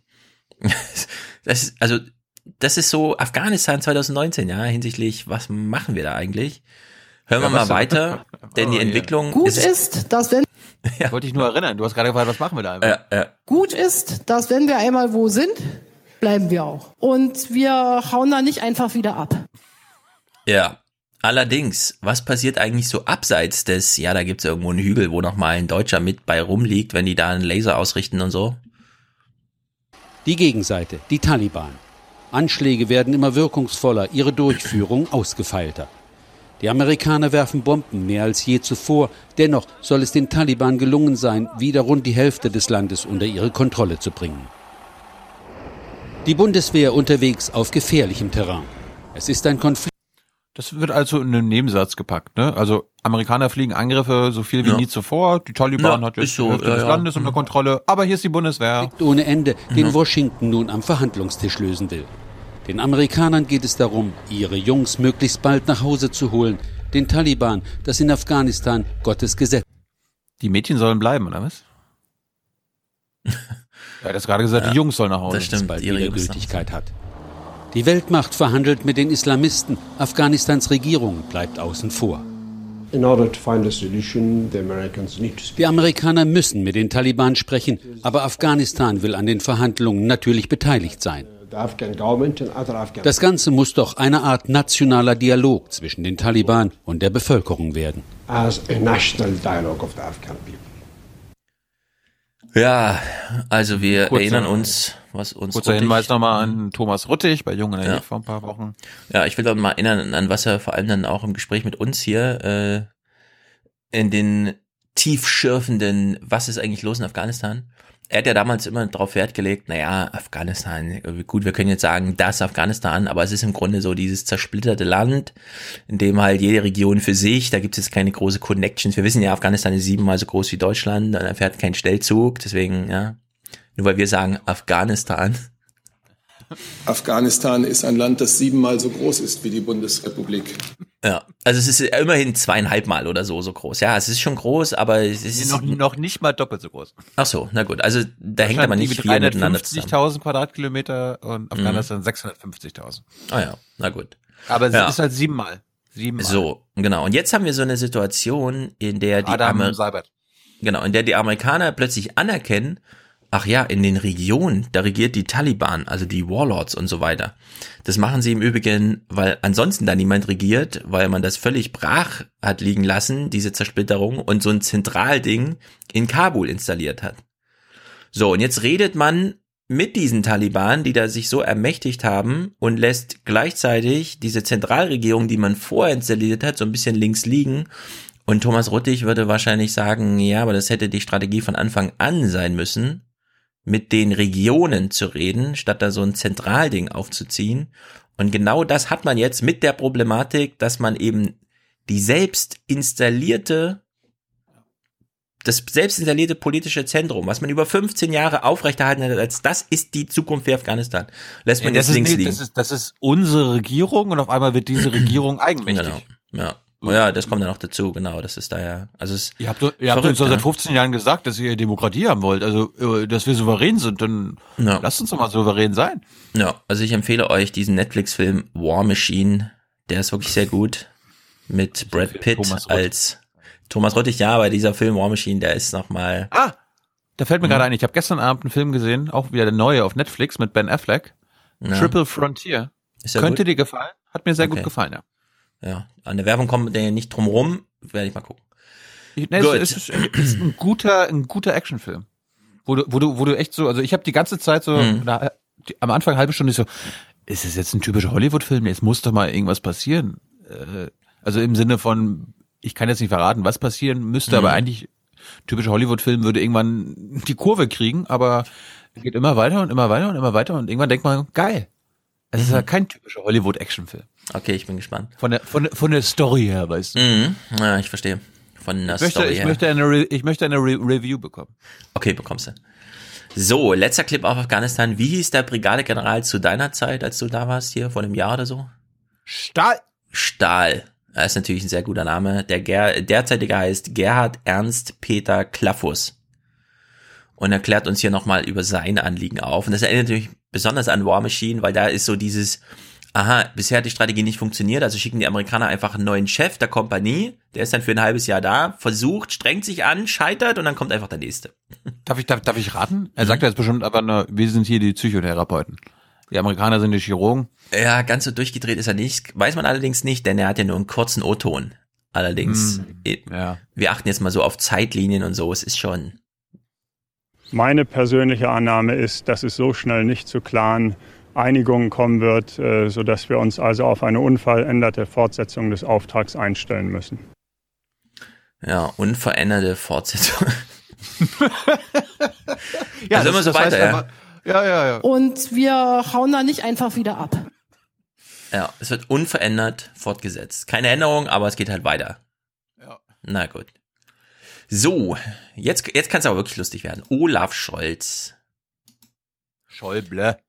Olaf Schäuble. Wir wissen von Christian Sievers und Olaf Schäuble, die verstehen sich nie. Die tragen immer die ein oder anderen Scharmützel miteinander aus. Jetzt wurde hier ein neuer Haushaltsentwurf vorgelegt von Olaf Schäuble, Scholz, Schäuble, der zur Diskussion geführt hat, weil der ein oder andere fühlte sich herabgestuft, beispielsweise Thema Afghanistan, wo ist eigentlich mein Segelschulschiff und so weiter und so fort. Also Ursula von der Leyen fand es nicht so cool. Gleichzeitig ist Herr. Hm? Willst, willst du jetzt suggerieren, dass Christian Sievers genau das macht, was wir auch seit Jahren immer wieder an den Nachrichten kritisieren, Nämlich? dass quasi die parteipolitischen Scharmützel, also das, uh. die Themen, die den Parteien wichtig sind, wenn es mm. um zum Beispiel den Bundeshaushalt ging, NATO, NATO-Verpflichtung mm. und so mhm. weiter, mhm. mehr Militär, mehr, mehr, mehr, mehr, mehr, mehr, mehr Militär, dass das Christian Sievers äh, thematisiert, anstatt das zu thematisieren, was er vielleicht Ja. oder seine Redaktion für Ich sag mal relevant so. halten. Kann ich mir nicht vorstellen. Ich sag mal so, wir, wir überprüfen das jetzt. Interessiert sich, also hat Christian Sievers und sein Team zur Einstimmung auf dieses Gespräch in die Vorstellung geguckt, die ähm, Olaf Schäuble gemacht hat, oder nur das Medienecho einmal durchgesiebt? Allerdings, die erste Frage lag ihm, glaube ich, wirklich auf dem Herzen. Guten Abend, Herr Scholz. Guten Abend. Herr Scholz, äh, wer bekommt wie viel Geld? Ist das der Moment, in dem Finanzminister Spaß macht? Macht's Das eigentlich Herr Spaß? Gatzer. Herr Das Sievers, das macht bei mir mein Staatssekretär. Ja, Mein, ja aber ich meine, äh, macht's eigentlich Spaß, Finanzminister zu sein? Äh, Schön und gut, dass sie immer beklagen, zu wenig Sendezeit zu haben, aber warum denn sowas? Naja, war jedenfalls die, die erste Äh, Frage. Da würde jetzt einer aus dem Aufwachenforum sagen, das war eine typische Aufwachenfrage. Ja, hier, wir haben ja Hajo Seppelt auch so befragt wie der innere Mainstream. Den Ja, aber sonst wir reden dann halt auch eine Dreiviertelstunde und nicht nur sechs Minuten oder fünf. Antwort. Olaf Schäuble kriegt natürlich bei so einer Frage, auch was könnte ich ihm antworten? Na, alles Mögliche. Also Antwort auf die Frage, macht eigentlich Spaß? Finanzminister ist eine ganz großartige Aufgabe für unser Land. Ja. Das ist eine ganz große Aufgabe für unser Land. Mhm, mhm, mhm. Sollen wir das jetzt eigentlich noch in so ein Clipboard mit aufnehmen oder sagen wir, nach 1000 ist Schluss? Ja, nach Das 1000 hatte ich- für unser Land das ist Schluss? Das hatte ich schon in meinem Clipboard. Ich hatte einige Scholz-Clip, Mhm. äh, die habe ich jetzt mittlerweile wieder rausgeschmissen, weil Ja, das wirklich. auch bei unseren. Hörern nicht, Nicht, nee, es kommt auch bei so einen Hörer nicht an. Das wurde nie gewünscht. Achso, ja, ja. Also ja. habe ich irgendwann rausgeschmissen. Also es ist eine gute, wichtige Aufgabe für unser Land, egal ob sie Spaß macht, Herr Sievers. Jetzt kommt allerdings, und du hast Gatzer schon gesagt, bei Gatzer hatten wir ja in der Nachbesprechung so eine Art äh, Erweckungsmoment, weil er so dieses, ich verrichte hier Gotteswerk. Ja. Das Haushaltsbuch ist das wichtigste Buch, ähnlich wie die Bibel, so hat er es ja verglichen. Ne? Also hier wird Gotteswerk verrichtet. Also verrichtet Olaf Schäuble eigentlich Gotteswerk. Natürlich ist der Haushalt ein ganz besonderes Datum für die Regierungstätigkeit insgesamt. Da kann man politische Schwerpunkte setzen. Gestaltende Finanzpolitik ist möglich. Also die Eckwerte für einen Haushalt vorzustellen, ist immer was ganz Besonderes. Ich würde sagen, ja, er ist im Grunde auf der Schiene. Es ist ein Gotteswerk, oder? Es ist immer etwas ganz Besonderes. Gut, inhaltlich kann man jetzt einiges nicht, also nichts aus dem Gespräch rausholen. Allerdings kann man mal zeigen, wie zwei Politiker, und das wissen wir mittlerweile auch, sich einfach nicht verstehen. Äh, nicht zwei Politiker, sondern ein Journalist und ein Politiker, ja. Also ein, ich bin nah dran an der Politik, eigentlich zähle ich doch zum System, oder? Und eben ein ähm, Politiker, der sagt, ich gehöre wirklich zum System und ich will im Grunde nichts sagen, Oh. ja. Und sie mit ihren Fragen und so. Spielst du jetzt äh, Bundespressekonferenz an, wie ich ihn befragt habe, oder was? Nee, nee, ich. das vergleichen, na gut, dann vergleichen wir das gleich mal. Meine Fragen an Ich an fand Scholz ja bei der Bundespressekonferenz hat, hat Scholz sehr ausführlich geantwortet und zumindest gezeigt, er steht im Saft, das sind seine Themen, er hat das durchgenommen und so weiter. Es hat nicht nur Gatzer gemacht, sondern es ist sozusagen sein Werk. Ja? Es kam dann schon deutlich rüber. Er wurde gut gebrieft und er hatte, er, er konnte auf alle Fragen, würde ich erstmal sagen, inhaltlich so weit antworten, ich sage, ich habe jetzt was gelernt. In diesem Gespräch hier, ist also ich, ich spiele es mal ab, es entfaltete sich so. Und das ist das, was feststeht. Ja, nur was die jetzt Quote, Herr Scholz, wenn ich Sie kurz unterbrechen darf, die Sie gerade genannt haben, gemessen am Bruttoinlandsprodukt, die erreicht Deutschland nicht, obwohl es sich international dazu verpflichtet Ja, deine Quote mit dem Heute-Journal erreicht die jungen Leute auch nicht. hatte. Und Ihr Ressortkollege, der für die Entwicklungshilfe zuständig ist, der sagt, damit kann ich nicht leben. Das Geld, das reicht mir einfach nicht. Trotzdem freut er sich ziemlich. Finde ich gut, dass Christian Sievers nicht andere Aussagen von konkurrierenden Partei- und Mhm. Regierungsmitgliedern einbringt, sondern eigene Fragen stellt. über die milliardenschweren Steigerungen dieses Jahres, des nächsten Jahres und der letzten. Warte, ich spring noch mal ein bisschen zurück, weil es ist ganz witzig, wie er dann auf CSU äh, Herrn Müller antwortet. Hier ist der sagt, damit kann ich nicht leben. Das Geld, das reicht mir einfach nicht. Trotzdem freut er sich ziemlich über die milliardenschweren Steigerungen dieses Jahres, des nächsten Jahres und der letzten Jahre. Er drückt seine Freude nur etwas eigenwillig aus. Und äh, im Übrigen ist es so, dass wir sichergestellt haben, dass wir eine sehr ordentliche Finanzpolitik machen. Ja. Ja. Nö, der Herr Müller freut sich, er drückt seine Freude nur sehr merkwürdig aus, ja. Herr Sievers. Also das er wollte ja, im Prinzip sagt er, egal was ich beschlossen hätte oder was wir beschlossen hätten, der Entwicklungsminister, dessen, das ist seine Aufgabe, sich zu beschweren, dass er zu Mhm. wenig Entwicklungsgeld bekommt. Und das ist, Ja. da ist ja wirklich was dran. Ja, jeder, jeder Bundesminister hat die Aufgabe, sich zu beschweren, weil dadurch, dass, das haben wir ja bei Gatzer gelernt, im Ministerium ein Vorschlag gemacht wird, ohne dass erstmal alle konsultiert werden, muss halt Nein, dieses nein, nein. Konsultierungsding im Nein. Nachhinein dann groß Nein, als nein, die, Protest. Minister die Ministerien müssen sich bewerben, quasi bei Gatzer. Hier, das möchte ich nächstes Jahr ausgeben. Ja, sie dürfen und, so eine- und, Ja, genau. Und Gatzer sagt dann so, mm, mm, das nicht, das nicht, das ja. Ja, aber. Im Ministerium der Finanzen wird entschieden, wie der ganze Haushalt aussieht und dann wird er den Ministerien zugeschickt. Es gibt kein Erarbeiten mit, sondern da muss man halt gucken, ist jetzt mein Wunsch berücksichtigt worden oder nicht. Und das eben bei allen gleichzeitig. Weshalb dann, ja, die auch so ein bisschen miteinander ins Gespräch gebracht werden, weil in dem Moment, wo, was weiß ich, der eine mehr Geld haben will, muss er eben gleich sagen, von welchem Ministerium eigentlich. Also die Rechnung ist dann eben schon abgerundet, so dass der Schäuble dann immer sagen kann, naja, aber wenn ich bei dir jetzt eine Milliarde mehr aufschreibe, wo würdest du die denn rausnehmen? Ja, und dann ist man gleich im Konflikt. So, Sievers jedenfalls, äh, ganz tolle Gesprächsmethodik. Er hat sich nur für drei Sachen inter äh, interessiert, nämlich Flüchtlinge, Entwicklungshilfe, Wehretat. Das sind genau die drei Sachen, die überall schon diskutiert wurden. Da hätte man den Scholz-Format auch wirklich simulieren können. Und so verlief dann auch das Gespräch. Ein anderes Thema ist der Wehretat. Der sorgt, wie Sie wissen, für internationale Spannungen. Donald Trump hat sich Ich mehrfach hätte mich dazu jetzt gewundert, geäußert. wenn Sie die Frage nicht auch noch angesprochen Sehen Sie, hätten. und deswegen ist meine Aufgabe, Aber Sie, am Ende des- Sie anzusprechen. Nein, kurz, wenn ich die Frage noch stellen darf, worum es im Haushalt so geht. Ich sage, es der Wehretat, müssen wir noch kurz ansprechen. Auch da sagt Nein, musst du nicht. Außer wenn du Muss er, muss er. Die Ministerin, sie hätte sich eigentlich viel, viel mehr erwartet. Ähm, jetzt Oh. fällt manchen auf, besonders Unionsressorts haben zu knapsen. Was sagen Sie, Herr Scholz, zu dem Vorwurf, dass Sie mit dem Haushalt Parteipolitik machen? Uh, was sagen Sie damit aus diesem? Ja, also nicht nur geht er die. Das, das ist ja auch geil, quasi einen Vorwurf von jemand anderem nochmal zu formulieren, Mhm. anstatt einen eigenen Vorwurf zu formulieren oder irgendeinen eigenen Kritikpunkt einzubringen. Ja, wir wissen halt, wie es läuft, ne? In beim heute Journal. Das haben wir ja mehrfach äh, jetzt. die- das, geht- Die, die Frau von der Leyen, die ist sauer. Äh, was sagen Sie ihr denn jetzt hier? Also Hm. Nein, man redet im Heute-Journal, wir können es nochmal markieren, am Abend über die Sachen, über die Journalisten, wenn sie über, sich bei Twitter informiert haben, was den Tag über diskutiert wurde, schon diskutiert wurde. Wir hatten ja die absurden Situationen, dass morgens um elf eine Razzia stattfand von 30 Polizisten bei irgendeinem Terrortyp und dann galt im, in der Heute-Journal-Redaktion die ganze Zeit nur, oh, da sitzt jetzt Oma Erna die ganze Zeit an Twitter und die will aber heute Abend von uns wissen, was da wirklich passiert ist. Dass keiner der Zuschauer tagsüber an Twitter rumhing und überhaupt wusste, was da passiert ist, wurde in diesem Moment, wo man den magazinartigen Hintergrund bringt, gar nicht registriert. Genauso wie man hier einfach nicht voraussetzen kann, aber Christian Sievers macht das einfach, dass alle Welt wissen, ah, es wird schon diskutiert, dass wer Etat, Flüchtlinge, Entwicklungshilfe unzufrieden sind und deswegen machen wir mal jetzt äh, eine Aufklärung, sondern das wird gar nicht mehr erklärt, wo die Vorwürfe, welche Kritik aufkamen. Es gibt ja Kritik von.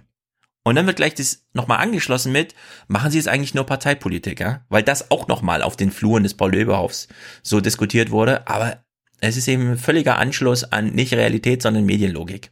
Völlig neben der Spur.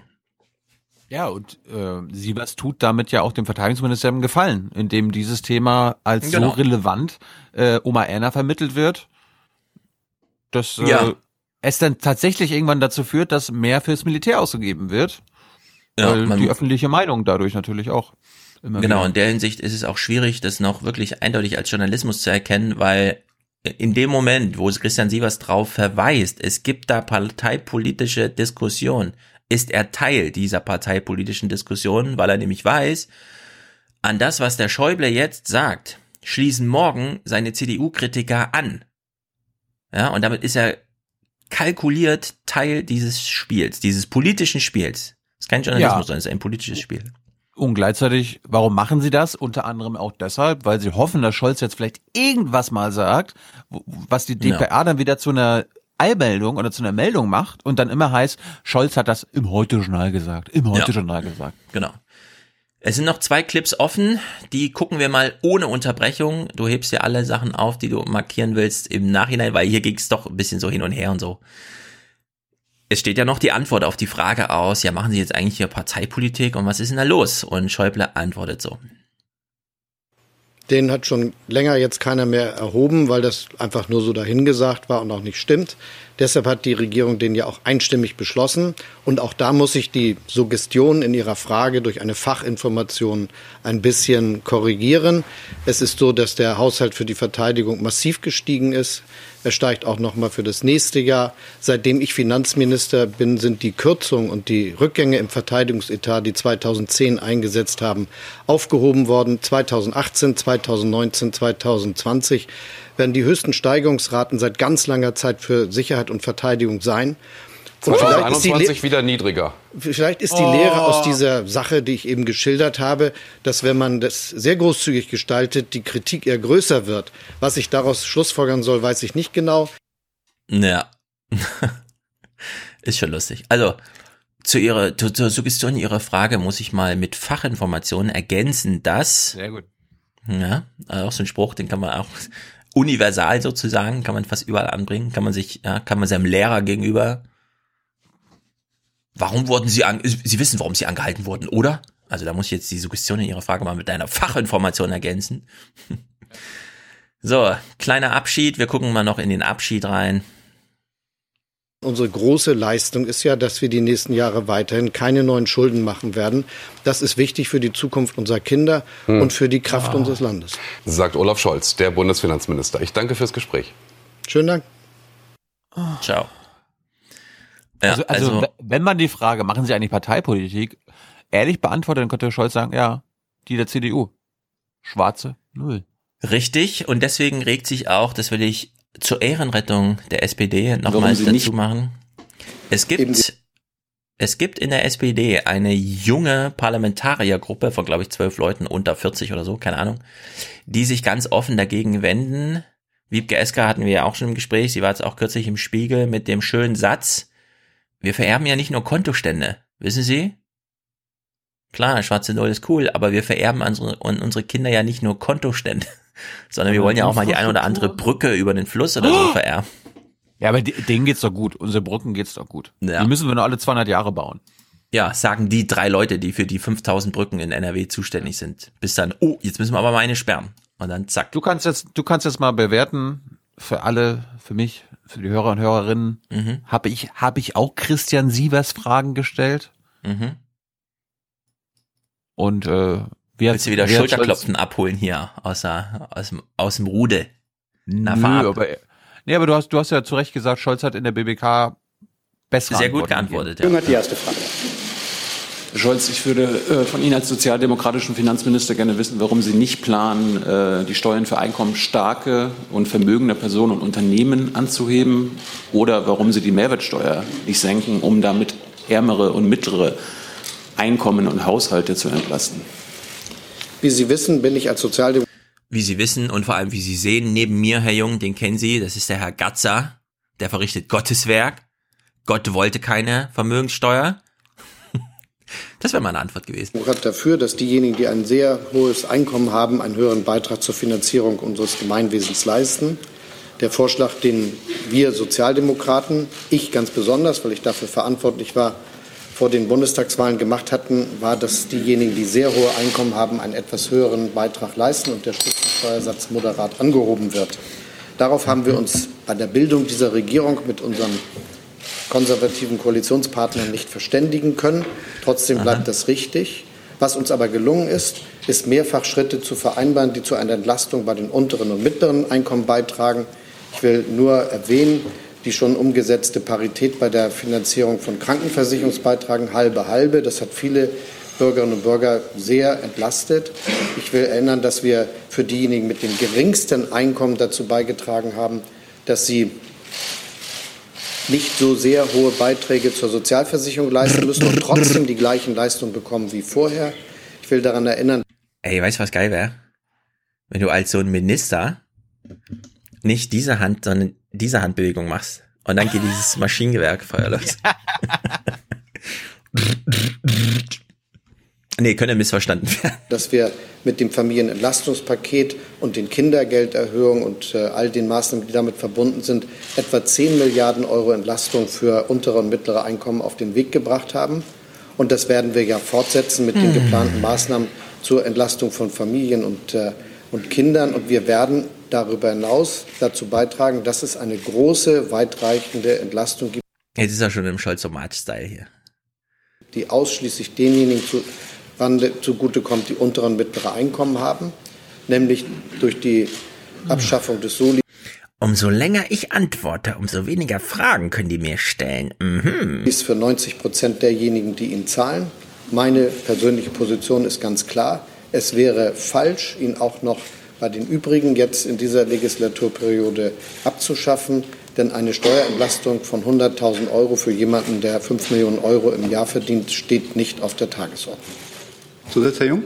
Und äh, zum Klimaschutz, Sie hatten jetzt nur die Energiewende angesprochen. Äh, ist es richtig, wenn man sagt, dass äh, Deutschland auch künftig mehr für das Militär ausgeben wird als für den Klimaschutz? Klimaschutz ist ja das große Thema aktuell, auch der jungen Leute.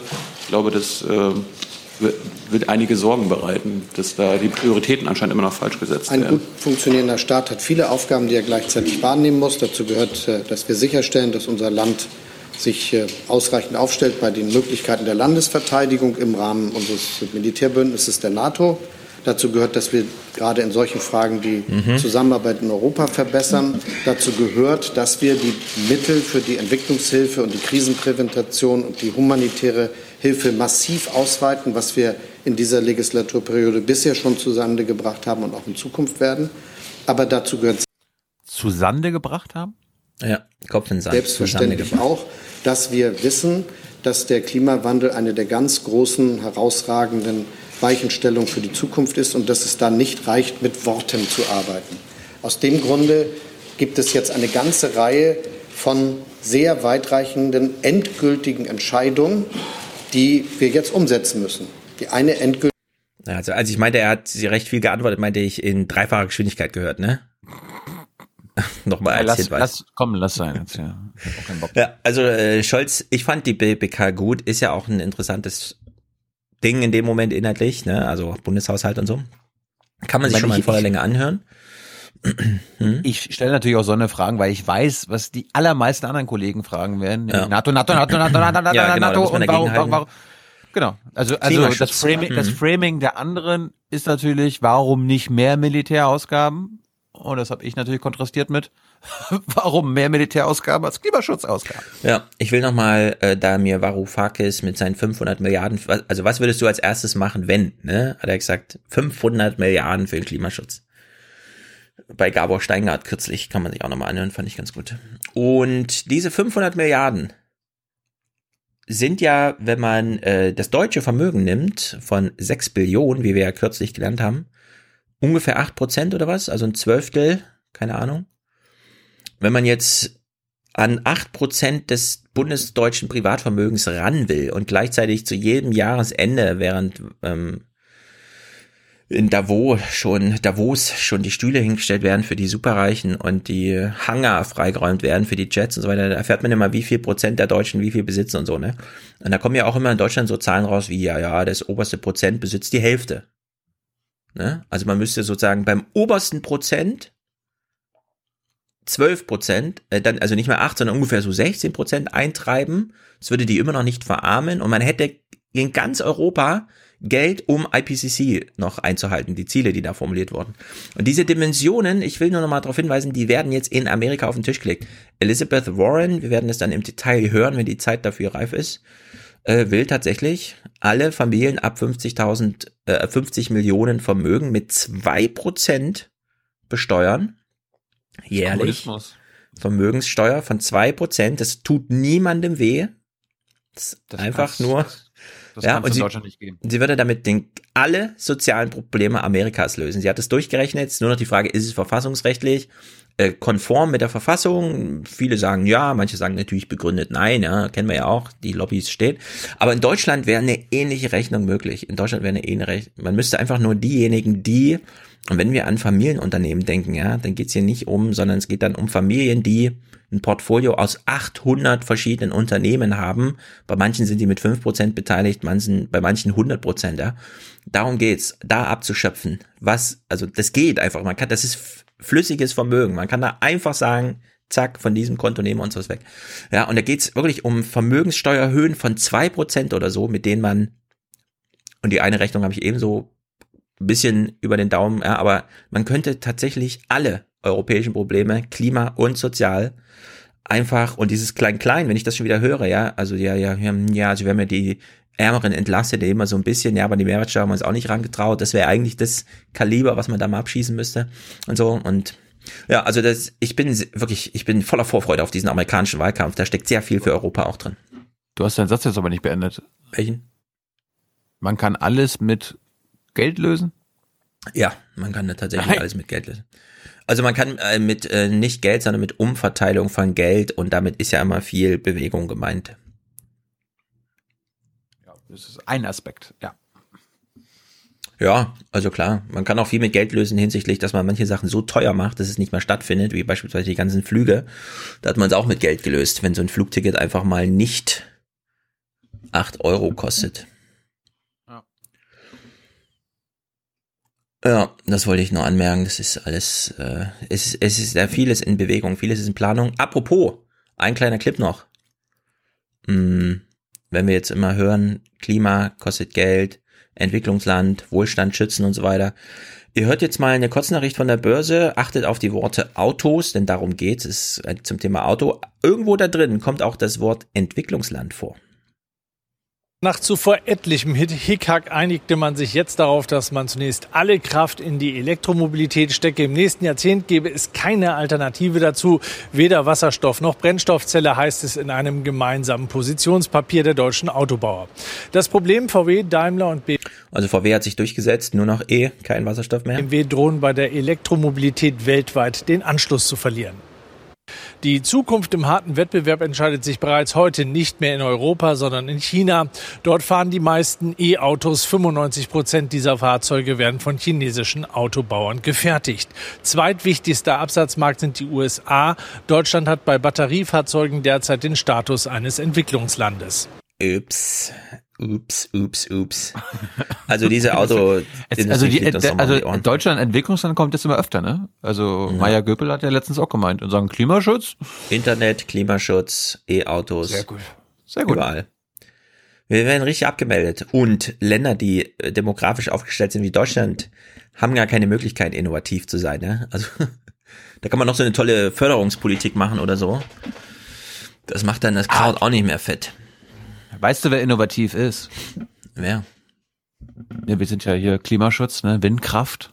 Mhm. Die Windkraftgegner. Mhm.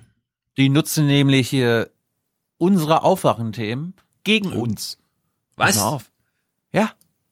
Wie kann man am besten Windräder verhindern in seinem Wohngebiet, ne, damit man einen schönen Sonnenuntergang ah. immer haben kann? Ja, indem man, ja, ja, indem man seltene Tiere findet Nee, nee, nee, nicht nur findet, man muss sie ganz plötzlich entdecken, erfinden, ja, man muss sie gerade zu sich herzaubern. Okay, dann musst du jetzt ganz aufmerksam zugucken. Ja. Er ist der derzeit wohl am meisten geliebte Bewohner in der Gemeinde Gingst. Sie jedenfalls können sich an ihm gar nicht satt sehen. Haben sie doch seit vielen Jahren gegen das geplante Windeignungsgebiet gekämpft, auch weil hier regelmäßig Seeadler fliegen. Ich hatte ein bisschen Glück. Ich wusste, wo ich suchen ähm, wollte, weil ich mir vorgenommen hatte, das Gebiet mir von außen nochmal anzuschauen. Mhm. Und ähm, dann bin ich in das Gebiet reingegangen und habe nach oben geschaut. Und dann hatte der Sturm einen Ast abgerissen. Und dann habe ich auf den Horst geguckt. Monatelang sucht Astrid Brugger nach dem alles entscheidenden Beweis für die Existenz der Seeadler. Sie weiß nur ein Adler. Ah, ich dachte irgendwie Trump oder Herrlich, Russen. herrlich, herrlich. Seeadler. Horst kann die Planungen nachhaltig beeinflussen. Schließlich hat sie dabei den Adlerhorst gefunden und die untere Naturschutzbehörde des Landkreises in Kenntnis gesetzt. Hier ist er nun vermerkt. Wir haben den Adlerhorst zusammen gesehen mit einem richtigen Adlerexperten. Ich selber bin eher der Botaniker bei uns in der Behörde. Aber ich habe mir fachkundige Unterstützung geholt. Das war Herr Kleinke. Der war bis 2015, solange er das zeitlich konnte, Seeadlerbetreuer auf Rügen, kannte jeden Horst. Der war ihn neu. Es muss beim Lunk, dem fachlich zuständigen Landesamt, gemeldet sein. Das haben wir getan. Es wurde dort bestätigt und damit existiert der Horst jetzt. Die Mitstreiter der Bürgerinitiative kennen alle Regularien. Im Umkreis von zwei Kilometern von einem Seeadlerhorst gilt absolute Sperrzone für Windräder. Das bedeutet, die Schutzzone schließt das gesamte Windeignungsgebiet ein und somit kann vom Grundsatz her das Windeignungsgebiet nicht ausgewiesen werden. Was jetzt nur noch passieren muss, ist, dass äh, die Behörden und die Verbände, die da eingeschaltet werden müssen, äh, die müssen jetzt noch funktionieren, ihre Arbeit machen und dann hat sich das Windeignungsgebiet zumindest für Gingst erledigt. Herrlich. Herrlich. Das sind die Synergieeffekte, die, die wollte ich nutzen. Die wollte ich nutzen. Die, die laufen jetzt durch den Wald. Das ist erstens sehr gesund. Ja. Zweitens, betteln sie Gott an, dass da irgendwo so ein Seeadler sein Horst hat. Und wenn er ihn hat, ist es das Wichtigste auf der Welt, diesen Horst da zu behalten. Sie werden alles für diesen Seeadler tun. Ja. Man müsste jetzt bundespolitisch entscheiden, wann, also wann geben wir den Recht, ne? Weil so ein Seeadler macht ja nicht so einen großen Unterschied. Aber stell dir mal vor, man würde zum Beispiel, da ist so eine Gemeinde, die hat Probleme, weil der Bauer nebenan macht immer hier seine Monokultur, alles Staub zu und so weiter. Und sie müssen nur eins erreichen, nämlich dass die Wiese das Gras höher als 30 Zentimeter hat, weil ab dann ist es Naturschutzgebiet. Es muss nur 30 Zentimeter. Also hättest du so einen ganzen Frühling, so einen Kampf. Nachts würden die Leute Wache laufen, Milizen bilden, um diese Wiese zu schützen. Nur hinfiebernd auf diesen Moment, ab dem der Acker mehr als 30 Zentimeter Gras hat. Dann gehen sie zum Amt und sagen, der muss jetzt geschützt werden. Ja, also man kann ja diese Motivation da einfach einbauen, indem man halt die Regeln vorgibt, ab wann was geschützt ist. Und so kann die Natur in Deutschland, weil hier muss man, man muss jetzt Motivation ernten. Das muss man jetzt machen und das ist doch spektakulär. Ja, ja. ja, ja. Ich glaube, die drei Leute, die im Bundeskanzleramt für Nudging eingestellt wurden, sollten jetzt mal ihre Arbeit aufnehmen. Agreed. ja. Also, ich möchte zwei Hausaufgaben aufgeben und mit dir über ein Outro reden. Ich weiß nicht, ob du das, ob du das jetzt machen wirst. Erstens, ja. wir werden nächste Woche wahrscheinlich äh, endlich mit unserer Israel-Korrespondentin Nicola Albrecht reden vom ZDF. Wann denn? Dienstag oder Freitag? Ja, es steht noch nicht fest. Okay. Sie ist ja gerade in Gaza, da eskaliert's mhm. ja gerade. Mhm. Äh, Hausaufgaben Hebron gucken. Am mhm. besten vielleicht sogar noch Mosche Zimmermann. Und dann Uiuiui. kann man kann man gut mitreden. Okay. Ich werde noch, ich werd noch ein paar Clips mitbringen vom aktuellen, also von ihr, von ihrer Arbeit. Ähm, nächste Woche werden wir auch einen weiteren Filmtalk von Wolfgang M. Schmidt, Hans Jessen Show und mir hier abspielen, zwei Stunden. Und eure Hausaufgabe ist, guckt euch Leaving Neverland an, die Missbrauchsdoku über Michael Jackson. Oder ihr wartet und guckt es euch auf Pro 7 an, dann gibt's, da gibt's die deutsche Version. Und dann hört ihr euch quasi den Aufwachen-Talk dazu. Schaffen wir da eigentlich noch normale Nachrichtenlage nächste Woche? Israel und Film. Müssen wir sehen. Wir, wir kriegen das hin. Zum Glück passiert gerade nicht so viel. Nee, nee, nee. Und apropos Israel, ich äh, habe ein Outro. Mhm. Äh, das geht eine halbe Stunde, Stefan. Eine halbe Jetzt, Stunde. Ich, aber ich weiß, ich weiß. Jetzt möchte ich, ich, ich möchte das wenigstens begründen. Du kannst auch sagen, nein, machen wir nicht. Warte mal, bevor du jetzt Argumente anführst, ich habe überlegt, warte mal, wenn ich einen Talk halte über Podcast und Radio, der geht eine halbe Stunde, könnte ich das nicht einfach auch im Aufwachen-Podcast spielen? Habe ich mich dagegen entschieden. Jetzt musst du Argumente bringen, warum wir plötzlich Israel eine halbe Stunde machen. Es, ist, es, ist, mhm. es geht um den UN-Sicherheitsrat, mhm. wo äh, der deutsche Vertreter, wer ist das? Genau, Herr Heusgen, mhm. einen historischen Moment hatte. Er hat, glaube ich, zum ersten Mal hat Deutschland, glaube ich, nach Ewigkeit mal wieder richtig mit der Faust auf den Tisch gehauen mhm. im UN-Sicherheitsrat und haben die Israelis und die Amerikaner nicht mhm. nur, äh, ich will nicht sagen attackiert, aber so doch diplomatisch attackiert, das kann man schon sagen. Hier Bruch des Völkerrechts und so weiter und so fort. Es ging ja zum einen um die Annexion der Golanhöhen, aber zum anderen, und das wäre jetzt das, was ich jetzt hier abspielen würde, äh, Situation äh, besetzte Gebiete, Besatzung, Gaza und so weiter mhm. und so mhm. fort. Heusgen macht einen krassen Aufschlag und dann reagieren die Palästinenser und die Israelis. Dann reagiert wieder Heusgen, dann reagieren wieder die Palis und dann reagieren nochmal die Israelis. Es hat, also ich habe mir das angeguckt, das ganze Ding. Ich meine, das, das, die ganze Session geht zwei Stunden, aber ich habe halt diese halbe Stunde extrahiert. Äh, ich fand das ein historischer Moment und Mhm. Mir wurde das auch hier im politischen Berlin gesagt, sag mal, das, da, der muss ja richtig äh, grünes Licht von Merkel bekommen haben, weil ohne Merkel hätte der das nie so gesagt. Okay, ich bin gespannt. Es ist wirklich, es ist wirklich hörenswert, weil das ist so Diplomatie auf oberster Ebene. Und wenn wir immer so über deutsche Außenpolitik, ne, also öffentlich gesprochene bei Tina Hassel oder in der Tagesschau verkündete Außenpolitik äh, uns drüber lustig machen, das kritisieren, dann ist das das eine. Aber auf Sicherheitsratsbühne sowas abzuziehen, was Heusgen da gemacht hat, habe ich absolut Respekt vor und sage, weiter so. Und das Gute ist, und es ist gleichzeitig, Stefan, das ist mein mhm. letztes Argument, eine Vorschau auf den äh, Vorsitz Deutschlands im UN-Sicherheitsrat im April. Weil du wirst, du wirst hören, es wird quasi ein äh, ein Cliffhanger geben von israelischer und palästinensischer Seite an Herrn Heusgen. Okay, wir hängen das jetzt an und überprüfen, ob ja, ich, das würde, Ding hält, was du versprichst. Ich würde sagen, du machst Matthias Musik, du machst die Audiokommentare und Hörerkommentare ah, und dann hinten. Okay. Raus, raus, raus, raus, raus, Schmeißer. Gut. Okay. Das Outro, Outro. Gut, gut, gut. Ja. Wir sind ja hier Intro, frei Intro für- in der Podcast-Szene. Intro, Intro für 368 habe ich schon, aber ihr könnt euch Mhm. natürlich trotzdem noch beteiligen. 369 schon mal schicken, liebe Männer. Und ansonsten brauchen wir für Folge 368, also nächste Woche kommt einiges auf euch zu. Lasst euch, äh, lasst es euch nicht entgehen. Seid stolz, diese Sendung vielleicht präsentieren zu können. Ne? Präsentator oder Präsentatorin werdet ihr ab 250 Euro, vielleicht sogar ab 306, äh, 368 Euro, dann seid ihr Premium-Präsentator, Super-Präsentator. Mhm. Oder ihr werdet einfach nur Produzenten oder Produzentinnen ab 42 Euro oder äh, Unterstützer ab dem ersten Euro. Ja. Und, Sabrina? wir, und wie gesagt, nächsten Dienstag, 10 Uhr, Friedrichstraße, wir fighten, fighten. Tilo Ja. Ultras gegen Stefan Ultras. Ja, und die allerdings Hans-Jessen-Show Ultras. Bis 10 Uhr auch Tilos Aufnahmetermin hier. Er wird also nicht dabei sein, schickt Videos. Sabrina hat ein Aufwachen-Intro-Intro für 366 geschickt. Äh, allerdings auf der Spur Audiokommentare. Allerdings auch sehr lang. Sie hat ein Gedicht vorgetragen. Dieses Gedicht hört ihr jetzt, ohne dass es abschließt mit und präsentiert und so weiter, äh, als letzten Audiokommentar. Ich will extra Hab darauf hinweisen. Habe ich nicht bekommen? Sabrina. Nee, hast du nicht bekommen, genau. Der, der, also Intro, Intros müssen zu Tilo. Mhm. Wenn die einfach nur bei den Audiokommentaren landen, dann liegen die da genau bis äh, eine Stunde, bevor wir hier aufnehmen und ich das mal durchgehe und sortiere und so. Das ist dann immer zu spät. Genau. Gut.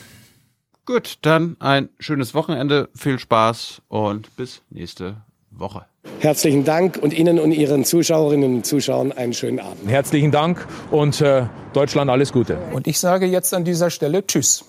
Tschüss. Tschüss zusammen. Wiedersehen. Ciao, vielen Dank.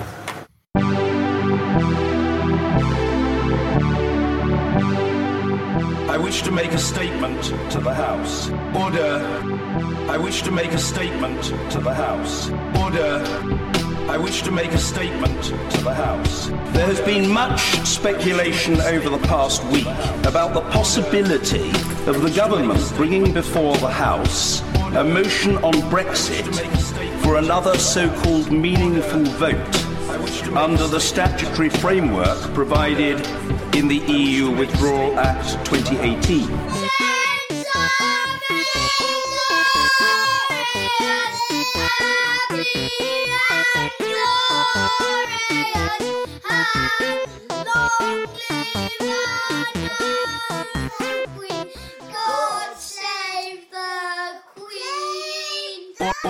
Order.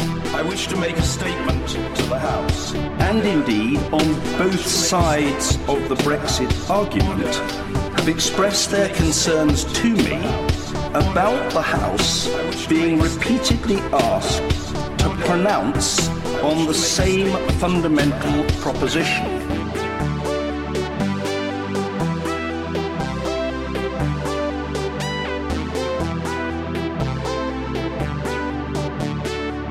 Order. Uh, I wish to make a statement to the House. The 24th edition of Erskine May states on page 397 that, and I quote, a motion or an amendment which is the same in substance as a question which has been decided during a session may not be brought forward again during that same session. It goes on to state that, and I quote, attempts have been made to evade this rule by raising again with verbal alterations the essential portions of motions which have been negatived. Whether the second motion is substantially the same as the first is finally a matter for the judgment of the chair. This convention is very strong and of long standing, dating back to the 2nd of April 1604. Order. I wish to make a statement to the House. Order. I wish to make a statement. Order. I wish to make a statement to the House. Order. I wish to make a statement. Order. I wish to make a statement to the House. Order. I wish to make a statement to the House. Order. I wish to make a statement to the House. Order. I wish to make a statement to the House.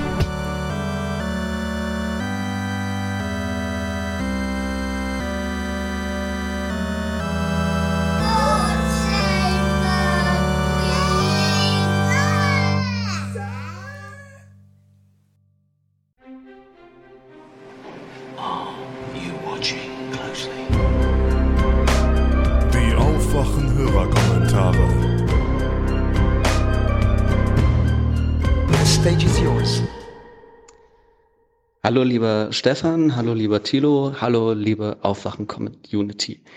Ähm, mein erster Hörerkommentar von, von mir, von Franz. Ähm, ein bisschen out of topic, aber vor einigen Folgen wurde gerade im Kontext von Paragraph 219a ähm, von Stefan doch die These aufgestellt, dass es gut wäre, wenn es nur Wunschkinder gäbe. Und ich habe viel darüber nachgedacht und bin gerade ähm, bei meiner Mutter zu Besuch und wir haben dieses Thema auch wieder aufgegriffen. Und ich muss feststellen, dass ich mich dem nicht anschließen kann. Ich habe gerade in meinem familiären Umfeld ähm, die Erfahrung machen können, dass meine Brüder ungeplant äh, Väter geworden sind, sich dann auch jeweils gleich von, von den, äh, den Müttern ihrer Kinder getrennt haben und dabei was äh, das natürlich auch was mit ihnen gemacht ist und ich habe die Erfahrung gemacht, äh, junge Frauen oder Frauen äh, in den 30ern zu treffen, die einen Kinderwunsch haben oder äußern, der schon ein bisschen skurril ist. Oder zumindest so aus, aus natürlich aus, aus meiner, meiner Perspektive heraus. Weil ich immer das Gefühl habe, dass diese Frauen, die ich dort erlebt habe, oder die Frauen, die eben die Mütter der, der Kinder äh, meiner Brüder geworden sind, sich äh, Kinder unbedingt gewünscht haben, weil sie Mutter sein wollten und ein Verständnis und eine Mutterrolle haben, die nicht dem Kind und dem Kindeswohl direkt gerecht wird, was ich, also was ich zumindest beobachte und aus ihrem Erziehungsstil irgendwie ableite, sondern wirklich mehr aus einer egoistischen, aus einer Lifestyle-Perspektive heraus.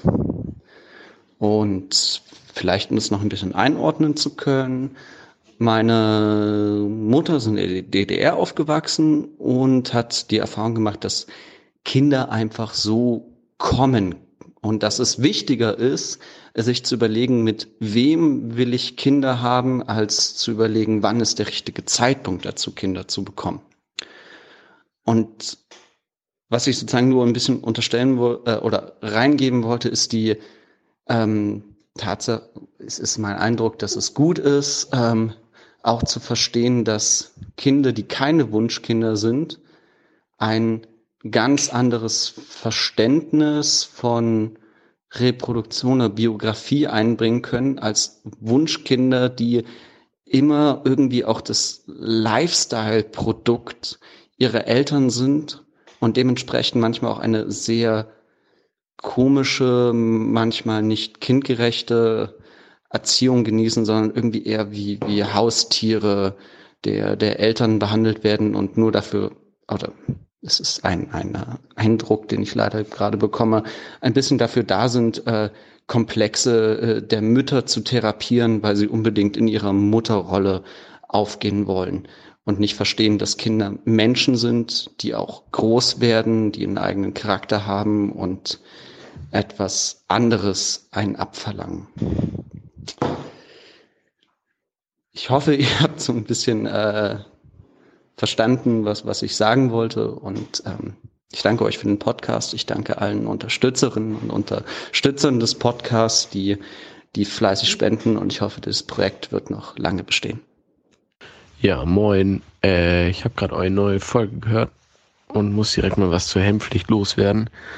Ähm, also, wenn man die Mobilität auf den Straßen verändern möchte, dann ist die Hemmpflicht auf jeden Fall eine sehr, sehr schlechte Idee weil es empirische Studien dazu gibt, dass Helme Leute davon abhalten, Fahrrad zu fahren.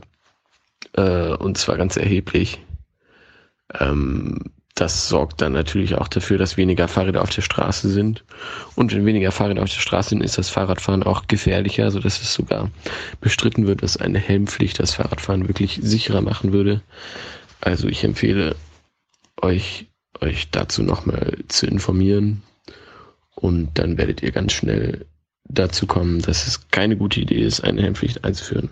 Ganz abgesehen von den äh, relativ antiliberalen äh, Effekt, den es hat, nämlich dass es dich einfach einschränkt, Fahrrad zu fahren, wenn du keinen Helm aufsetzt. Ja, moin aus Lübeck. Hier ist nochmal Lukas ähm, von den Schülerprotesten. Ich würde gerne kurz einmal auf äh, Markus Kommentar über Schülerproteste eingehen. Ähm, der meinte ja, dass die Schüler da vorangehen sollten ähm, und äh, da eben an ihren Schulen zum Beispiel selber CO2 einsparen könnten mit einem CO2-Wettbewerb. Wettbewerb zwischen den Schulen finde ich da jetzt nicht so ganz so ideal, aber ich wollte auf jeden Fall berichten, dass es solche Projekte schon lange gibt. In Hamburg gibt es zum Beispiel schon lange das 50-50-Projekt. Da können, ähm, wird an Schulen gemessen, wie viel Strom die verbrauchen. Ähm, und dann fängt die Schule an, äh, halt Strom einzusparen und dann das Geld, was die quasi einsparen, das kriegen die Schüler dann ausgezahlt und dann können damit halt Projekte für sich selber finanzieren. Ähm, ich kann jetzt also genau so eine Sache versuchen, wie in Lübeck auch umzusetzen, was jetzt hier in Lübeck bisschen schwieriger ist, weil Lübeck verschuldet ist und deswegen, wenn da Geld eingespart wird, kann das nicht so gut von der Stadt ausgezahlt äh, werden aus juristischen Gründen. Aber bei genau solchen Sachen sind wir auch dran. Also überlegen auch, ja, okay, welche Schulen haben eventuell, äh, keine Ahnung, die schlechtesten, die schlechteste Wärmeenergie und wo könnte man da am ehesten ähm, umsatteln? Und wir sprechen dann auch eben mit, äh, keine Ahnung, Hausmeistern oder auch Schulleitern und überlegen uns, okay, wie viel Licht produziert wie viel Energie, also äh, wie viel Licht hat wie viel Verbrauch. Das ist an Schulen jetzt mittlerweile kaum noch was, weil das alles LEDs sind. Ähm, äh, und auch das Stadtschülerparlament ähm, in Lübeck beschäftigt sich mit genau solchen Fragen, wo wir selber bei uns ähm, quasi als Schüler äh, vorangehen können und eben genau ähm, solche Sachen eben auch umsetzen können. Ähm, aber lieber Marco, äh, bevor wir Schüler jetzt dir aufzeigen sollen, wie ähm, man vorangehen kann, geh doch einfach selber voran. Äh, ich gehe mal davon aus, dass du auch ähm, eher nicht zur Schülergeneration gehörst, so hörte sich dein Kommentar auf jeden Fall an. Ähm, macht alle selber was. Es gibt echt genug Möglichkeiten ähm, und äh, also, also in unserer Stadt hier in Lübeck gibt es auf jeden Fall auch vom Umweltamt Broschüren, wie man selber was machen kann, ganz praktisch ähm, und ja, also das würde ich gerne einfach mal äh, so zurückgeben. Ansonsten freue ich mich schon auf den nächsten Podcast. Schöne Grüße aus Lübeck. Ja, hallo an alle. Äh, ich bin's nochmal, Momen. Ich wollte gerne etwas zum Thema ähm, Verkehrsalternativen ähm, oder Verkehrslösungen sagen. Meiner Meinung nach äh, ist die Idee ähm, dieser Hype von Elektroautos total überzogen. Elektroautos äh, natürlich bieten die im Vergleich zu äh, Fahrzeugen mit ähm, fossilen Brennstoffen Vorteile, aber ähm, genauso bieten sie auch Nachteile und einige Hauptprobleme sind damit auch nicht gelöst. Zum Beispiel der Platzbedarf, dass die Städte immer voller werden. Individualverkehr gehört meiner Meinung nach einfach eingedämmt. Aber wir haben in Deutschland leider eine stark, zu starke Autolobby. Deswegen ist, äh, sind, ist die öffentlichen Verkehrs, sind die öffentlichen Verkehrsmittel in Deutschland extrem unattraktiv. Ich wollte ähm, vor drei Wochen ähm, kurzfristig nach Nürnberg, von Osnabrück nach Nürnberg. Es gab vier Möglichkeiten, nach Nürnberg zu kommen für mich. Einmal mit meinem eigenen Pkw, dann äh, mit einem Mietwagen, dann wäre sogar ein Flug möglich und die vierte Möglichkeit war die Bahn. Also das waren Möglichkeiten, die kurzfristig zur Verfügung standen und die Bahn war mit 320 Euro für Hin- und Rückfahrt die mit Abstand teuerste Lösung. Und da frage ich mich, das kann nicht wahr sein. Und wenn ich günstiger fliegen kann, das kann einfach nicht sinnvoll sein. Und ich glaube, das hat auch irgendwie System. Ich habe keine Lust und auch nicht äh, die, die Möglichkeit, irgendwie kurzfristig irgendwo zu recherchieren oder so eine kurzfristige Fahrt kann ich auch gar nicht langer Zeit vorher irgendwie äh, durch diese Sparpreise zu buchen. Und das andere Problem bestand natürlich darin, dass ich einen Umstieg in Hannover hatte mit einer Umstiegszeit von circa zehn Minuten. Und das war auch für mich zu riskant. Vielleicht hätte ich es nicht geschafft und dann wäre ich zu meinem Termin zu spät gekommen. Oder gar nicht gekommen. Das kommt bei der Bahn auch vor. Und generell finde ich, öffentliche Verkehrsmittel sind viel zu teuer. Ich war letztens zuletzt in Frankfurt, in Stefans Heimatstadt. Dort habe ich für, eine, für ein Tagesticket 8,10 Euro bezahlt. Das ist meiner Meinung nach einfach viel zu viel Geld. Viel zu viel Geld. Und natürlich habe ich auf der Hinfahrt eine Verspätung von äh, 40 Minuten gehabt, von, ähm, bei einer äh, Gesamtfahrstrecke von circa vier Stunden. Und auf der Rückfahrt ähm, hatte ich äh, natürlich äh, mein, habe ich meinen Anschlusszug verpasst, weil äh, der ICE kam äh, eine Minute zu spät und der andere ICE hat einfach nicht gewartet. Naja, mh, mm, deswegen musste ich wieder bei der Kälte, äh, das war auch fast nachts, eine Stunde am Bahnhof warten. Und ähm, ich habe bis jetzt kein also die, die, der Zustand der Bahnhöfe ist auch nicht so, nicht so ansprechend. Und naja, das ist ein anderes Thema. Aber generell äh, sind die öffentlichen Verkehrsmittel in Deutschland extrem unattraktiv, extrem teuer. Und äh, ich denke, dass wir da vielleicht eine Lösung finden sollten, dass immer, dass mehr Menschen öffentliche Verkehrsmittel nutzen.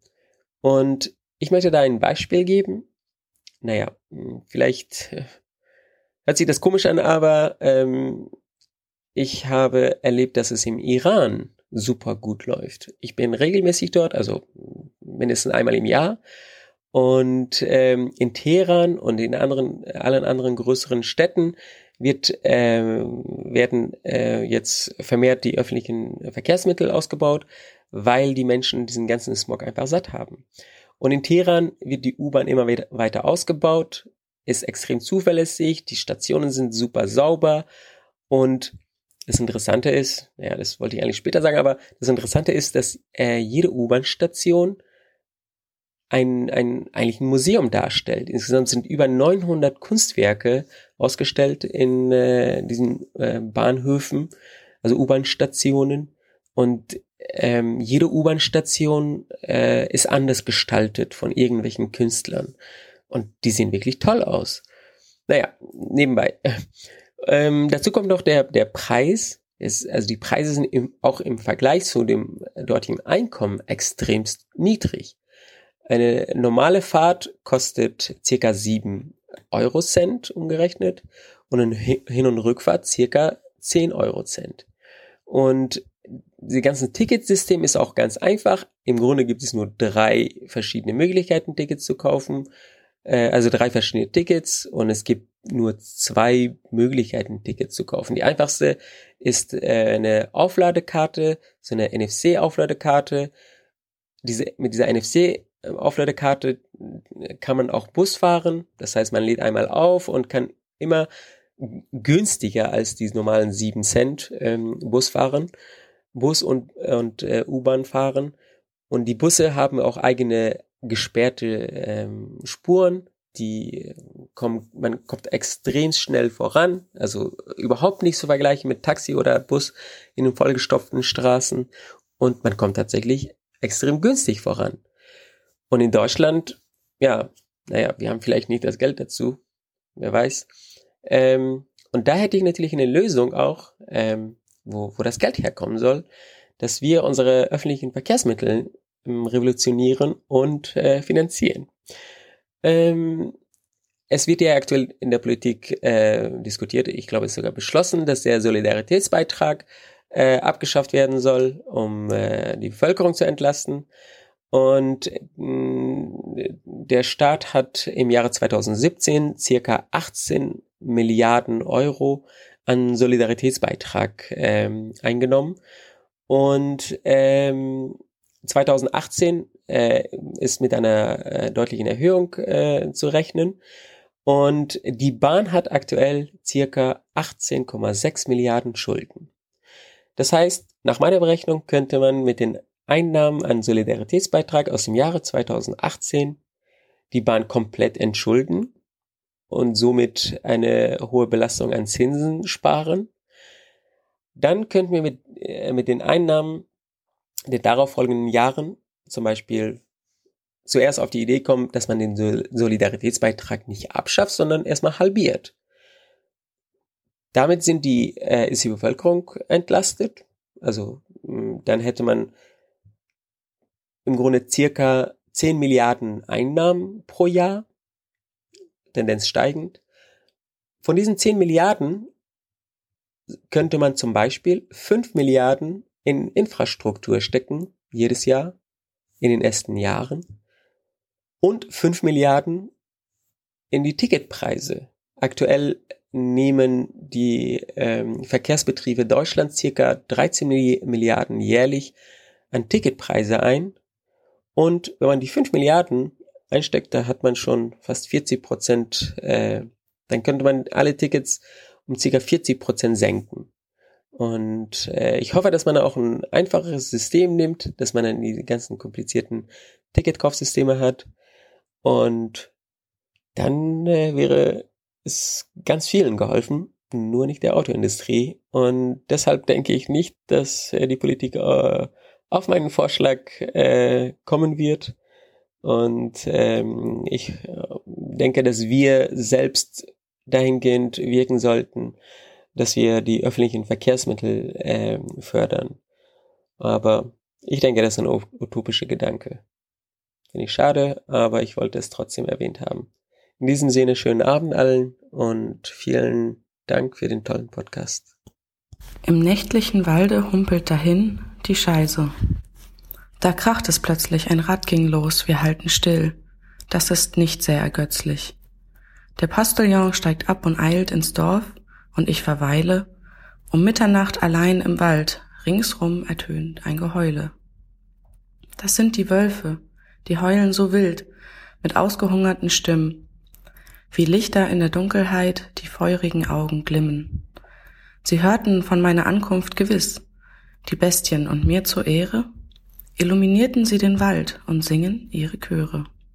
Das ist ein Ständchen, ich merk es jetzt, ich soll gefeiert werden.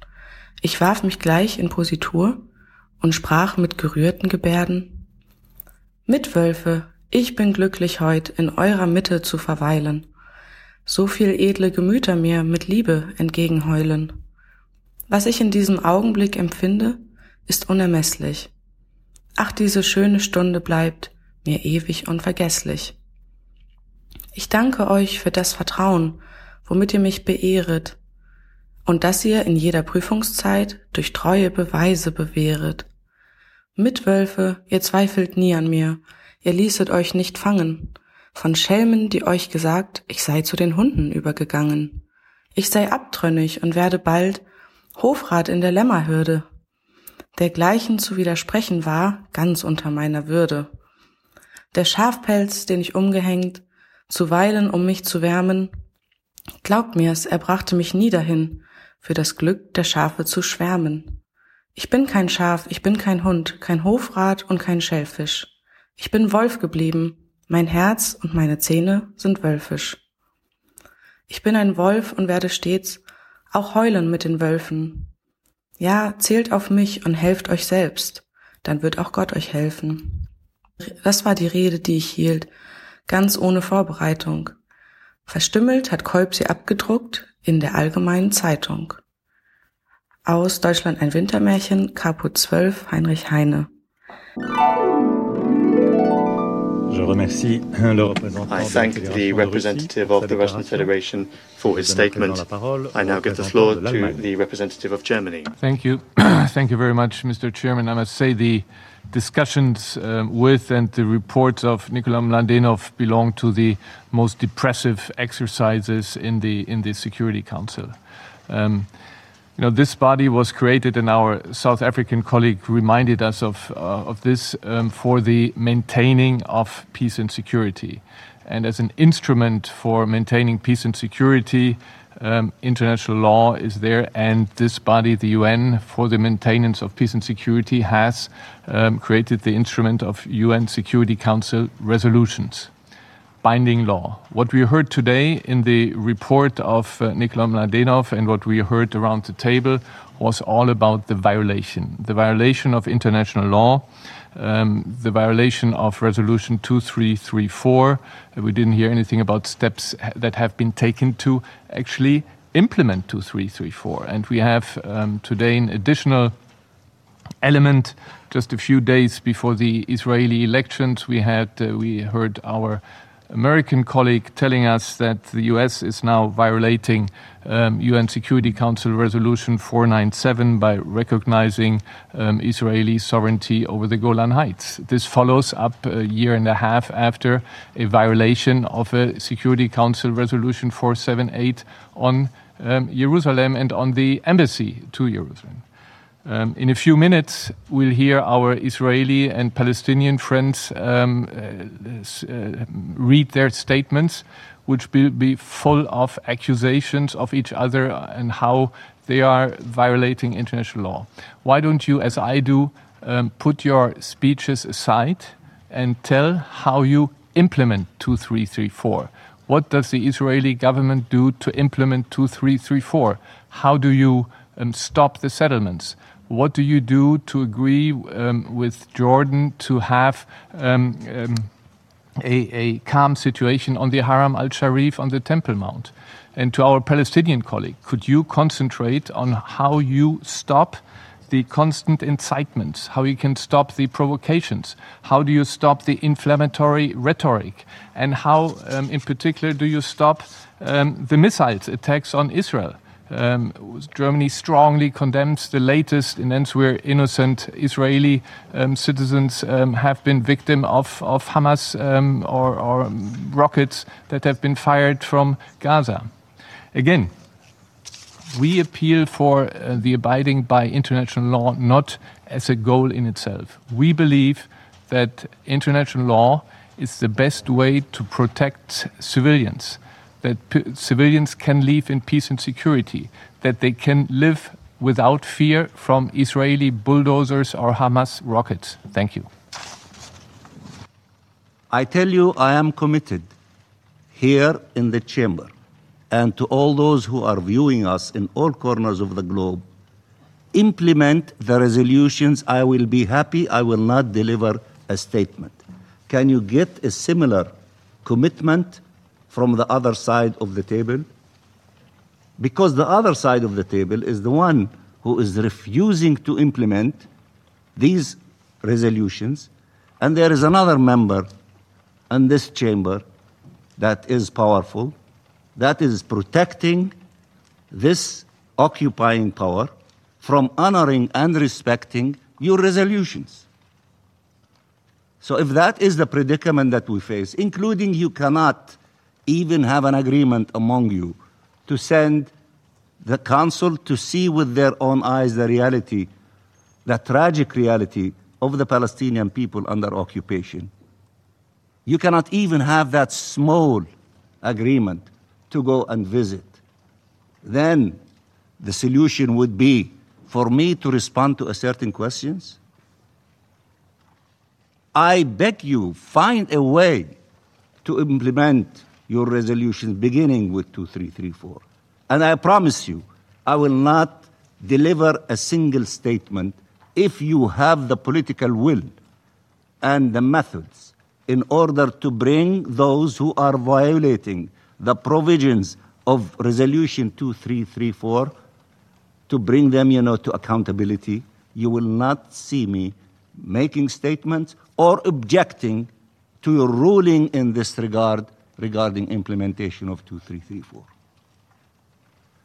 I was not planning, you know, to respond to you, but you asked for it, but I have a statement that I need to continue reading because I have to address the issue before our hand and until you find collectively a method of implementing your resolutions as they relate to us, then there is no option but to listen to more statements you might think that my statement is I'm accusing the other side. You can think that way. But you know, I have to defend my people who live a miserable life under occupation, whether in the part in the Gaza Strip or in the occupied West Bank or the occupied East Jerusalem. It is my duty to defend my people who live that miserable life, and history does not start from firing rocket or doing something that is wrong.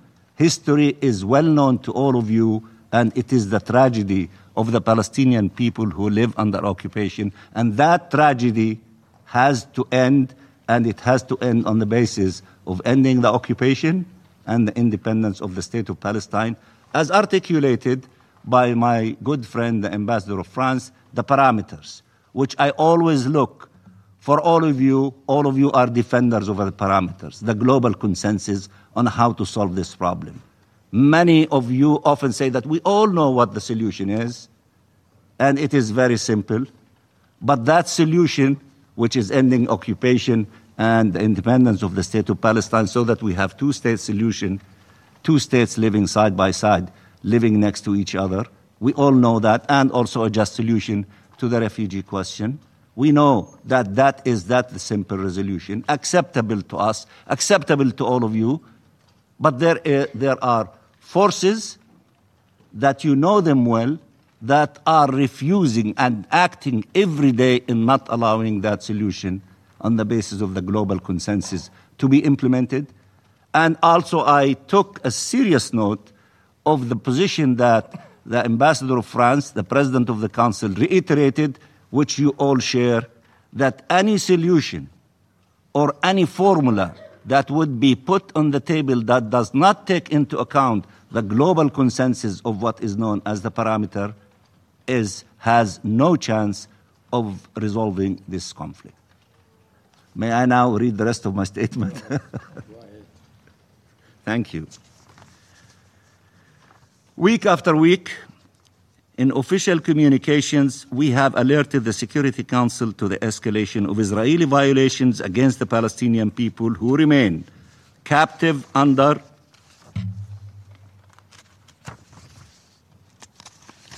under Israelis medieval military occupation and blockade. We have urged the Council to heed the early warnings and to act to stem the deterioration of an already tense and a volatile situation, which all have deemed not only unsustainable but explosive. We have called time after time on the Council to uphold its charter duties in order to avert the outbreak of another deadly cycle of violence and to protect innocent civilian lives. We have appealed to the Council to implement its own resolutions with a view to ensuring accountability and to salvaging the prospects for peace. Yet, all this has been to no avail.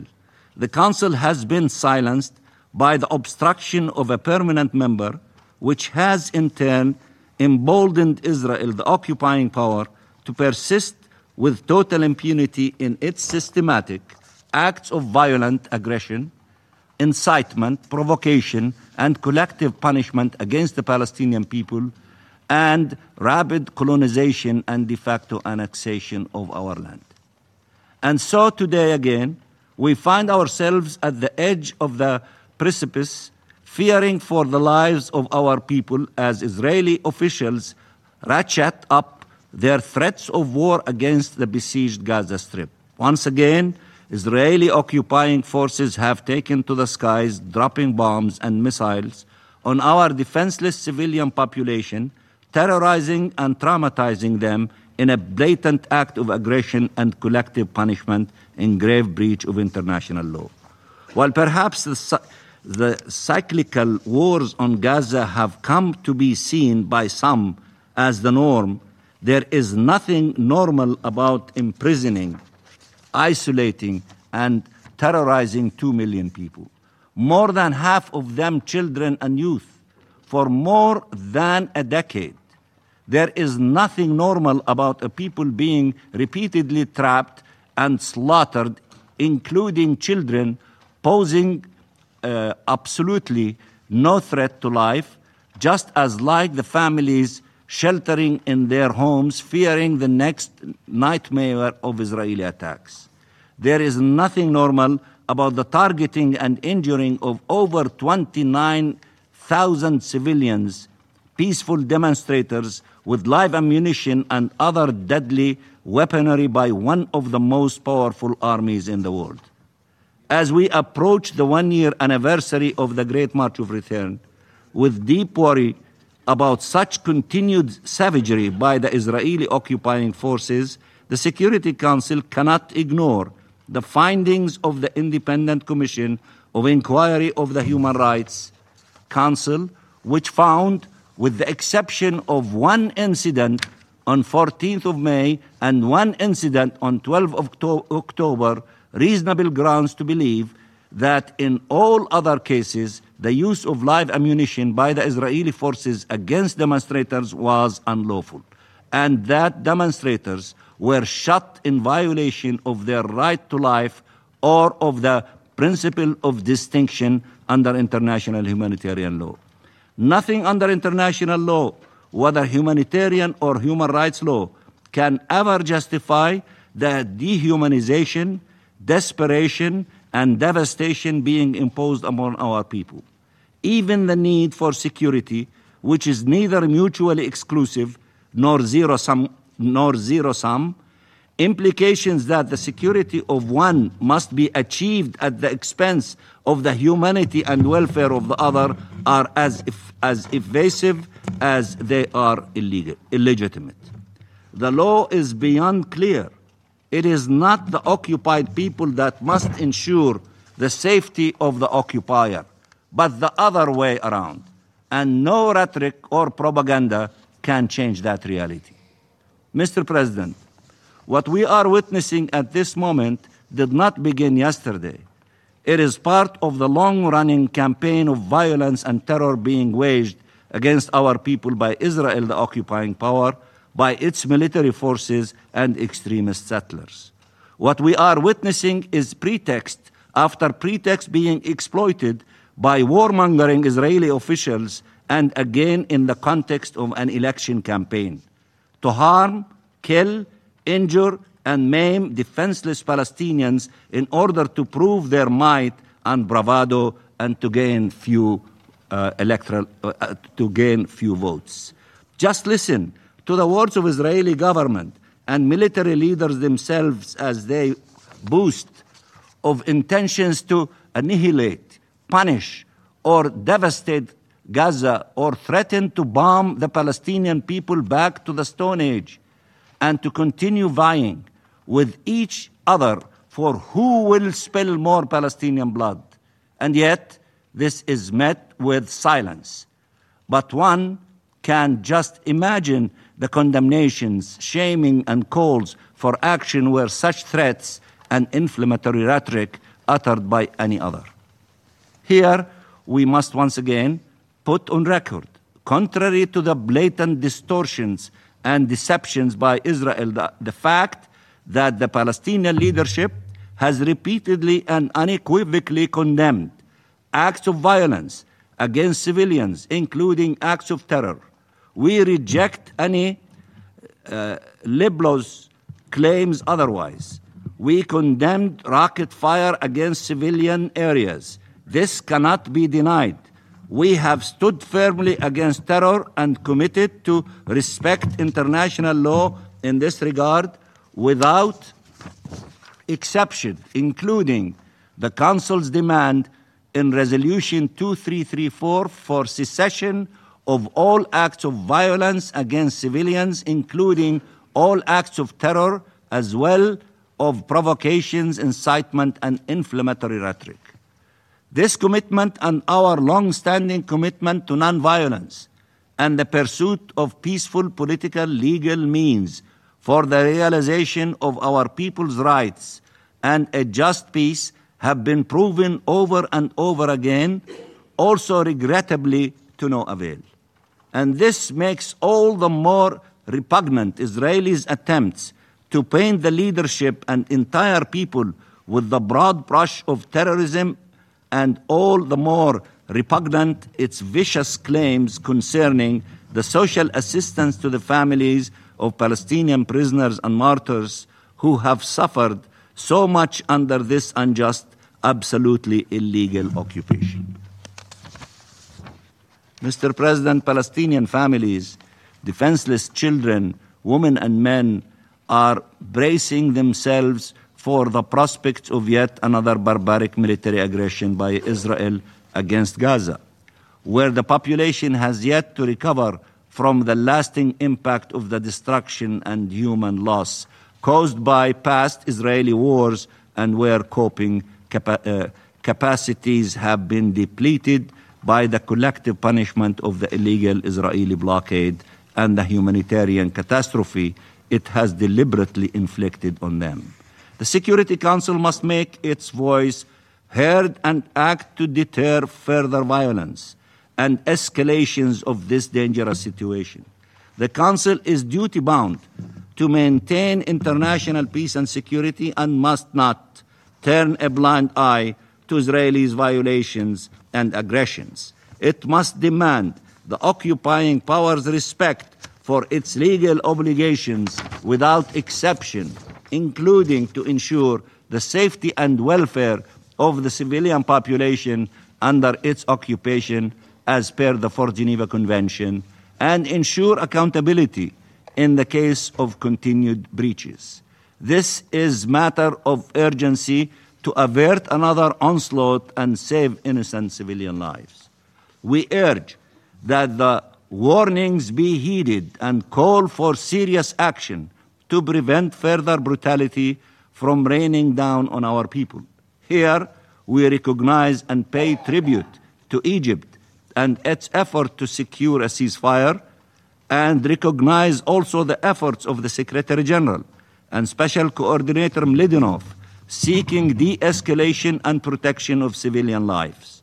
We recognize as well the vital humanitarian assistance that continues to be provided by UN agencies on the ground, even in the midst of these turbulent times, with UNRWA in the lead and constituting a vital lifeline for the most vulnerable among our people, our refugees.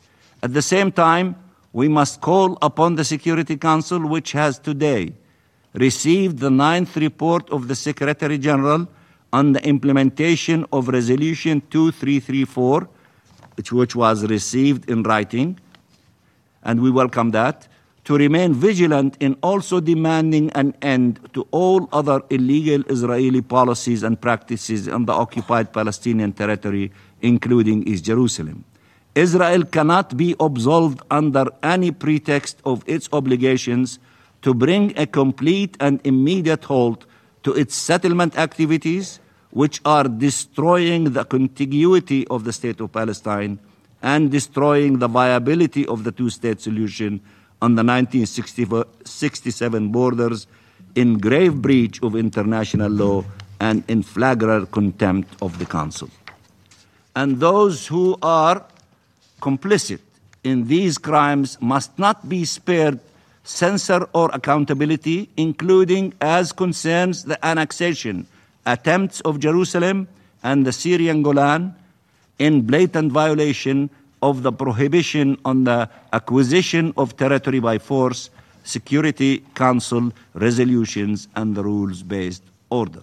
The Security Council must also demand that Israel, the occupying power, cease immediately all acts of provocation and incitement, including by its extremist settlers, and all military incursions, including attacks on worshippers and against the sanctity and historic status quo of holy sites in occupied East Jerusalem, including Al Haram al Sharif. Such reckless and unlawful actions threaten the outbreak of religious conflict of far reaching and disastrous impact. Today, we again appeal to this August Council to uphold its responsibilities to bring an end to this illegal occupation and an end to this historic injustice against the Palestinian people. We urge you to act before it is too late, based on the principles and parameters long enshrined in the relevant UN resolutions, including Resolution 2334.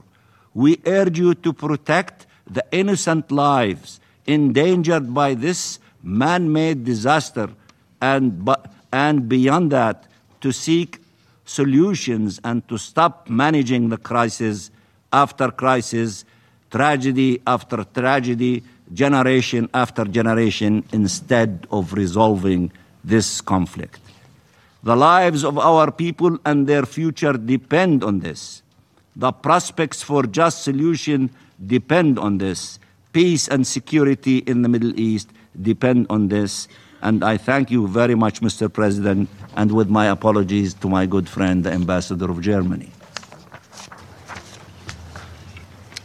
Je remercie I thank the permanent observer of the Observer State of Palestine for his statement. And I give the floor now to the representative of Israel. Thank you, uh, Mr. President. Thank you, Mr. Mladenov. Uh, to my uh, colleague from Germany, I do agree with you. I do agree with you. It's about time we will leave the statements aside and will speak uh, directly.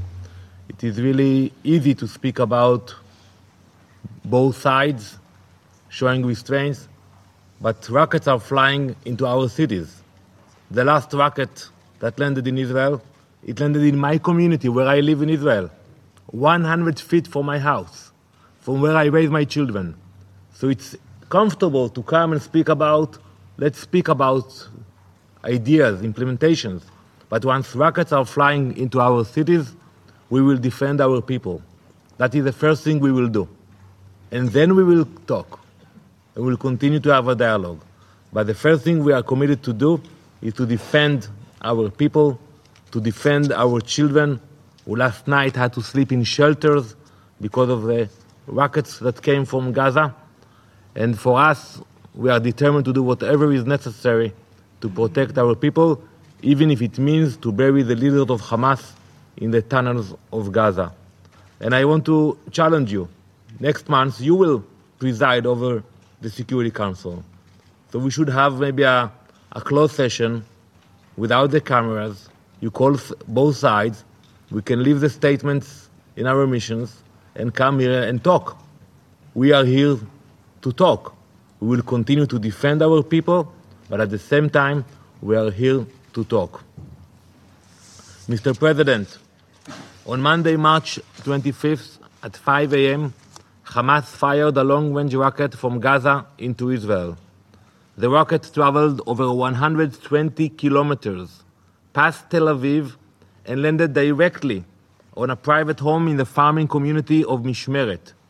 The home was completely destroyed. Neighboring houses and cars sustained damage, and seven civilians, including a grandmother, her baby, grandchild, and two children, were injured.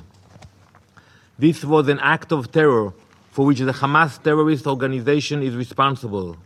Hamas terrorists manufactured this long range rocket, filling it with steel bullets and metal fragments to maximize the damage. They fired it from the center of a Palestinian civilian area in Rafah, and they sent it into a civilian area populated by families in Israel.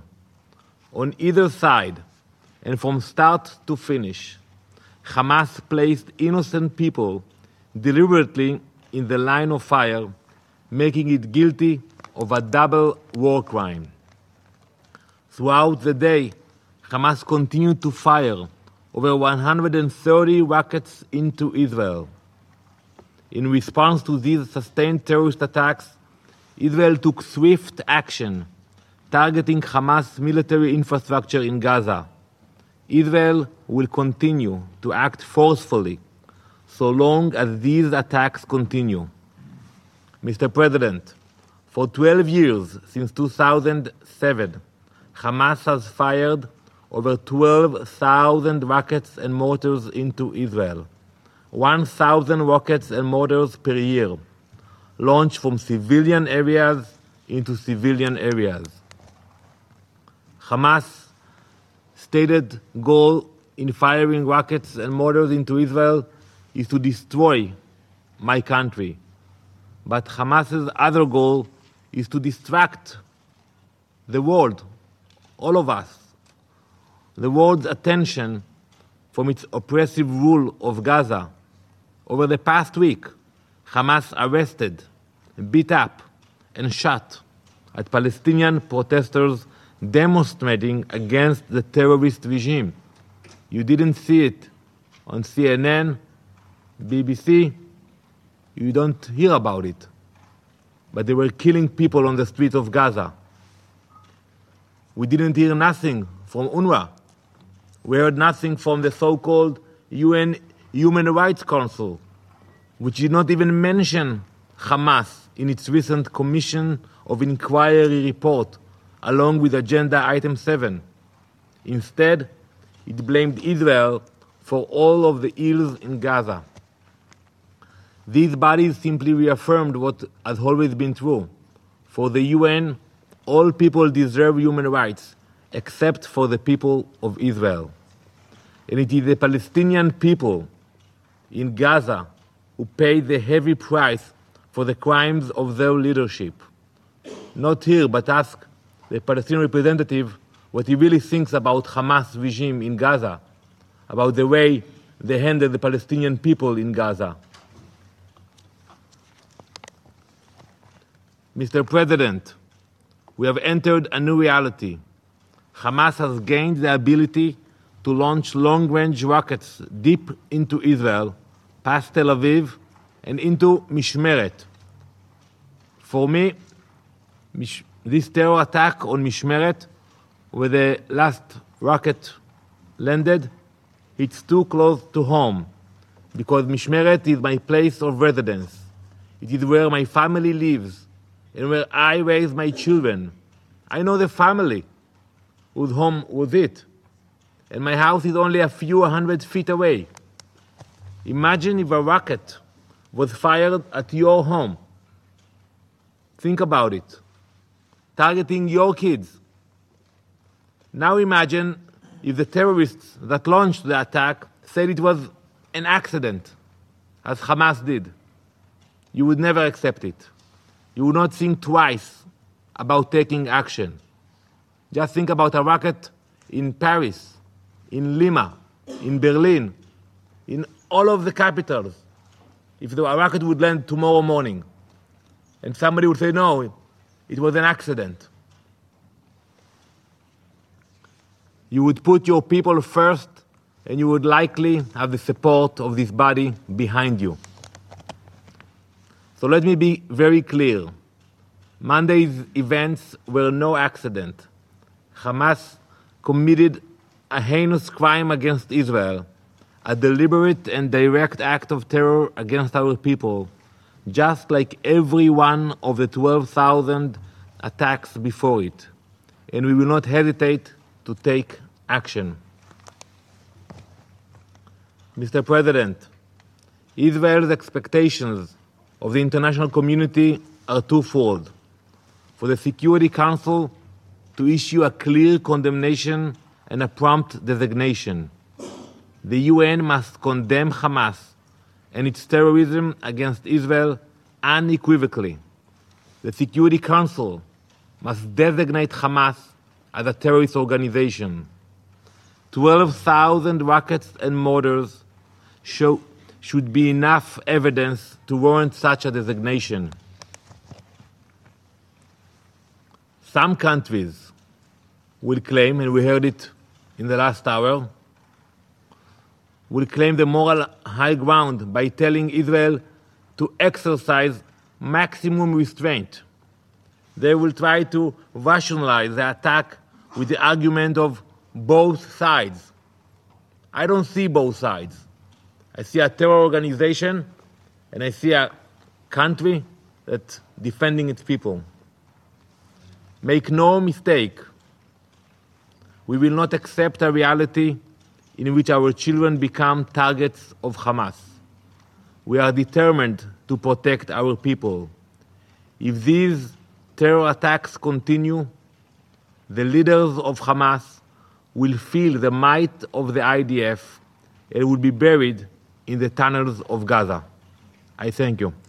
Thank you very much, Mr. Chairman. Very briefly, I thank both the Palestinian and the Israeli representatives for partially um, um, responding to my request to put aside their um, to put aside their their speaking notes. But I regret that both of them didn't respond to the questions I put. Can't you um, say to the Palestinian, um, how do you plan to stop the incitement, the provocations, and the inflammatory rhetoric, and what do you do to stop that? Um, the um, um, rockets fall on the Israelis. And from our Israeli colleague, I didn't hear one sort of how you want to implement um, 2334 with regard to the settlement? Or what do you do, what you plan to do so that the um, crisis that we are reading about Haram al Sharif is stopped and you negotiate with the Jordanians so that there is a. Um, you both said basically the same. You said as long as I interpret you, as long as the children, the children in your uh, city or your village where you grew up cannot sleep in silence um, and be safe of um, um, uh, um, uh, Palestinian Hamas rockets, you cannot um, you, you, you cannot respond to implementing 2334. And you said the same thing. As long as Palestinian children's children cannot be sure that the next morning when they wake up there are not bulldozers in front of their house to to tear the house down you can you have to read your statement um, so we actually, on substance, didn't make didn't make progress. But I wanted to take up um, the Israeli proposal, and um, I'm very happy, in view of the German presidency or the German part of the joint German-French presidencies, to pick up with my colleagues um, your idea of having a informal meeting of members of Security Council with Israeli and Palestinians in closed doors, so that maybe we can we can prolong the debate. Thank you apologize for taking the floor again, uh, Mr. President. But with regard to incitement, which we believe it is coming from the other side. But if you think that it is coming from our side, we accept the following proposals. One, form a commission from the Security Council to observe our behavior and the behavior of the other side and whatever you, whatever you decide in advance, I tell you we accept. Observe our conduct. Don't trust what we say or trust what they say. You are a third party.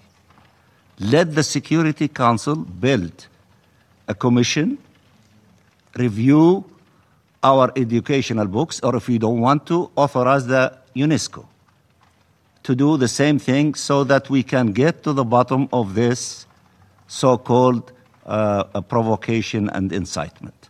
I don't claim that we are a group of angels. We're not. We're human beings.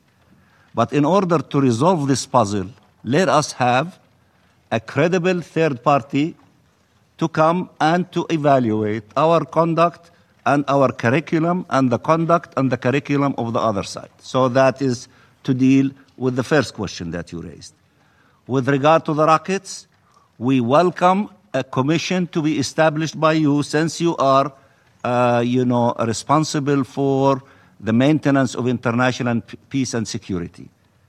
Be stationed on the Gaza side, on the uh, Israeli side, and in, in Al Khalil, in East Jerusalem, and see our conduct and their conduct.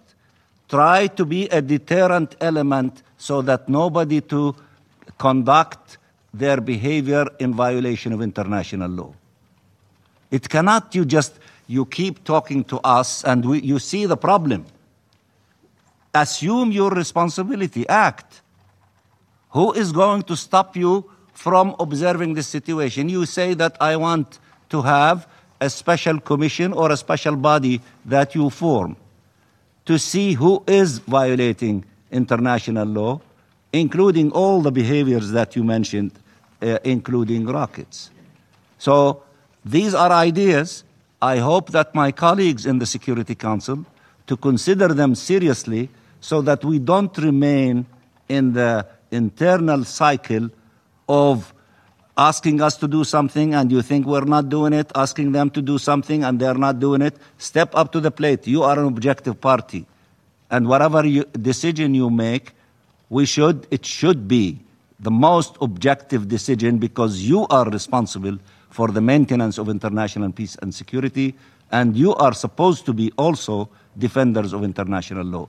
I tell you here, on behalf of the Palestinian people and their leadership, we accept any proposal of such kind, and if you are mighty enough and powerful enough, see if the other side would accept such proposals.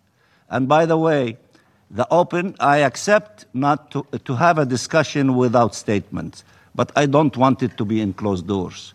I want the whole world to see the conduct of all of us. It has to be televised in all corners of the globe. If the idea not to read statements, I accept. If the idea to have discussion, very frank discussion in the Security Council, I accept, but let it be aired to all corners of the globe. Let the whole world see who is trying to work with you to open doors for peace and who is obstructionist and trying to, you know, uh, block doors for peace. Thank you. Uh, unfortunately, you see what, what we are dealing with. You can have another commission, another resolution, another empty debate. At the end, in order to have a sustainable negotiation, you need to speak directly, both sides. And that we did with Egypt. And today, today, we actually celebrate the peace agreement that we signed with Egypt 40 years ago. But we found a real partner. And Anwar Sadat came to Jerusalem he said, I recognize Israel, I'm sitting with you and I'm negotiating with you. So, yes, we can have another committee. We are not against the, the commission to check the incitement. We know the facts. I showed you the books here in the Security Council. You can check the budget of the PA. 7% goes to pay families of terrorists, and they don't deny it. Mr. Mladenov is here. He can come and give the reports about the textbooks in Israel and in the PA, about payments, uh, paying salaries for terrorists but uh, we are not against uh, any commission. But eventually, in order to move forward, is to have a, a real direct negotiations. This is the only way to move forward. I thank you.